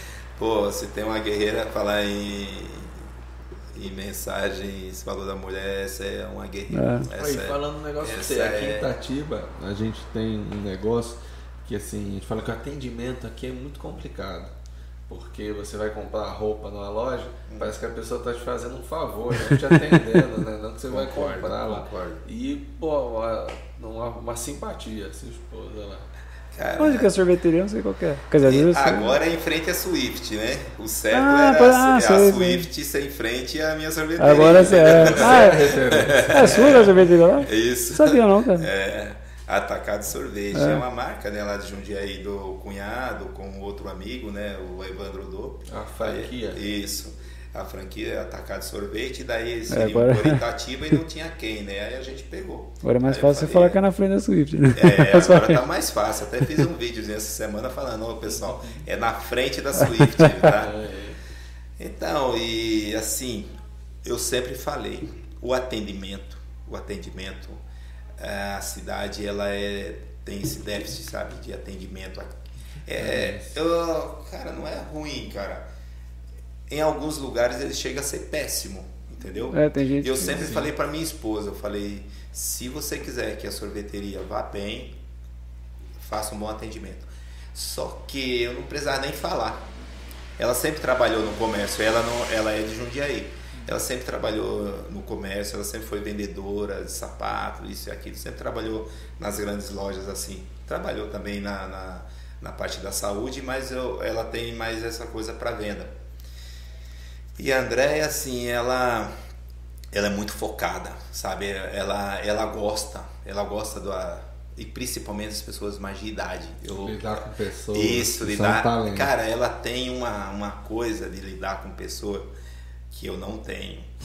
É, por isso eu gosto do box. Pode Eu gosto, de, pessoas. eu gosto de dar aula, entendeu? Mas quem. Mas que ó, não deixa de ser, sim, tem que ter um lógico, você tem que também. ter um- Só uma- que lá ele pode quando- bater no cara que É, não tem problema. Quem chega de fora, eu, chego- eu falei que eu assisti algumas aulas suas, você pensa que o cara é o Capitão Nascimento mesmo. Então, é, mas eu Vai, já. tá parando por quê? Ah, então, eu já mandei até gente embora. É, é por isso que eu prefiro. A Andréia que fica na recepção. Ela sai da sorveteria e ela ainda vem na recepção, cara, me ajudar. Nos dias mais tumultuados, né? Que tem três aulas que é segunda, quarta e sexta. Agora eu não estou mais em vinhedo, aí terça e quinta ela, ela vai embora tal, trabalha. é, Por isso eu tô te falando. A mensagem que eu tenho é assim, eu acho a mensagem, principalmente para quem está começando, arrume uma boa esposa. te Verdade, juro, cara. verdade. Te juro, porque. É, Que hoje em dia tá difícil pros dois lados. velho. Cara, tem que ser parceira, cara. É, eu falo pra todo mundo que mulher é assim, a esposa tem dois tipos. Motor de polpa e âncora.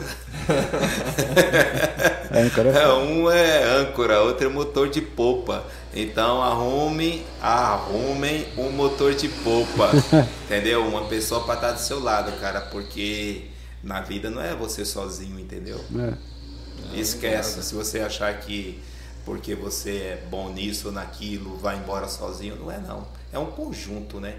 É você, a esposa, são alguns amigos, entendeu? Não todos, porque nem todos são seus amigos. Então, chegam a determinados momentos que você precisa, né? Nem todo momento também você, ah, tô precisando disso, daquilo. Tem momentos que você vai ajudar, e tem momentos que você vai ser ajudado, entendeu? O silêncio da esposa, até o Stallone, né, no filme lá no Rock, tem um filme que acaba, acaba a luta, ele.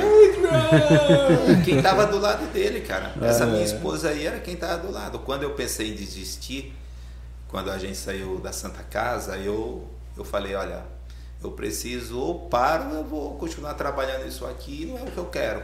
Ela falou, então para de trabalhar, cara, vai trabalhar, vai treinar em São Paulo. Eu fiquei lá em São Paulo seis anos, né? E voltava, né? Todo dia. E no, eu só lutei depois de um ano e dez meses. Desempregado, sem nenhuma renda. Cara, Entendeu? Mas assim, ó, eu fiquei fazendo as minhas correrias, né? Pra conseguir pagando do três pensões alimentícias, tá? Caramba. Vamos deixar isso de lado. Ah, isso aí é. Então, cara, e essa, e essa mulher, cara, pra mim aguentar.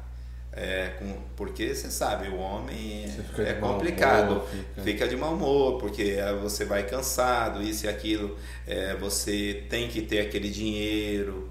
Chegou um momento também no começo também da profissão dela, ela só fazia estágio, então não era remunerado.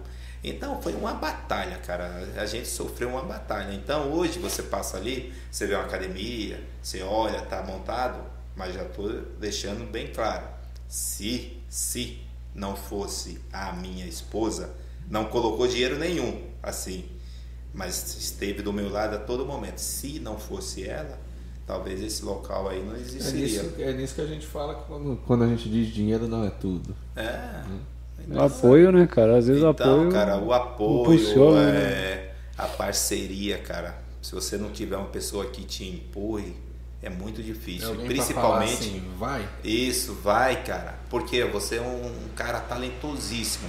Aí você tá ali casado com uma pessoa que só te puxa, que não, que não deixa você bater asa, que você desenvolver o seu trabalho, entendeu? Então, meu amigo, esquece, cara. Ah, vai sofrer o coraçãozinho? Vai. Mas esquece, cara. Aí depois de um tempo. Ah, depois de um tempo, vai que vai. você- aí você bate certo de um aqui da, da liga e já era. Qual que é é isso, dela? cara. Andréa. André. Andréa Praxés. Essa eu dei meu nome, cara. Ah, É, essa, essa é faca na André, caveira. obrigado por emprestar o marido. É, ele tá, ele tá, tá aqui, tá aqui. Essa é faca na caveira. E como se não bastasse, né? Eu tenho três, tenho quatro filhos e três são homens, né? E a única mulher veio da Andréa, É? a Pietra. A princesa. Pô, cara, aí, aí é faca na caveira. É, Essa, aquela que amolece o coração. essa, essa, essa, Essa, essa, se o cara não respeitar, vai um Essa gancho de aqui, direita. é, essa daí- Essa vai. Esse é tipo assim, aquele adversário imbatível, entendeu? A Pietra é. É, essa, essa daí não tem, né? Põe cara. você na lona, Cara, facinho. eu chego. Precisa nem bater, né? Eu chego morrendo, cara, me arrastando em casa. Aí eu fui inventar de um tal de monstrão. Aí eu sou o monstrão dela, né?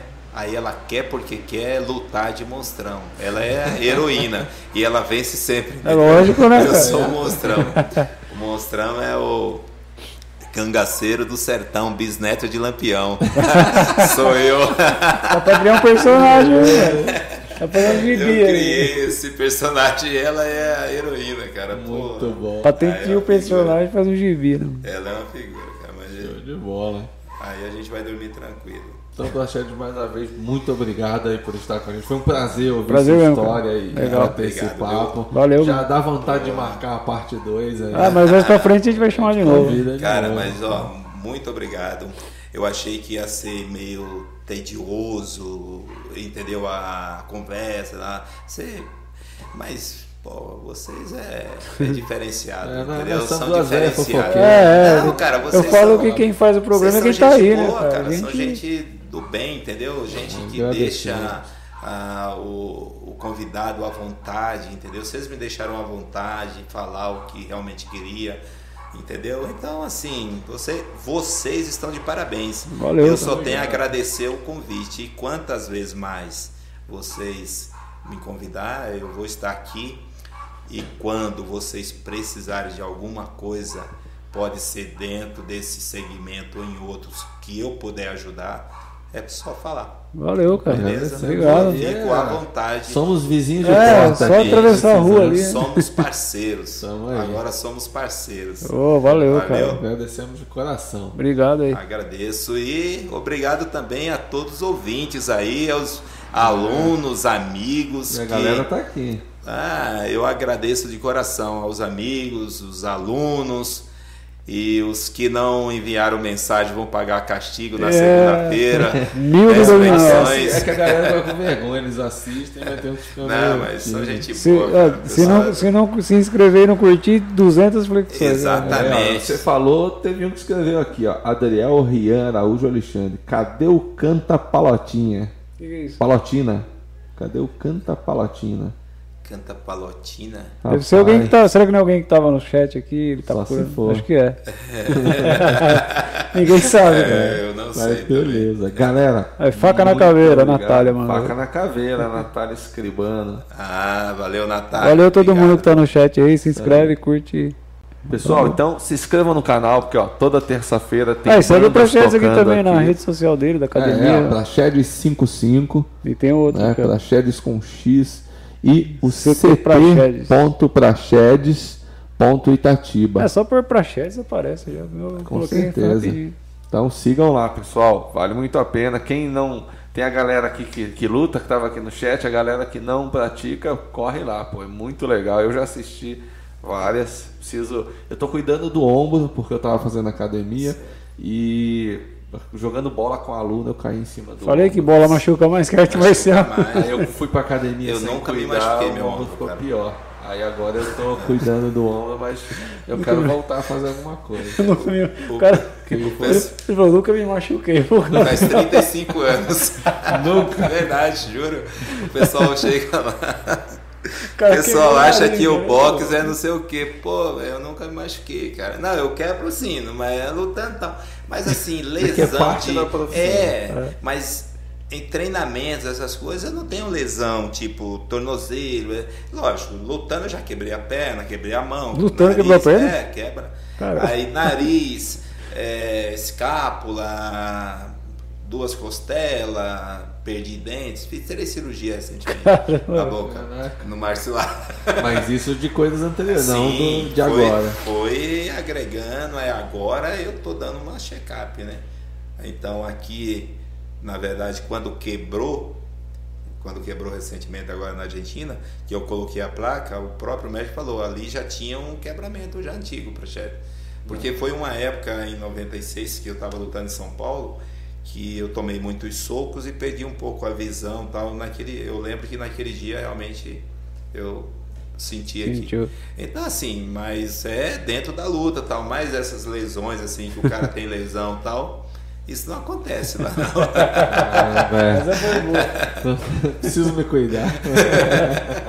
Mas valeu, é isso aí. Valeu, galera. Muito obrigado. Valeu. Um grande abraço. Então, terça-feira tem banda tocando, quarta-feira temos podcast. Quem é, quem é o Não podcast sei, do quarta cara. também? Eu não Pô, sei, depois a gente, a gente põe é, posta. a gente vai, vai montar Surpresa, aí. surpresa. Isso, posta. eu sei que Mas 7 de setembro a gente tem dia sonora, né? Vai ser super legal. Eu, essa semana aí eu tô postando a arte, beleza? Quem tá no Instagram, segue aí a gente. Quem tá no Facebook, curte. Quem tá no YouTube, se inscreve. Isso aí, e quem tá aí nas redes sociais, vai no YouTube, porque no YouTube a gente costuma fazer sorteio também. É, sorteio no Valeu. violão. Sorteio Isso violão. aí, sorteio um violão aí na. oh, legal. A gente tava na campanha de 500 inscritos. Vamos fazer um sorteio aqui. que o primeiro aí que comentar vai ganhar um gancho de direito de graça lá na academia. Ô, vamos lá, bicho. Aí você vai cair pra. Os primeiros pra- 500, aí vai sortear um. A gente sorteou um violão já. Já sorteou? Já. Saiu com Legal. uma Agora tem que chegar a mil. de Janeiro. Agora tem que chegar a mil. Tá com quantos seguidores? Agora inscritos? 565. 62 agora. Ah, espero chegar o mais rápido possível aí. Oh, Deus quiser. Chegando a Deus mil, quiser, a gente amém. sorteia outro aí. Ah, oh, show de bola, show de bola. Então, galera, muito obrigado. Valeu pra Chedes. Um grande abraço. Bom feriadão aí pra quem Valeu. é Itatibense. Mais ainda, que a gente tem feriado emendado segunda, terça independência, quarta aniversário de Itatiba, né? É isso. Então, sejam felizes que vocês só trabalham na quinta-feira. Grande abraço, moçada. Falou, até mais.